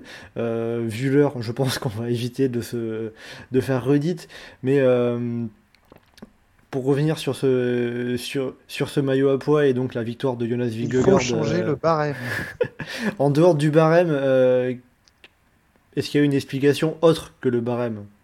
Non, euh, c'est le barème. Après, il y a eu un très mauvais concours de circonstances qui faisait que euh, t'as pas réussi à voir les mecs échapper à chaque fois dans deux des étapes importantes pour marquer des points et du coup ça se répartissait beaucoup entre les coureurs et qu'il n'y a pas de coureur qui a encaissé un petit peu des points euh, à la suite. T'as un Pinot sur l'étape euh, devant sur l'étape de l'Alpe d'Huez, sans doute qu'il est maillot à poids. T'as un Geschke qui est qui est devant sur l'étape de l'Alpe d'Huez, sans doute qu'il est maillot à poids. T'as as plein d'occasions comme ça qui ont été un peu loupées. Après, après, très fort. des étapes de montagne qui commencent par une heure à une heure et demie de plaine, c'est sûr que ça aide pas les grimpeurs à aller dans les chapeaux. Oui. Bah, disons que si tu veux, Geoffrey, j'ai calculé un petit peu le, comment les points ont été obtenus par les, par les premiers. Et en fait, on se retrouve avec euh, Jonas Vingegaard qui prend 62 euh, de ses 72 points à l'arrivée, sur les arrivées d'étape, c'est-à-dire à la, planche, au Granon, à l'Alpe d'Huez, à Péragud et à Otakam. Euh, sachant que les 10 autres, c'est quand il passe au Galibier et quand il passe à Val-Lauron-Azet. Simon Geschke, c'est un peu plus de la moitié, à peu près la moitié de ses points sur l'école de première catégorie, donc relativement peu hors catégorie. Et après, troisième, on a Giulio Ciccone qui marque sur euh, quasiment deux étapes, mais euh, quasiment que sur du hors catégorie. le pire, c'est que. Ouais, mais après, Ciccone, il n'avait pas vraiment le niveau pour. Euh, enfin. c'est un, peu, un peu bizarre de dire ça comme ça, mais il avait pas. Il sentait qu'il n'avait pas les jambes pour aller chercher les points dans les mondes difficiles. Et contrairement à ce qu'il dit dans le chat, il y a quand même Geschke qui s'est beaucoup battu pour le maillot, mais qui, pareil, il manquait un peu de, un peu de canne pour aller taper des points euh, sur les étapes de haute montagne euh, quand il fallait en marquer. Et euh, Wout van Aert qui a failli récupérer le maillot à poil le dernier jour, on en parle ou pas? Ben, pour le coup, il a marqué des points en échappé, lui. Ah, et, des, et dans des arrivées en côte aussi. Il en a marqué partout. Hein. Mais, de la même manière, j'ai fait le classement de classement de classement de la montagne sans les échapper. Wout van Aert finit quatrième de ce classement, à 20 points de, Simon Gachke. bon, on a euh, qui finit avec 10 points. Donc, euh, là, cette année aussi, le problème qu'il y a, c'est que il... Le récupère sans avoir montré une quelconque volonté d'aller le chercher à un moment ou à un autre. Euh, on a autant euh, Pogacar, on se dit ouais, mais il y avait eu un petit raid en montagne qui peut l'expliquer. Froome, quand il le récupère, il a fait des efforts dans l'école. Il fait un effort notamment dans le Tourmalet pour y aller. Euh, le grand problème qu'il y a euh, depuis quelques années, on le voit sur l'incrus- l'incrustation qui est marquée là, classement du meilleur grimpeur. Historiquement, le maillot à poids, c'est pas le classement du meilleur grimpeur. C'est le vainqueur du Grand Prix de la montagne. C'est-à-dire que c'est un, un classement qu'on a un peu détourné de son côté euh, plus baroudeur pour le mettre euh, récompensé, pour vouloir récompenser le coureur qui est Bah, le meilleur grimpeur. Plus ça avançait, plus ça se retrouvait à être euh, un coureur qui était pas du tout un grimpeur ou qui l'était plus du tout, qui le récupérait. C'était euh, un, un super combatif alternatif pour la haute montagne. Et il y a un équilibre. Est-ce que c'est pas un Est-ce que du coup le changement est- il n'a pas été décidé, il pas été décidé sur le côté marketing de se dire euh, bah, maillot à poids euh, sur un coureur qui est pas vraiment grimpeur, c'est euh, c'est- ça fait pas vendre quoi un peu. Ouais, mais là, le maillot à poids qui est porté par le deuxième du classement, qui est pas vraiment nécessairement un grimpeur et qui euh, se retrouve à pas l'avoir, et t'as les photos sur le podium, ou merde, t'as pas un quatrième coureur avec eux euh, pour la photo. Euh, je sais pas si en termes de marketing, c'est idéal pour vendre le maillot. Allez, c'est pas faux. Euh, après, je vois un commentaire dans le chat, Christophe qui nous dit euh, finalement c'était l'année où Thibaut Pinot euh, aurait dû aller euh, chercher ce maillot. Qu'est-ce que vous en pensez? Bah, Bah, ouais, il s'est pas battu, beaucoup battu pour après, mais euh, oui, il aurait pu le récupérer sans trop faire, euh, sans trop faire gaffe. Il aurait fallu qu'il soit échappé dans l'étape de l'Alpe. Après, c'est, c'est, on tu reviens toujours un peu à ça.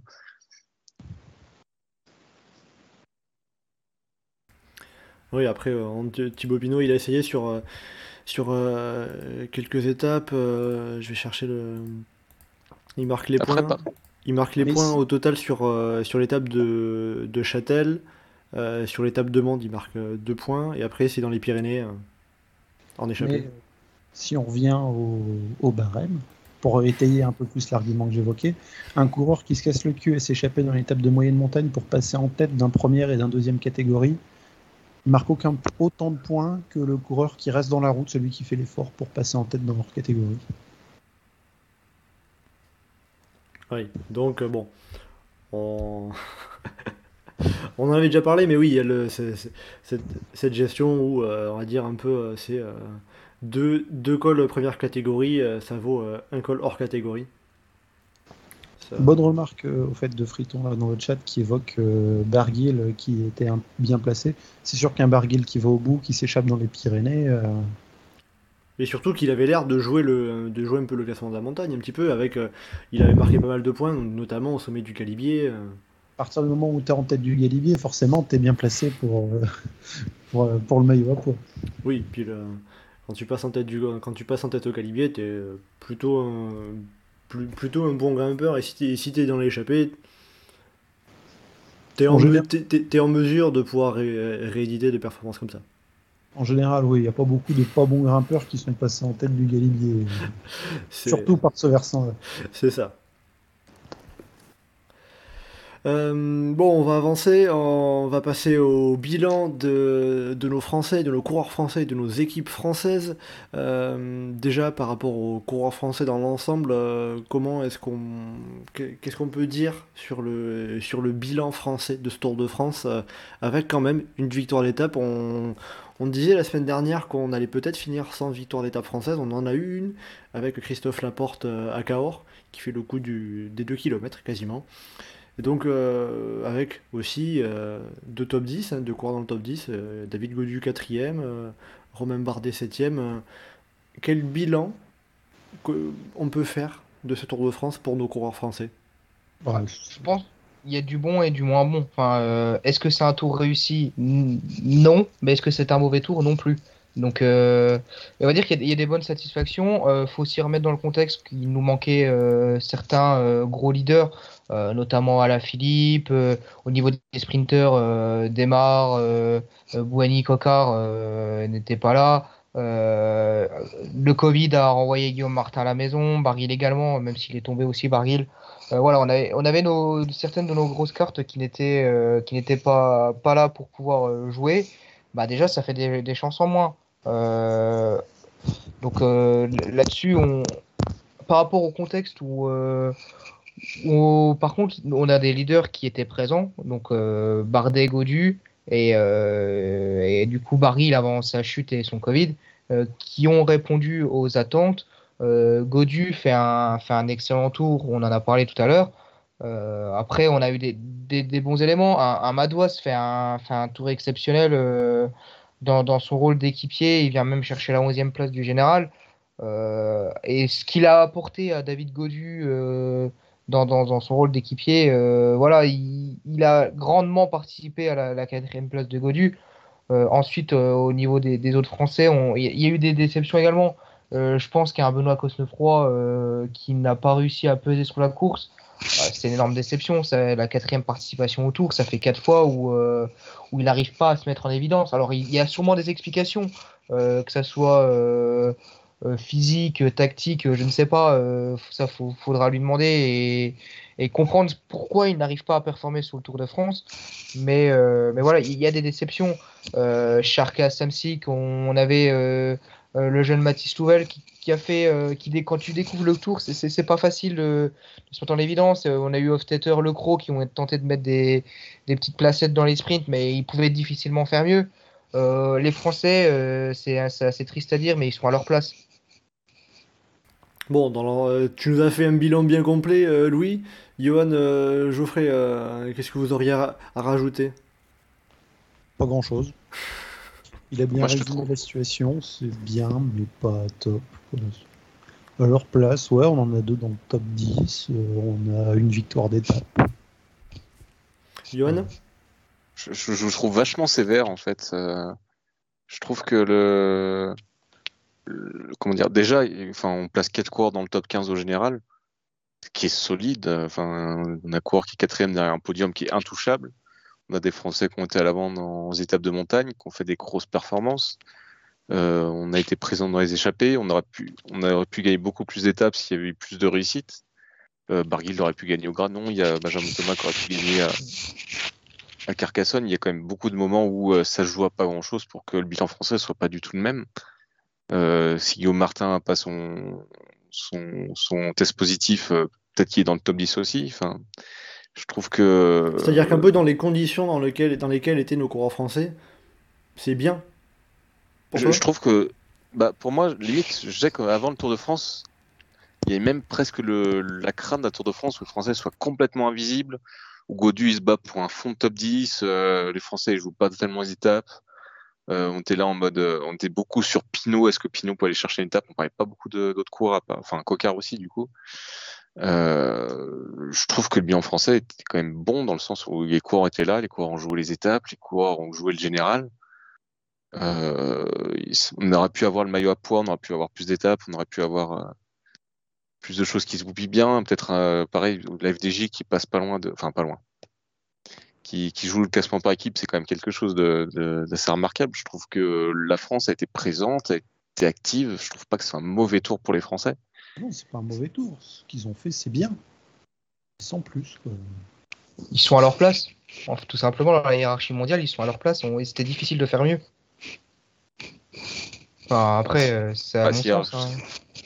Justement, ça aurait pu être mieux, comme, euh, comme Johan l'a dit. Il y a des échappées qui auraient pu aller au bout, où il aurait pu avoir euh, un peu plus euh, de victoires. Euh, on aurait pu avoir, dans d'autres circonstances, un. Comment dire Un maillot à poids. On aurait pu, dans d'autres circonstances, une échappée qui part au bout, récupère un maillot jaune ou plein d'autres choses. Mais, mais voilà, quoi. On a déjà connu des tours bien plus réussis que celui-là. On a déjà connu des tours bien plus réussis, mais je, trouve que c'est dans les bons crus côté français. Ah oui, oui, c'est mais encore une fois, Mais- c'est bien, mais sans plus. Et on- euh, je vois une remarque dans le chat, euh, Christophe qui dit euh, Alaphilippe est souvent l'arbre qui cache la forêt, quand il n'est pas là, ça se voit. Non, c'est pas qu'une question à la Philippe. Donc Alaphilippe pourrait pas foncièrement changer grand-chose euh, sur ce Tour de France? Bah, euh, le bilan aurait peut-être été un petit peu meilleur parce qu'il aurait peut-être récupéré une, une étape, peut-être. Mais Mais ça aurait pas changé grand- foncièrement la, la, la, la dynamique d'ensemble. C'est un peu ce que, ce que, ce que tu dis. non, et puis euh, c'est pas partie des coureurs de, des suiveurs qui sont euh, spécialement hypés par Julien Alaphilippe. Donc, euh, ça- Oui, il n'a pas, il a pas gagné le Grand Prix de Fourmi, donc euh, qu'est-ce qu'il en est à faire pas encore, pas encore. Il a déjà été présent au départ. Bon, pendant ce temps-là, il a, il, il- il a quand même eu le temps d'aller chercher sa, sa victoire annuelle au mur de Huy euh, ce week-end. Bon, avant, euh, avant de. Il n'a pas pris le départ aujourd'hui de la troisième étape du, du Tour de Wallonie, parce qu'il était positif au Covid, ce qui va un peu poser problème, peut-être, sur sa, fin de saison, lui qui vise la Volta. Euh, mais enfin, voilà, pour, euh, pour la Philippe. Et donc, pour les Français qui étaient au départ de ce Tour de France, euh, comme vous l'avez dit, il y en avait quelques-uns qui, n'étaient pas là, à la Philippe, Cocard, Desmar, Bouhanni euh, et d'autres qui ont dû quitter la course comme Guillaume Martin ou Warren Barguil.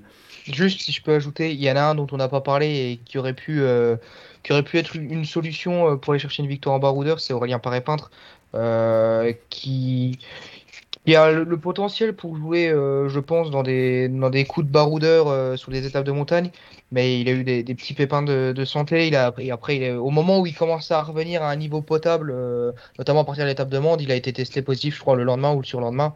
Donc euh, là, là-dessus, tu vois, ça aurait pu être un acteur dans les Pyrénées euh, côté français.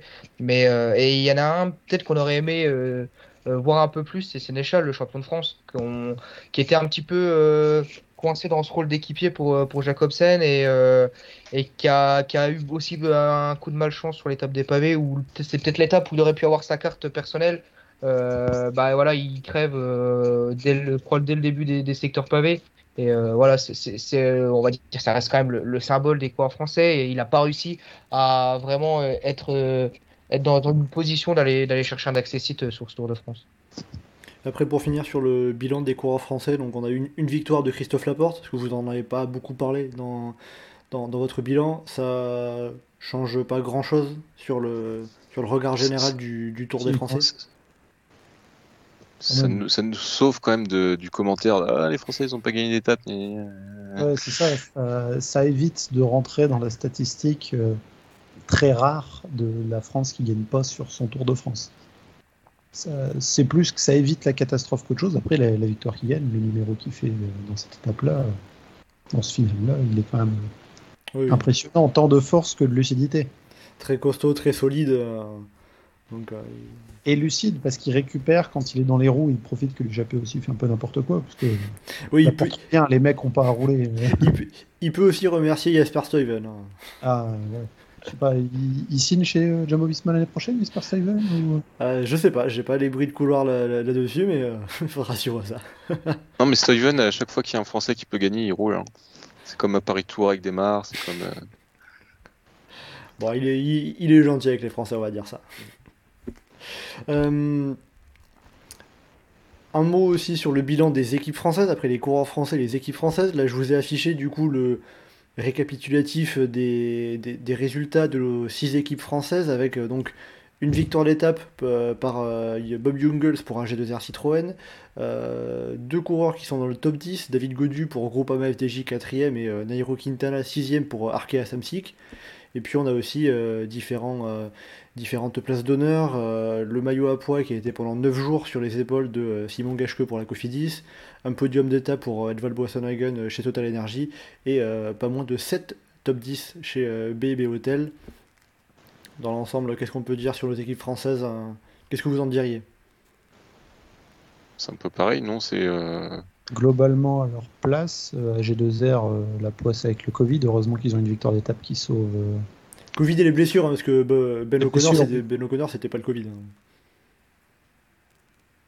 Avec la, la chute euh, dès, la, dès la deuxième étape, plus euh, en plus euh, sur l'étape de Lausanne. Donc, euh, pas vraiment Ah, aidé euh, de, de- de ce point de vue-là, en effet. Si on Et demande puis il crève aussi sur le, le premier secteur pavé de, de Oui. l'étape des pavés. Enfin, même s'il était physiquement hors de coup, euh, le mec a vraiment pas de chance. Quoi. C'est- Ah, c'est- Ah, Euh, on, crève pas, on crève pas par hasard sur les. Ouais, bon, On sent le spécialiste euh, qui part. c'est vrai que tant qu'à faire, autant prendre toute la commune d'un coup et puis. euh, Ouais, comme la, comme la FDJ aujourd'hui. euh.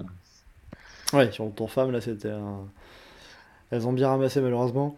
Euh, mais donc, du coup, bon, un peu comme pour le bilan des coureurs français, bilan des équipes françaises euh, à leur place, ce que vous dites. Bah, si on regarde une par une, ouais, euh, AG2R, ils ont la poisse, mais ils se retrouvent à gagner étape. Ouais, c'est un truc qu'ils ont fait assez souvent. J'ai Cofidis, très souvent placé, euh, de temps en temps pas loin de l'étape. Ils ont joué un peu le maillot à poids, mais ils l'ont pas. C'est aussi déjà vu. FDJ, euh, ils auraient peut-être aimé peut-être qu'ils aient une étape, mais euh, très solide pour le général et c'est ce qu'ils ont envie d'être. Total Energy qui a animé, qui a eu quelques top 10 à droite à gauche, euh, qui a eu quelques coureurs, euh, fait des numéros en échappée, euh, Latour qui a fait du Latour en montagne. Arkea, bien solide avec Quintana quand même, ça c'est à, c'est à notifier, et qui, s'en sort bien pour la perte de Barguil quand même. C'est l'équipe où je mettrais un bilan euh, vraiment plus positif par rapport à ce à quoi on pouvait en attendre euh, réellement. Et BNB, bah, voilà. C'est la, la petite équipe qui remplit un peu le fond de start list, qui va chercher des top 10 et qui n'est pas en mesure de faire mieux. Mais honnêtement, BNB, les- le, le bilan comptable fait beaucoup mieux que le Tour de France qu'ils ont fait quand même. C'est ça, ouais. Après, c'est parce Parce que, que- c'est 7 top 10 au sprint. C'est. euh, Oui, C'est oui. ça, euh, et, des, et leur fond de top 10 sauve un peu euh, la stat, tout, tout ça. Honnêtement, honnêtement, le seul de leurs coureurs qui je trouve a fait un beau Tour de France, c'est Alexis Goujard, Goujard. qui, a- qui s'est qui s'est bien réveillé, qui s'est bien retrouvé, qui a fait plein de belles échappées, qui a été à l'attaque jusqu'au jusque dans les derniers jours. Euh, c'est presque dommage que sur l'étape des pavés, il était encore un peu, un peu en dedans et qu'il n'ait pas pu accrocher un peu plus loin. Mais... Après, de, de- de toute façon, il faut aussi des, euh, des équipes, on va dire, c'est pas péjoratif, mais un peu les petites équipes qui sont pas là pour euh, viser le général, qui n'ont pas forcément euh, une carte évidente pour jouer des étapes, mais qui vont, qui vont animer, même si, bon. Oui, mais le truc, c'est qu'ils ont pas trop animé en première semaine parce que Pinot euh, s'est pris des fantasmes de euh, on va être là présent après dans les échappées plus tard sur le sur le reste du tour. Sauf qu'après sur le reste du tour, ça allait trop vite pour eux, ils se sont fait bouffer. Donc euh, c'est un, peu- c'est un peu dommage. Ils ont jamais réussi à être vraiment dans la course. On a eu Bonamour un petit peu, on a vu un peu Schoenberger, mais euh, du coup ils ont pas vraiment été dans dans le rythme du tour euh, parce qu'ils ont ni pris leur chance quand ça quand ils pouvaient prendre leur chance ni euh, plus tard euh, était dans le rythme pour pouvoir exister quoi. Bon, Autant pour BNB, autant avant le tour, je me disais si quand même euh, ils vont animer au moins par des échappées, euh, ils ont leur place pour ça, ils vont pouvoir faire des petits machins à droite à gauche. Quand je vois le Tour de France qu'ils ont fait, je regrette vraiment la- l'absence du Moix. Ouais, je vois justement un commentaire de Baptiste euh, dans le chat euh, qui dit euh, honnêtement, euh, BB méritait pas d'être sur le Tour de France. hein. Bon, pff, il y a une équipe avec laquelle on pouvait contester, c'est pas non plus euh, tant que ça un scandale qu'ils étaient sur le Tour de France. En soi, le- les top 10 qu'ils ont, ça montre qu'ils étaient pas non plus complètement à, à la masse. Mais Mais bon, on verra aussi pour euh, BB euh, ce qu'il en adviendra euh, l'année prochaine. Euh, Il risque euh, de ce qui est annoncé, il pourrait Ouais. être un peu plus présent. Parce qu'on annonce déjà le, le- le naming de la ville de Paris et, le- et les gros sponsors qui arrivent. euh, euh, quel enfer. Ah, mais euh, quand Jérôme Pinot disait qu'il fallait pas que- qu'il passe pour des clowns en course, euh, le spectacle comique des interviews et des présentations générales de l'équipe rattrape quand même largement ça. Après, c'est vrai que, après, que par rapport à l'annonce de ce nouveau, de, de- de- du nouveau sponsor qui arrive et euh, même le naming euh, Paris Cycling Club qui est un peu comique pour une équipe, pour une équipe qui se veut bretonne, euh, c'est euh, en fait, moi je, me- pose une question par rapport à ça. C'est en fait, est-ce que on a besoin et est-ce qu'on a la place pour avoir six équipes en France qui se veulent World Tour ou de niveau World Tour? Parce qu'on a, on est parti pour avoir quatre équipes World Tour l'an prochain. Total Energy veut, veut quand même être du niveau plus ou moins World Tour. BB Hotel, euh, KTM, avec le nouveau sponsor qui arrive, va vouloir être euh, en World Tour euh, très rapidement avec un budget qui est, qui, qui est annoncé à même plus de 20 millions d'euros, ce qui est quand même assez colossal, qui serait pas loin d'être le premier budget des, équipes françaises. est-ce que techniquement, après, on va pas se retrouver avec un, un trou entre les équipes continentales, les, euh, les, les Roubaix, les Saint-Michel-Aubert, Nice, Nantes, et les équipes, qui, les équipes françaises qui, de niveau World Tour? Bah, de fait, tu l'as déjà de toute façon, même aujourd'hui, euh, Roubaix, Aubert, euh, Nice et Nantes n'ont pas euh, le niveau de BNB. Aubert encore, euh, Saint-Michel-Aubert compense un peu avec notamment le- la grosse saison de Jason Tesson, mais il va pas rester chez eux. Oui. Euh, c'est toujours plus ou moins la même chose. Les, les équipes de troisième division compensent un peu quand ils ont le coureur qui sait faire une grosse saison, mais les, un coureur qui fait une grosse saison, ils montent un niveau dessus. La, structure du, du cyclisme mondial fait que les équipes de troisième division, de par leur impossibilité de participer aux courses World Tour, sont de toute façon euh, nettement inférieures aux équipes de deuxième et de première. Et en France, de toute façon, on va pas avoir une équipe de deuxième division qui va être en fond de tableau de deuxième division. Bah, on Parce avait. euh, Parce qu'il y a le tour où il faut être invité, donc si, on, si on est en deuxième division, ça va être le, le haut de la deuxième division. On avait juste euh, Delco Marseille qui, est, qui, qui a bien tenu pendant, pendant une décennie un petit peu cette place-là, d'être euh, l'équipe d'être l'équipe Conti Pro qui sait qu'il ne fera pas le Tour de France. hein. bah, au début, c'était plus une, c'était une équipe continentale. Et Oui, juste ils ont mis quelques années à passer en, en Conti Pro. Qui prenait de plus en plus d'importance, donc ils sont passés en Conti Pro, mais sauf qu'une Conti Pro de, de bas de tableau des Conti Pro, bah, elle fait pas le tour et en France ça survit pas. Bah, après le, la mort de Delco, tu peux te dire que c'est dû à d'autres choses que juste le fait qu'ils n'ont Oui, pas fait oui. le Tour de France. mais- Oui, c'est pas.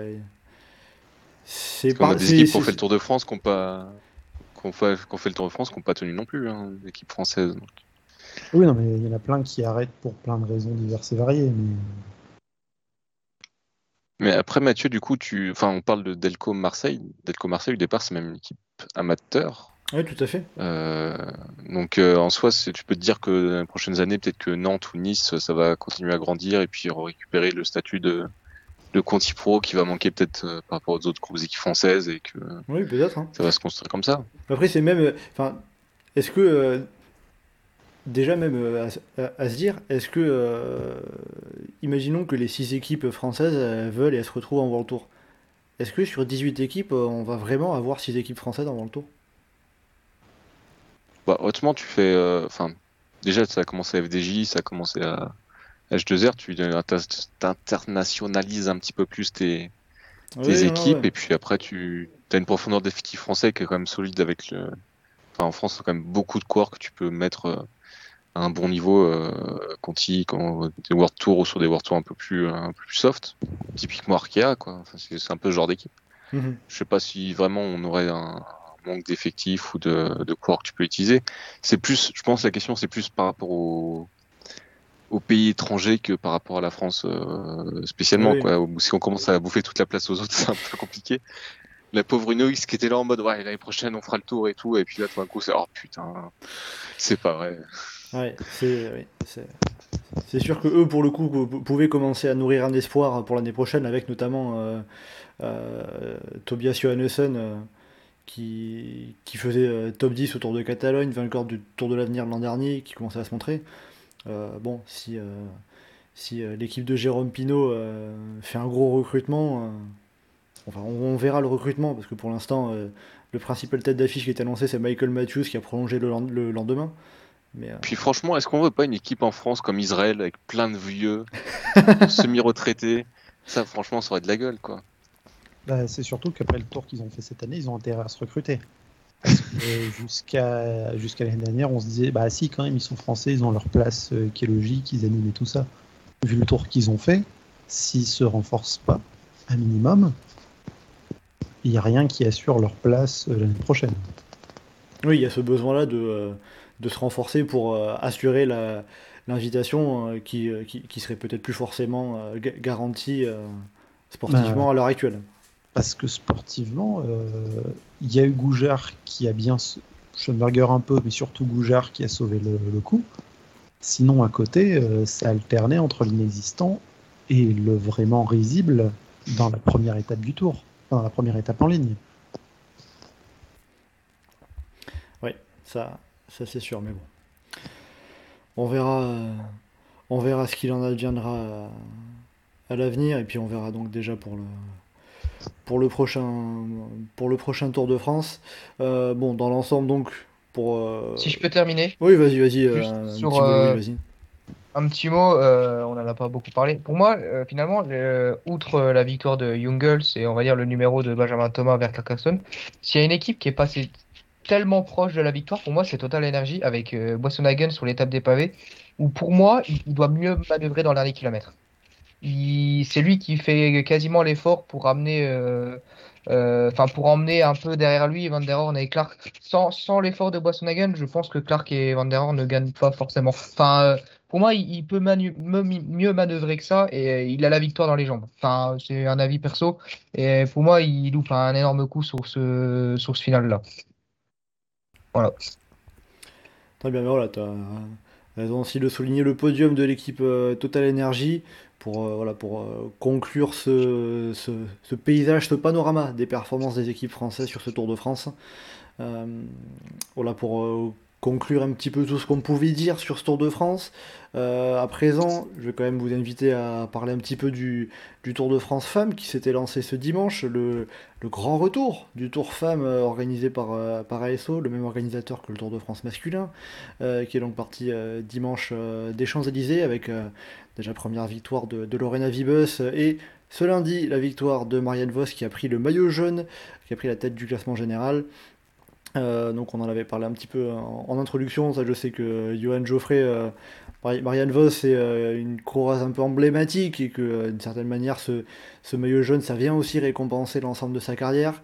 Euh, pour présenter ce Tour de France, déjà, euh, bah, qui, qui, qui va être, quelles vont être les favorites euh, pour vous pour, le, pour jouer le général? Euh, Bah, Cavalli, ah non, bah, ça marche plus. Moi, pour le général, ça, je vois surtout euh, Marianne Vos, Annemiek van Vleuten et, Elisa Longo-Borghini. Ah, tu vois, Marine Vos. Je, je suis absolument pas objectif quand je dis cette phrase. elle, est, elle est au départ d'une course, j'ai envie de l'avoir gagnée. Je, je suis un fervent supporter de Marianne Vos depuis, depuis, putain, depuis 16 ans maintenant. C'est il y a 16 ans son premier titre mondial. Euh, j'ai toujours adoré euh, son, son style, son allure sur le vélo, sa manière de courir. Et, et je suis absolument pas objectif euh, là-dessus. Je l'ai jamais été. Et pour maintenant, je le serai plus. Quoi. Là c'est bon, c'est peine perdue. Mar- Mais Marianne Vos en, en jaune en plus sur les chemins, Ah, ça promet demain, ça promet. ça, ça va être beau. Euh, après demain, Bar, le duc Après demain, oui, pardon, demain Oui. c'est c'est Épernay. Demain euh, c'est Épernay avec.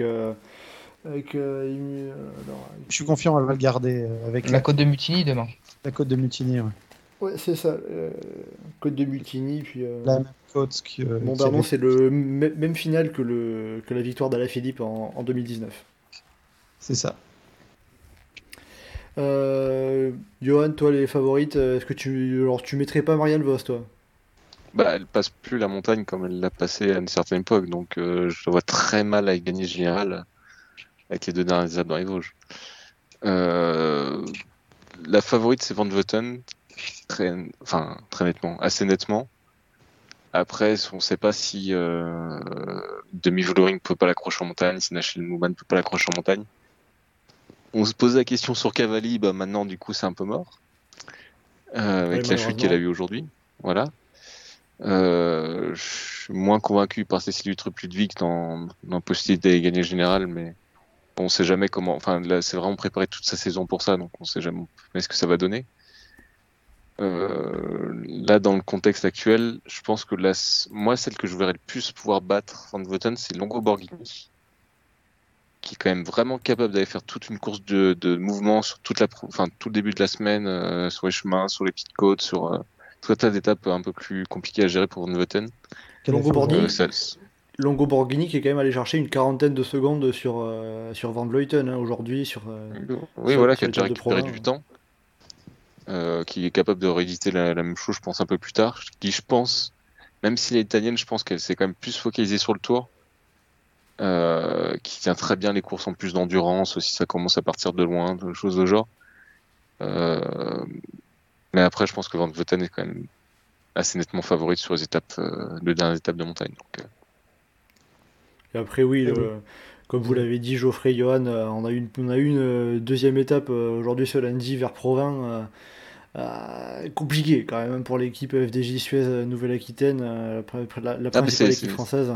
C'est incroyable, hein. t'en as une qui mise hors course, t'as la deuxième qui te casse la gueule, puis tu dis ouais bon évite ta musique, au moins elle est dans le peloton, ouais, hop, elle tombe. Ouais. Heureusement, c'était dans les trois derniers kilomètres. Elle a été euh, repêchée dans le temps du peloton à 34 secondes euh, de, de Marianne Vos.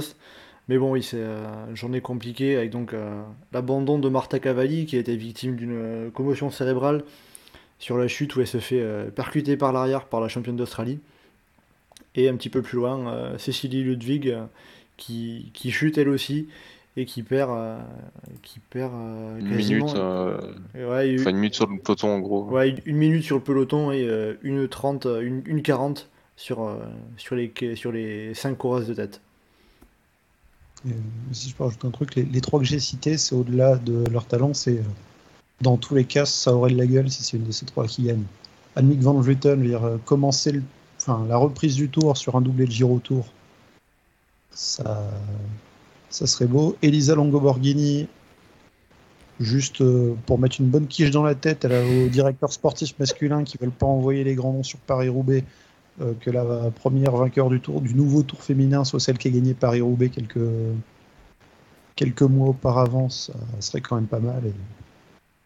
Puis Marion Vos, c'est la classe de toute façon. Donc, euh, Après si tu veux une vainqueur du, du tour charismatique, euh, franchement si t'as Cécile Utrepuivy qui gagne le tour, les interviews post-course ça sera incroyable.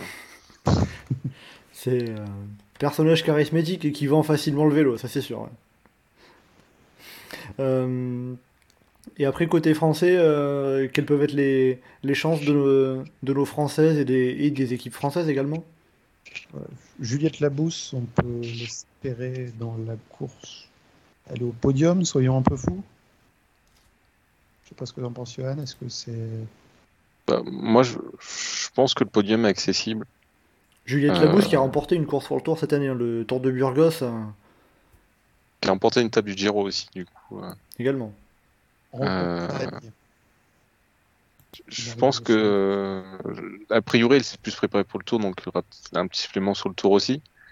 Euh, je pense qu'elle peut aller jouer le podium. Je, euh, je suis pas, enfin, c'est pas la favorite pour aller monter dessus, mais il n'y a pas de raison qu'elle, enfin, sur ce qu'elle monte, sur sa dernière course, sur ce qu'elle a fait cette année, il n'y a pas de complexe à avoir sur, sur cet objectif-là, je pense. Et donc en dehors de Juliette Labousse, euh, Bah, quelles autres coureuses françaises peuvent euh, faire quelque chose? Bah, les autres, à mon avis, sinon ça va être par des échappées parce qu'on a de... des coureuses comme Audrey Ro- Cordon-Ago ou Aude Bianic vont, vont être en équipière, clairement. Dans d'autres circonstances, elles auraient pu se montrer peut-être un peu plus, surtout Audrey Cordon-Ago, mais elle va vraiment être en équipière. Euh, Il y a quelques coureuses de plus petites équipes qu'on va voir en, en échappée. Celles des équipes françaises notamment, la, FDJ Suez, vu les circonstances de course aujourd'hui, peut-être qu'on les verra un peu plus, du coup. Evita Music ou, ou Marie-Lenette. Bah, Evita Music est toujours placée au général. Enfin, moi je pense que Evita Music, tant qu'elle craque pas à un moment, elle va être jouer le général et finir le top 10. Mais- Oui, parce que c'est vrai que même au final, euh, ap- après cette deuxième étape, euh, dans les 31, euh, dans les 31 femmes qui sont euh, dans, dans les 30 femmes qui sont à moins d'une minute de, de Marianne Vos, il n'y a plus que deux françaises, euh, Juliette Labousse euh, et Evita Music, qui sont dans le groupe à 50 secondes euh, au général. Mais clairement, de toute Il y a- façon. il y a, y a- y a. Coralie Demey aussi, euh, et, et puis euh, une autre Aubert euh, qui sont dans le peloton. Euh, Euh, Elles sont un tout petit peu plus loin, euh, tout petit peu derrière. Peut-être parce qu'elles peut-être que- peut-être parce qu'elles elles avaient perdu du temps hier. ah oui, peut-être à Paris, ouais. Mais de toute façon, enfin, de base, Juliette Labousse et Evita Music, c'est deux seuls qui ont joué le général. Euh, les autres, c'était pour des échappées euh, avec des noms qui peuvent marcher plus ou moins, genre Gladys Ferrulst, euh, comme une bonne carte pour gagner une étape. Audrey Cordon, si jamais elle arrive à avoir des, des jours de liberté, ce qui est pas envisageable, mais donc on peut espérer quoi? Un top 5 et une victoire d'étape? Ça me semble plus facile d'envisager un top 5 avec Juliette Labousse que- qu'une victoire d'étape. Après, à voir aussi euh, si on se retrouve avec des échappées un peu euh, accessibles ou pas, ce qui est pas sûr du tout. Euh, c'est pas dit qu'il y ait une victoire non échappée euh, tout court sur, sur ce Tour de France. Donc, euh, toi, tu, te, tu, tu serais pas étonné qu'il y ait 8 victoires qui soient euh, pour les favorites dans le peloton à la pédale Bah, je serais pas étonné que c'est cadenas pour le- essayer de faire des sprints euh, sur les étapes euh, un peu plus accessibles et que ça, et que sur les étapes plus dures, ça lance d'assez loin et que du coup, ça te retrouve avec les meilleurs devant. Euh, Moi, je serais pas surpris qu'il y ait que des victoires d'étapes néerlandaises. Enfin, ça va être En tout cas, pour l'instant, on est parti pour hein. deux, deux étapes de victoire néerlandaise. Donc, écoutez, on verra ce ça. qui, ce mais ce qui, ce qui contraste un peu avec la saison, parce que qui, presque plus une saison italienne d'ailleurs. Oui, non, mais je dis ça parce que Cavalli. euh, Cavalli est plus là, est plus plus. euh, Après, on a quand même d'autres euh, concurrentes sérieuses d'autres pays, mais les Pays-Bas sont euh, le pays numéro un du, du vélo féminin. J'allais dire incontestablement, l'Italie conteste quand même pas mal cette année. Bah, le- les Pays-Bas, quand Vettel va prendre sa retraite et Simon Vos euh, prend sa retraite, euh, Ah oui, oui, après. euh, derrière, ça va être dur quand même. hein. Ça va faire deux, go- Derrière, ça, ça- ça va faire deux grands noms qui partent d'un coup. Quoi. C'est- Bah, et puis 3 avec Van der Breggen qui a arrêté. euh, Aussi, bien sûr. ouais. Donc, euh, que- comme on, on en avait déjà et parlé, on en avait déjà parlé l'année dernière, mais c'est un peu ce problème de la nouvelle génération qui avait un petit peu de mal à éclore côté néerlandais. Donc, euh, ça laissera peut-être plus de place finalement, qui sait, euh, aux, À l'Italie. aux autres nations. Et puis, euh, on, on va espérer que les Françaises euh, arrivent petit à petit à, à se mêler à, à la lutte. Juste une question, Mathieu. Oui, vas-y, Louis.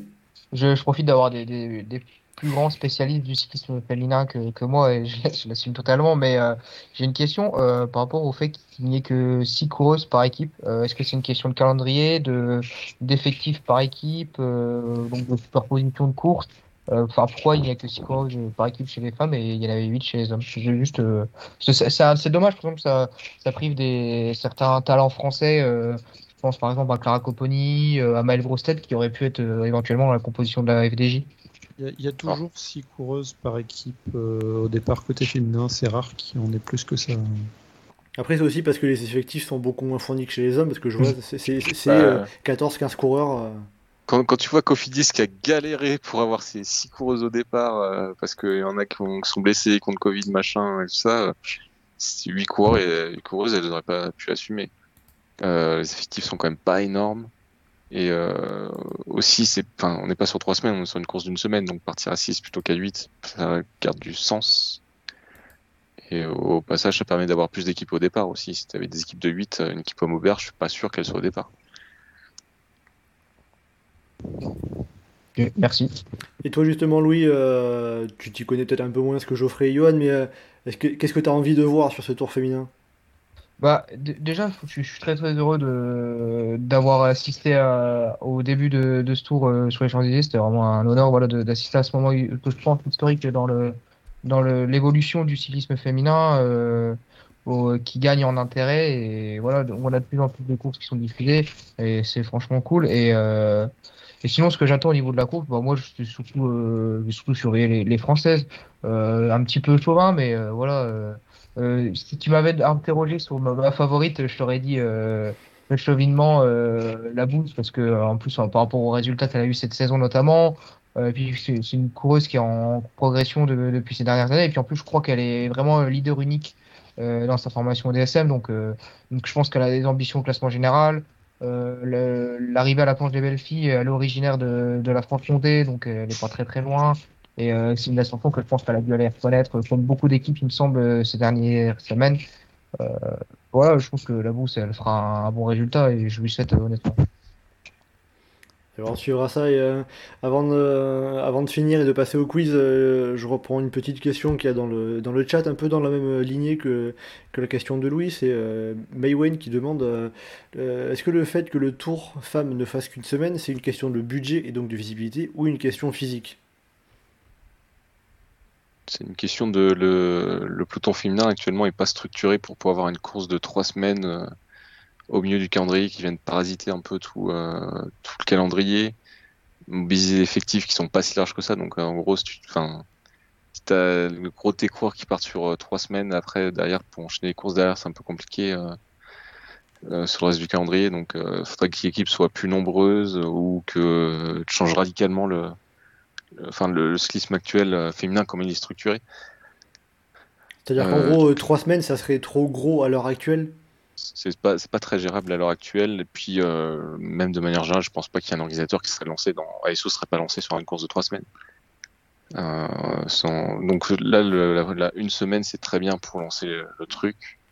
Euh, on verra quand ça pourra commencer à grossir et à durer plus longtemps.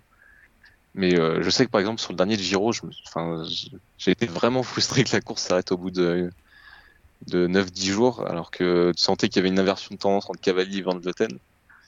Et euh, je, je serais, je serais curieux de voir euh, justement quand le Giro ou le Tour de France pourront passer à 15 jours. Trois semaines, je pense ça va être compliqué euh, avant un bon paquet d'années, mais genre monter vraiment à 12, 13 jours de course, euh, comme ça, je serais, je serais assez curieux. Euh, physiquement, il n'y a aucun problème pour que les filles fassent trois semaines. hein. Il y a un problème de densité un peu du peloton, euh, parce que si tu envoies une équipe comme Aubert ou le Stade Rochelet sur trois semaines, c'est un peu compliqué, mais euh, typiquement le top mondial, euh, le niveau World Tour, et elle pourra encaisser trois semaines, il n'y a pas trop, pas trop de soucis. Oui, puis euh, petit, petit à petit, la densité va se resserrer un petit peu. euh. Et aussi, si on fait trois semaines, de fait, il n'y aurait pas 24 équipes au départ. Il faudrait qu'il y ait plus de coureuses par équipe parce que partir trois semaines à 6, ça irait pas, mais euh, Oui, c'est sûr. d'organisation de calendrier, de course euh, et tout ça. ouais, et euh, même de moyens pour euh, humains pour certaines petites équipes. Parce qu'il y a vraiment des équipes euh, qui là sont sur le tour qui sont faibles, disons. Ça pourrait être compliqué à gérer vraiment sur la, sur la longueur. même- Mais à terme, je pense que ça va augmenter. De toute façon, pour une, pour une première tentative, c'est évident que ça allait pas faire plus. Le Giro, ce qui va se décaler dans le calendrier ou pas, s'il se décale clairement, je vois le Giro euh, augmenter un peu et gagner quelques jours. Bon, Le et- tour, euh, il y a les problèmes de calendrier, il faut pas que ça coupe avec le tour masculin parce que juste en même temps, on l'a vu avec la course by le tour, c'est compliqué euh, pour exister médiatiquement. Donc un jour de battement le dernier jour, ça peut passer, mais après, si ça augmente, euh, bah, il y a d'autres événements dans le calendrier. Pour les années olympiques, ça posera clairement problème. Donc, euh, à voir. Déjà, laissons, laissons le tour féminin euh, renaître et se pérenniser dans le temps. Voilà, faut pas, disons qu'en gros, faut pas mettre la charrue avant les bœufs. On va avancer tranquillement étape par étape. Et on ça, verra- quitte à avoir une course féminine de 15 jours, euh, on l'aura sur le Giro avant le tour de toute façon. D'accord, très bien. Bon, à la limite, c'est vrai que le seul, le seul truc qui peut manquer peut- peut-être cette année, c'est un contrôle à montre sur, sur le parcours de, de ce tour. J'ai vu un. Mais euh, c'est compliqué de caler euh, tout en seulement Oui, voilà, jours. on peut, on, on Bah, peut pas tout faire. Après, voilà, c'est sûr. Après, le, le, le, le problème du chrono, là, c'est pas qu'un problème du Tour de France, c'est un, gros problème dans le cyclisme féminin actuellement que les organisateurs sont de plus en plus réticents à mettre des contre-la-montre euh, sur leurs courses. Mais pas que cyclisme féminin. Bah, sur le cyclisme masculin, ça revient un petit peu, mais enfin, ça revient un peu. Le Giro a diminué, le Tour de France on a remis, mais euh, ça se maintient un peu plus. Tour de France féminin, c'est vraiment maintenant, c'est devenu un peu optionnel et euh, je sais qu'il y avait Hélène Van Dyke qui s'en plaignait beaucoup, par exemple, euh, dans les médias. Et il y a, il y a également la contrainte géographique. À partir du moment où on part de Paris, on se fait un week-end dans les Vosges. euh, Oui. Déjà là, dans les Là- étapes de transition, il y a une étape de, 104 de quasiment 180 bornes qui est, qui est quelque chose qui est euh, devenu rare dans le cyclisme féminin. Bah, euh, qui, est, d'années. qui est déjà hors règlement, parce qu'il me semble que la limite ouais. est, à, est à 160, un truc comme ça, il me semblait, dans le règlement. Oui, mais, euh, Mais si avant, on- bon, il y a toujours si moyen on de, parle- toujours si moyen on de, part de là-dessus, euh, le, le- le détail des fonds de règlement UCI, euh, Il y a toujours moyen de contourner. Pour le Giro, ils se rendent compte, eh, en fait, là, on n'est pas dans les règles, est-ce qu'on peut avoir une dérogation pour ça Ils l'auront à chaque fois. Ouais, c'est façon. ça. Et après, pour le côté géographique, on va aussi préciser que le tour, part- le tour femme partira pas forcément chaque année de Paris, et que notamment, je crois que c'est pour l'année prochaine, c'est annoncé du côté des Pyrénées, euh, quelque, chose, comme ça. Donc, euh, donc voilà, ça serait. euh, donc ça, il n'y aura pas forcément cette même contrainte de bah, partir que de Paris et après on est en, fonction des, des destinations vers lesquelles on peut aller. Donc on verra ça bah, déjà en octobre. Pour savoir quel sera le parcours du Tour de France 2023 et déjà aussi euh, bah, d'ici la fin du d'ici euh, d'ici la fin de la semaine de suivre le déroulé de ce, premier Tour de France femmes euh, direction donc la super planche des belles filles. On va terminer ce live, mais avant ça, il est l'heure de notre petit quiz. Euh, cette semaine, pour euh, rebattre un peu les cartes, euh, j'ai décidé de laisser Geoffrey. Enfin, c'est pas moi qui à Geoffrey, mais on, a fait ça de, de concert. C'est Geoffrey qui a donc préparé les questions et qui va donc nous poser des questions pour avoir essayé, essayer d'avoir un niveau des participants, des répondants un peu plus homogène, on va dire. Alors du coup, euh, j'ai hésité à plusieurs euh, thématiques différentes pour le quiz et au final, j'ai d'abord euh, deux, questions brèves et après un, questionnaire à, liste à remplir, disons, un peu pour ceux qui étaient avec nous il y a 15 jours dans l'idée de ce qu'on avait fait sur l'Alpe d'Huez. Alors, la première question, elle est, ben, on va la faire en transition avec le Tour féminin. Alors, le Tour de France femmes a existé organisé par ASO. Il y a eu un Tour de France femmes, il y a un Tour de la, ensuite appelé Tour de la CE féminin. Il y a eu une, un Tour féminin, un- une Route de France, une grande boucle féminine internationale. Il y a eu plein de choses. Mais dans tout ça, il y a une de ces épreuves qui a eu une gagnante qui est au départ du Tour de France euh, 2022 féminin. Ah, je sais, Hmm. je crois. Alors, c'est c'est quoi la question? C'est euh, quelle qui épreuve? est quelle coureuse? Au départ du Tour 2022, du Tour féminin 2022, a déjà gagné un des euh, simili Tours de France féminins qui ont existé ces dernières années Longo Borghini? T'es sûr? Bah, Je sais qu'elle a gagné sur la Route de France 2016. Je sais pas si elle a gagné le général. En Euh, 2015, Ouais, parce que je sais qu'elle a gagné à la, pla- à la planche des belles filles. euh, c'est ça. Elle a gagné, elle était déjà leader à la planche des belles filles, elle avait pris le maillot jaune depuis quelques jours, c'est ça. Donc, elle avait, donc elle avait gagné le général? Elle a gagné le général. Oui, je l'avais. Donc, Ensuite, il y a une autre question. Donc, deuxième question. euh, Tiens, je te propose une question dans le chat, euh, question de gaz. euh, qui a gagné le Tour et le Grand Prix de Fourmi? Eddy Merckx. La même année en plus. Formidable. Et euh, Raymond Poulidor a fait podium du Grand Prix de Fourmi, mais il ne l'a Ah pas gagné. Évidemment.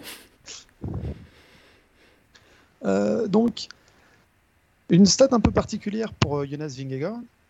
Il a fait son premier Tour de France et il en a terminé. Il l'a terminé deuxième. Puis son deuxième Tour de France l'année suivante, il a gagné. Je vous demande de me trouver quel autre coureur, sachant qu'il y en a deux. Quels coureurs ont fait deuxième de leur premier Tour de France pour le gagner l'année suivante? Ulrich? J'allais dire ça.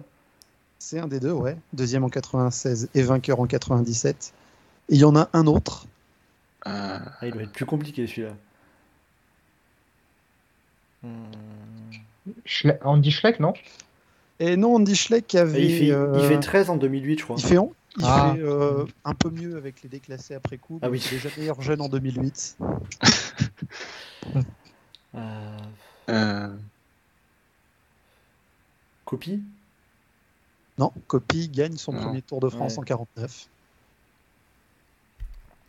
Est-ce que c'est genre. Ah, attends. Euh,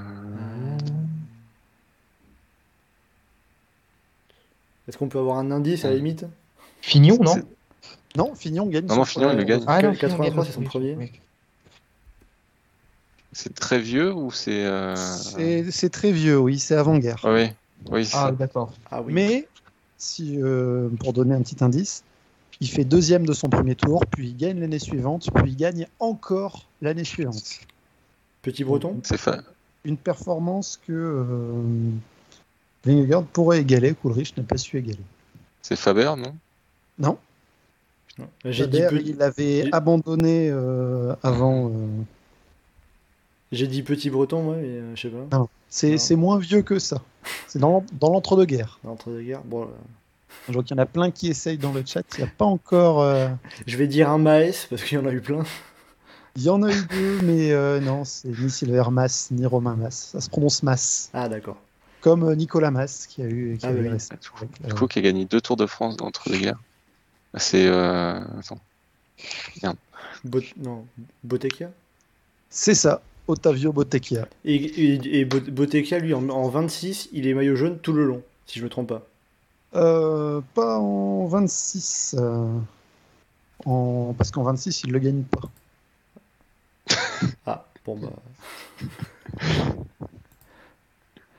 Mais je sais qu'il. En 24, 24, voilà, j'étais à deux ans près. pour gagner parce que lui qui le gagne en 26. Mais bon. Donc là, il y avait deux trucs à trouver. Maintenant, on va partir pour le dernier.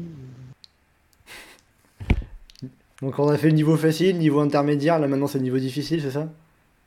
Ça va être difficile d'aller au bout, mais au début, ça va être facile. Et chacun votre tour. Euh, Attends, on t'entend plus très bien? Pardon, pardon. Est-ce que là, vous m'entendez mieux? Nickel. Alors, on va faire comme on l'avait fait avec l'Alpe d'Huez et je vais vous proposer d'aller un par un par rapport aux réponses qui ont été dans le- dans- données dans le chat. D'abord Louis, ensuite Johan, ensuite Mathieu et on va tourner comme ça. J'ai été chercher tous les classements annexes officiels de l'histoire du Tour de France. Oh putain. Oh pardon.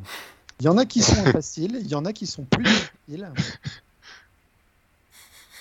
Il faut me lister un classement annexe qui a été officiel. Alors j'appelle classement annexe soit Ah, les noms, d'accord. soit un prix qui a été donné à l'issue du Tour de France sur l'ensemble du Tour, soit quelque chose qui se cumulait tout au long des trois semaines. Donc des choses comme le prix Henri Desgranges, ça compte pas, parce que c'est quelque chose de juste ponctuel en cours de tour. Est-ce que j'ai été clair dans ce Mais qui est je, je comprends- Oui. non, je comprends, je comprends pas. Moi, je, moi, je comprends pas. euh, Tous les, tous les prix classements qui ont Tous été classements annexes, attribués à la fin, à la il y a fin le du tour. classement général avec le maillot jaune qui est le prix ultime, il y a chaque jour les victoires d'étape, Ok. mais il y a le classement annexe. Et Louis, je te laisse essayer en premier pour en dire un. A priori, au début, c'est assez facile parce qu'il y en a Bah, le, le maillot à poids du classement de la montagne. C'est ça, le, le Grand. Prix. C'est ça. C'en est un. Johan, Euh, classement de la combativité. le classement de la combativité, c'en est un aussi. Euh, Bon, je vais, je vais rester sur du facile. Je vais, je vais rester sur du facile pour essayer de me garder les, les rares un peu, un peu moins faciles que j'ai en tête. euh, Le, le classement des jeunes. Le classement des jeunes, c'est ça. Je mets ensemble euh, ces variantes avant qu'il y avait eu, où c'était le classement des néo-pros, le classement des néophytes du tour.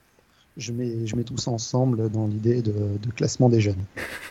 J'ai jeté un coup d'œil au chat. J'ai bien le, la remarque de Friton qui trouve que t'es un psychopathe de faire ça. T'as pas idée des classements qui existaient dans les années 20. Je pense pas, non, je pense pas. Allez, Louis, Là, je crois qu'il nous reste un maillot distinctif actuel, donc le maillot vert, du classement par points. le classement par points. Pour l'anecdote, maillot vert qui était rouge en 1968 pour des raisons de sponsoring. Johan, Euh, bah, le classement par équipe. le classement par équipe, euh, historiquement avec les casquettes jaunes et maintenant les dossards et les casques jaunes, oui. Donc maintenant, euh, Mathieu, on part dans des classements qui n'existent plus actuellement. C'est ça. Euh, alors, bah, c'est du coup celui que je m'étais gardé sous la main, le combiné avec le maillot euh, mix jaune, vert, euh, pois, blanc. C'est ça. Maillot qui a été blanc de 68 à 74 et qui a ensuite été un mélange de plein de trucs à partir de 84. oui. Qui était présent aussi sur la, sur la Vuelta avec un barème un peu différent. euh, Et donc, qui aurait probablement été remporté par Pogacar cette année. hein. Ouais, ou Van Aert. Oui, aussi, ça, ça- ça dépend du barème. Louis, Euh, bah là, là, là, tu m'en poses une colle. Mais, mais je, je crois qu'il y a un truc avec la lanterne rouge qui a existé officiellement à une époque. Non, le prix de la non. lanterne rouge qui est lié au classement général, c'est pas un prix, euh, c'est c'est pas un prix à Ça, part. tu le comptes pas? Mais on le compte pas, mais comme il y avait un léger flou là-dessus, je te laisse le bénéfice du doute et je te Et laisse une deuxième chance, tu n'es pas éliminé tout de suite. Et ils ont officialisé un petit peu le truc euh, cette année en on prend quelque chose au- à la lanterne rouge, il me semble. Enfin, tu vois, ça, ça rentre un peu dans le, dans un cadre un peu plus officiel. Non, mais sinon, de toute façon, enfin, j'ai, euh, là, j'ai pas grand chose en tête. Je vais dire un truc au pif, mais qui est vraiment genre. euh, Il y a de quoi, il y a de quoi avoir. Je donne un indice pour tout le monde. Il y a de quoi avoir bon en tentant un truc au pif. Autre indice, il y a du classement qui existe sur, le, sur un autre grand tour. Oui, le, le, le Giro, ça, ils en ont fait des tonnes. Donc Louis, une proposition? Moi, je dirais le classement du meilleur français. Il doit y avoir un truc comme ça, non? Ça n'a jamais été euh, officiel avec un prix euh, ou un maillot euh, distinctif, comme ça a été le cas avec le meilleur Suisse sur le Tour de Suisse, qui a eu un maillot particulier il y a quelques années. On n'a pas été chauvin à ce point-là. Pas à ce point-là, non. C'était marqué, c'était marqué dans des vieux classements où on mettait le meilleur français, mais juste à titre informatif, dans les tout premiers Tours de France, dans, à côté du classement général, il y avait un classement qui était indiqué honorifiquement des un classement général des Français, mais on mettait aussi le classement général des Belges, le classement général des Italiens, et c'est arrivé que l'auto mette en annexe les classements par nationalité, mais c'était pas un classement officiel avec un prix euh, à l'arrivée. Ok. Johan? Euh, bah, Le classement du fair play. Le classement du fair play qui était déterminé par un jury euh, au début des années 90. C'est une bonne réponse qui était décerné à un coureur et pas à une équipe euh, comme sur le Giro actuellement où c'est juste l'équipe qui a eu le moins de pénalités.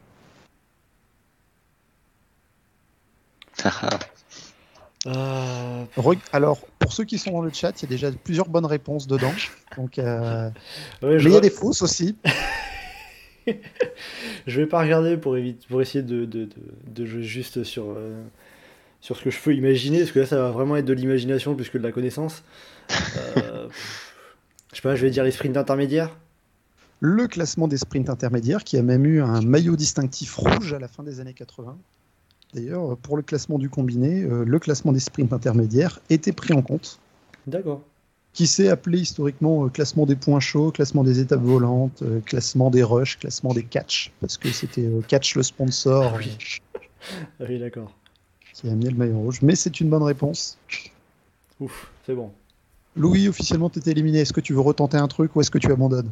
Bon, après, de toute façon, j'avais l'œil sur le chat, donc, euh, donc non, je, je, vais laisser euh, les, les, experts. Je, je, je, me suis déjà assez ridiculisé comme ça. Ali.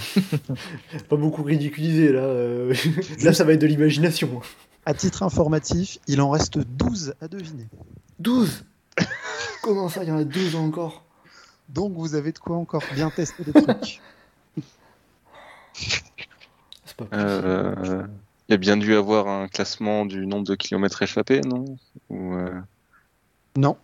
Non. Ah. Non, ça, ça c'était juste un compteur tenu, tenu dans, tenu dans, dans ah l'équipe. Oui, dans l'équipe. Dans l'équipe, ouais. Ah, du coup, si Mathieu a faux, euh, pour quand même qu'il y ait un vainqueur, on fera un deuxième tour. Jusqu'à ce qu'il y en ait un qui dise un truc bon en mort subite. Euh... Ah, j'avais un truc en tête, je l'ai perdu. Euh, genre, euh, classement des, des descentes Absolument pas. non, mais je sais que le Giro, ils ont voulu tenter, mais je me suis dit peut-être que dans les années. euh, peut-être qu'il y a longtemps, le Tour l'a- fait, peut-être. Mais non. Mais il y a- vraiment des trucs euh, qui sont bons euh, truc. Alors, euh, par rapport à quelque chose qui est mis, classement du meilleur rookie, du meilleur néophyte, c'était une alternative du classement du, meilleur jeune qui avait entre 83 et 86, où c'était le meilleur débutant sur le Tour de France. Ce qui fait qu'il y a eu des maillots blancs de 30 ans. Euh, mais de fait, j'ai compté ça comme la même hiérarchie et le même classement. Parce que si je découpais à ce point-là, euh, Oui, là, là, on, on serait pas rendu. hein. Du coup, Johan, Mathieu, maintenant c'est mort subite. Le prochain qui tente quelque chose et qui a bon. Ah oui, non, mais là, mais qui... qu'est-ce que tu veux qu'on trouve hein Il n'y a pas un. Il n'y a pas un classement des. des, euh, de mecs qui avaient fait des places d'honneur mais qui n'avaient pas gagné. Non, non. J'imagine un truc. Ou en tout cas, pas officiellement. Comment il peut rester 12 classements C'est pas possible.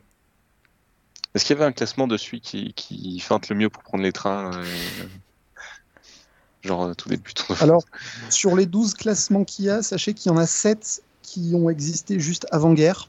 Oh, ah oui, d'accord. Mais il en Ah. reste 5 qui ont existé après. Il y en a certains qui ont. Il y en a 3 qui n'ont qui n'ont existé qu'une année. Il y en a 2 qui ont été un peu plus longs. Ah ouais. Et il y en a un qui manque qui a eu droit à un signe distinctif.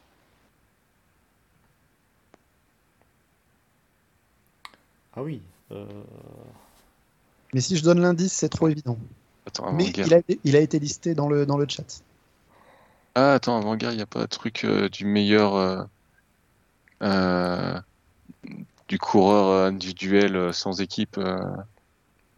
le classement des coureurs isolés, qui a, ça a été quelque chose qui a existé. Le meilleur coureur qui Ah, n'avait pas d'équipe. Bien vu. Qui a eu son pendant ensuite avec, euh, dans les années 20 avec le classement des, des meilleurs touristes routiers. Ah oui, c'est ça, ouais. Appellation touriste routier, quand même. Alors, Tu mets ça aujourd'hui, t'es pas respecté, quand même.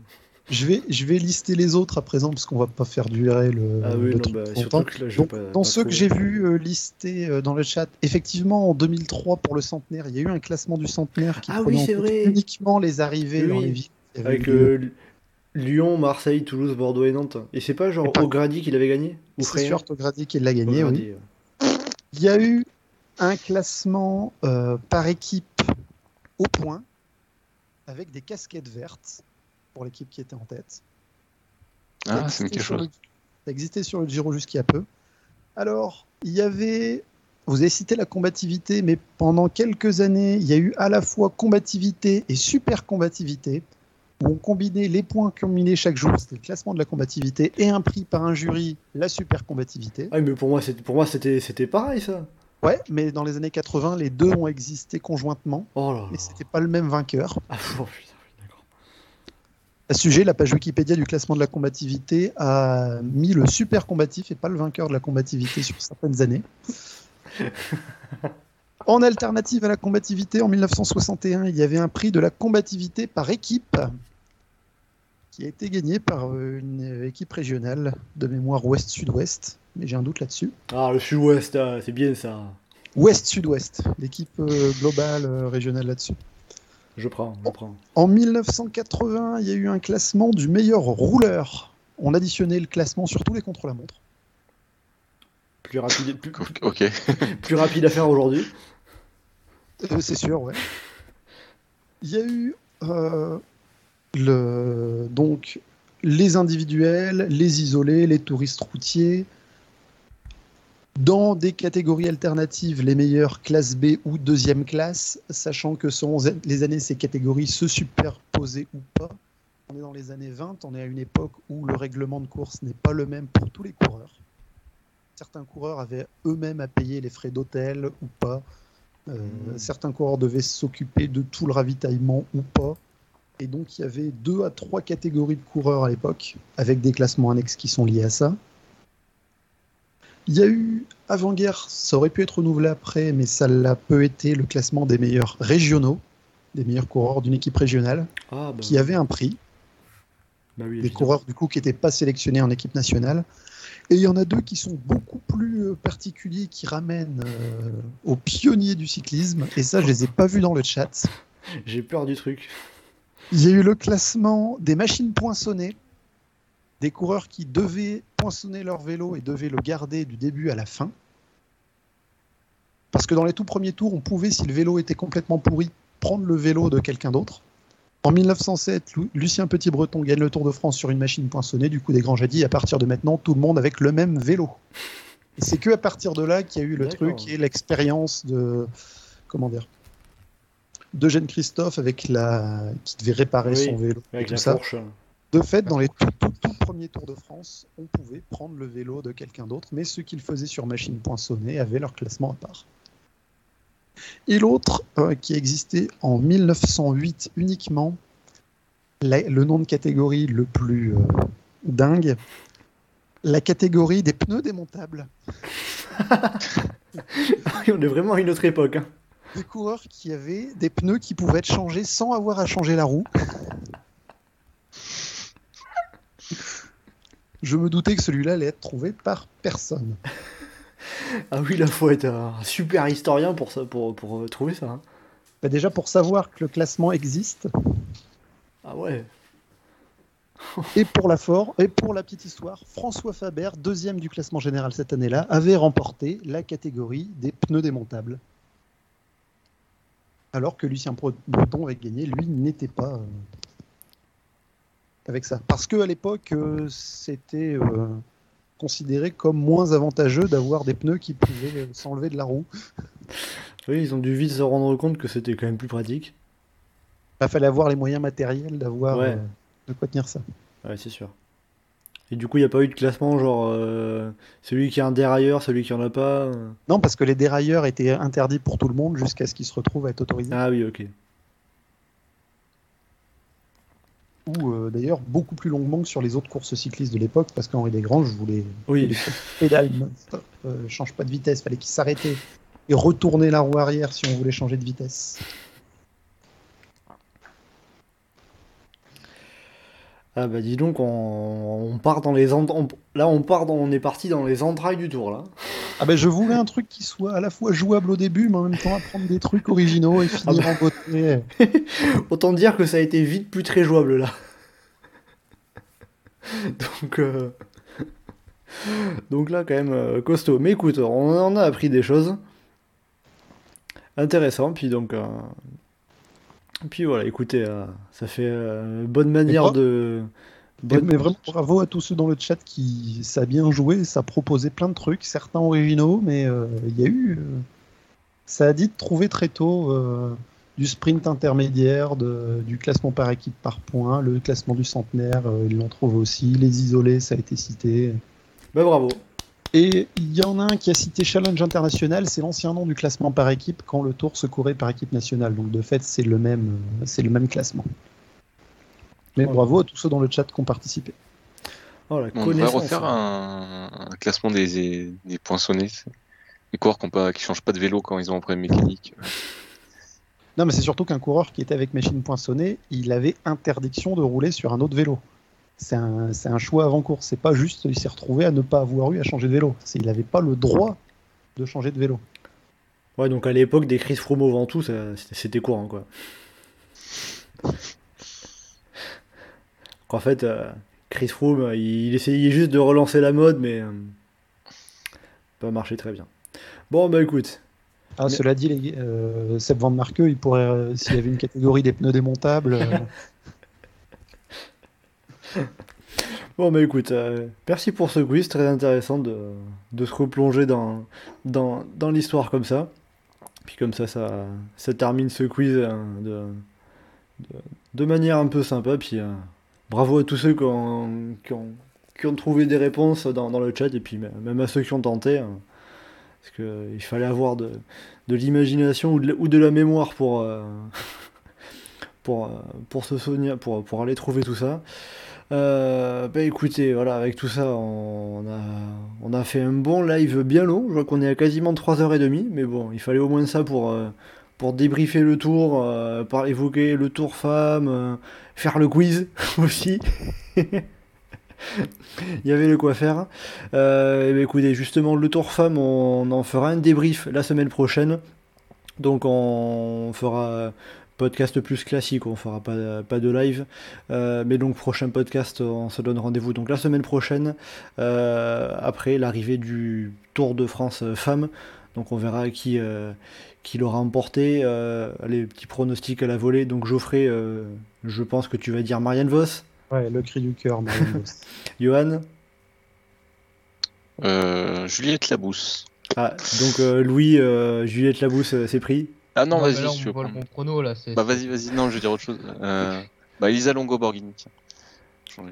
Bon, Louis, euh, Juliette Labousse Bah oui, allez Juliette, on y croit. Bon, bah je Et joue. donc, vu nos talents de pronostiqueur, c'est Annemiek van Vleuten qui va remporter le tour. Moi, du coup, je vais jouer quand même plat du pied sécurité, Annemiek van Vleuten. hein. Mais bon, on verra. Et puis, euh, on verra donc qui remportera ce, ce premier Tour de France Femmes. euh, qui se terminera donc euh, dimanche prochain à, la super planche des belles filles. Et puis, euh, si vous voulez, on quand on avait fait le podcast euh, de, présentation des parcours du Tour, on avait évoqué le parcours du Tour Femmes aussi. Je sais qu'il vous avait bien plu, donc ce sera l'occasion de voir tout ça, avec notamment les, chemins, les chemins de terre vers Bar-sur-Aube, l'étape du Markstein et l'arrivée finale à la super planche des belles filles. Donc, euh, après l'arrivée de ce Tour Femme, on fera le débrief euh, en début de semaine prochaine. Euh, et d'ici là, on va bien évidemment vous faire suivre ce Tour Femme en direct sur notre compte Twitter avec les live tweets, comme on l'a fait pour les hommes.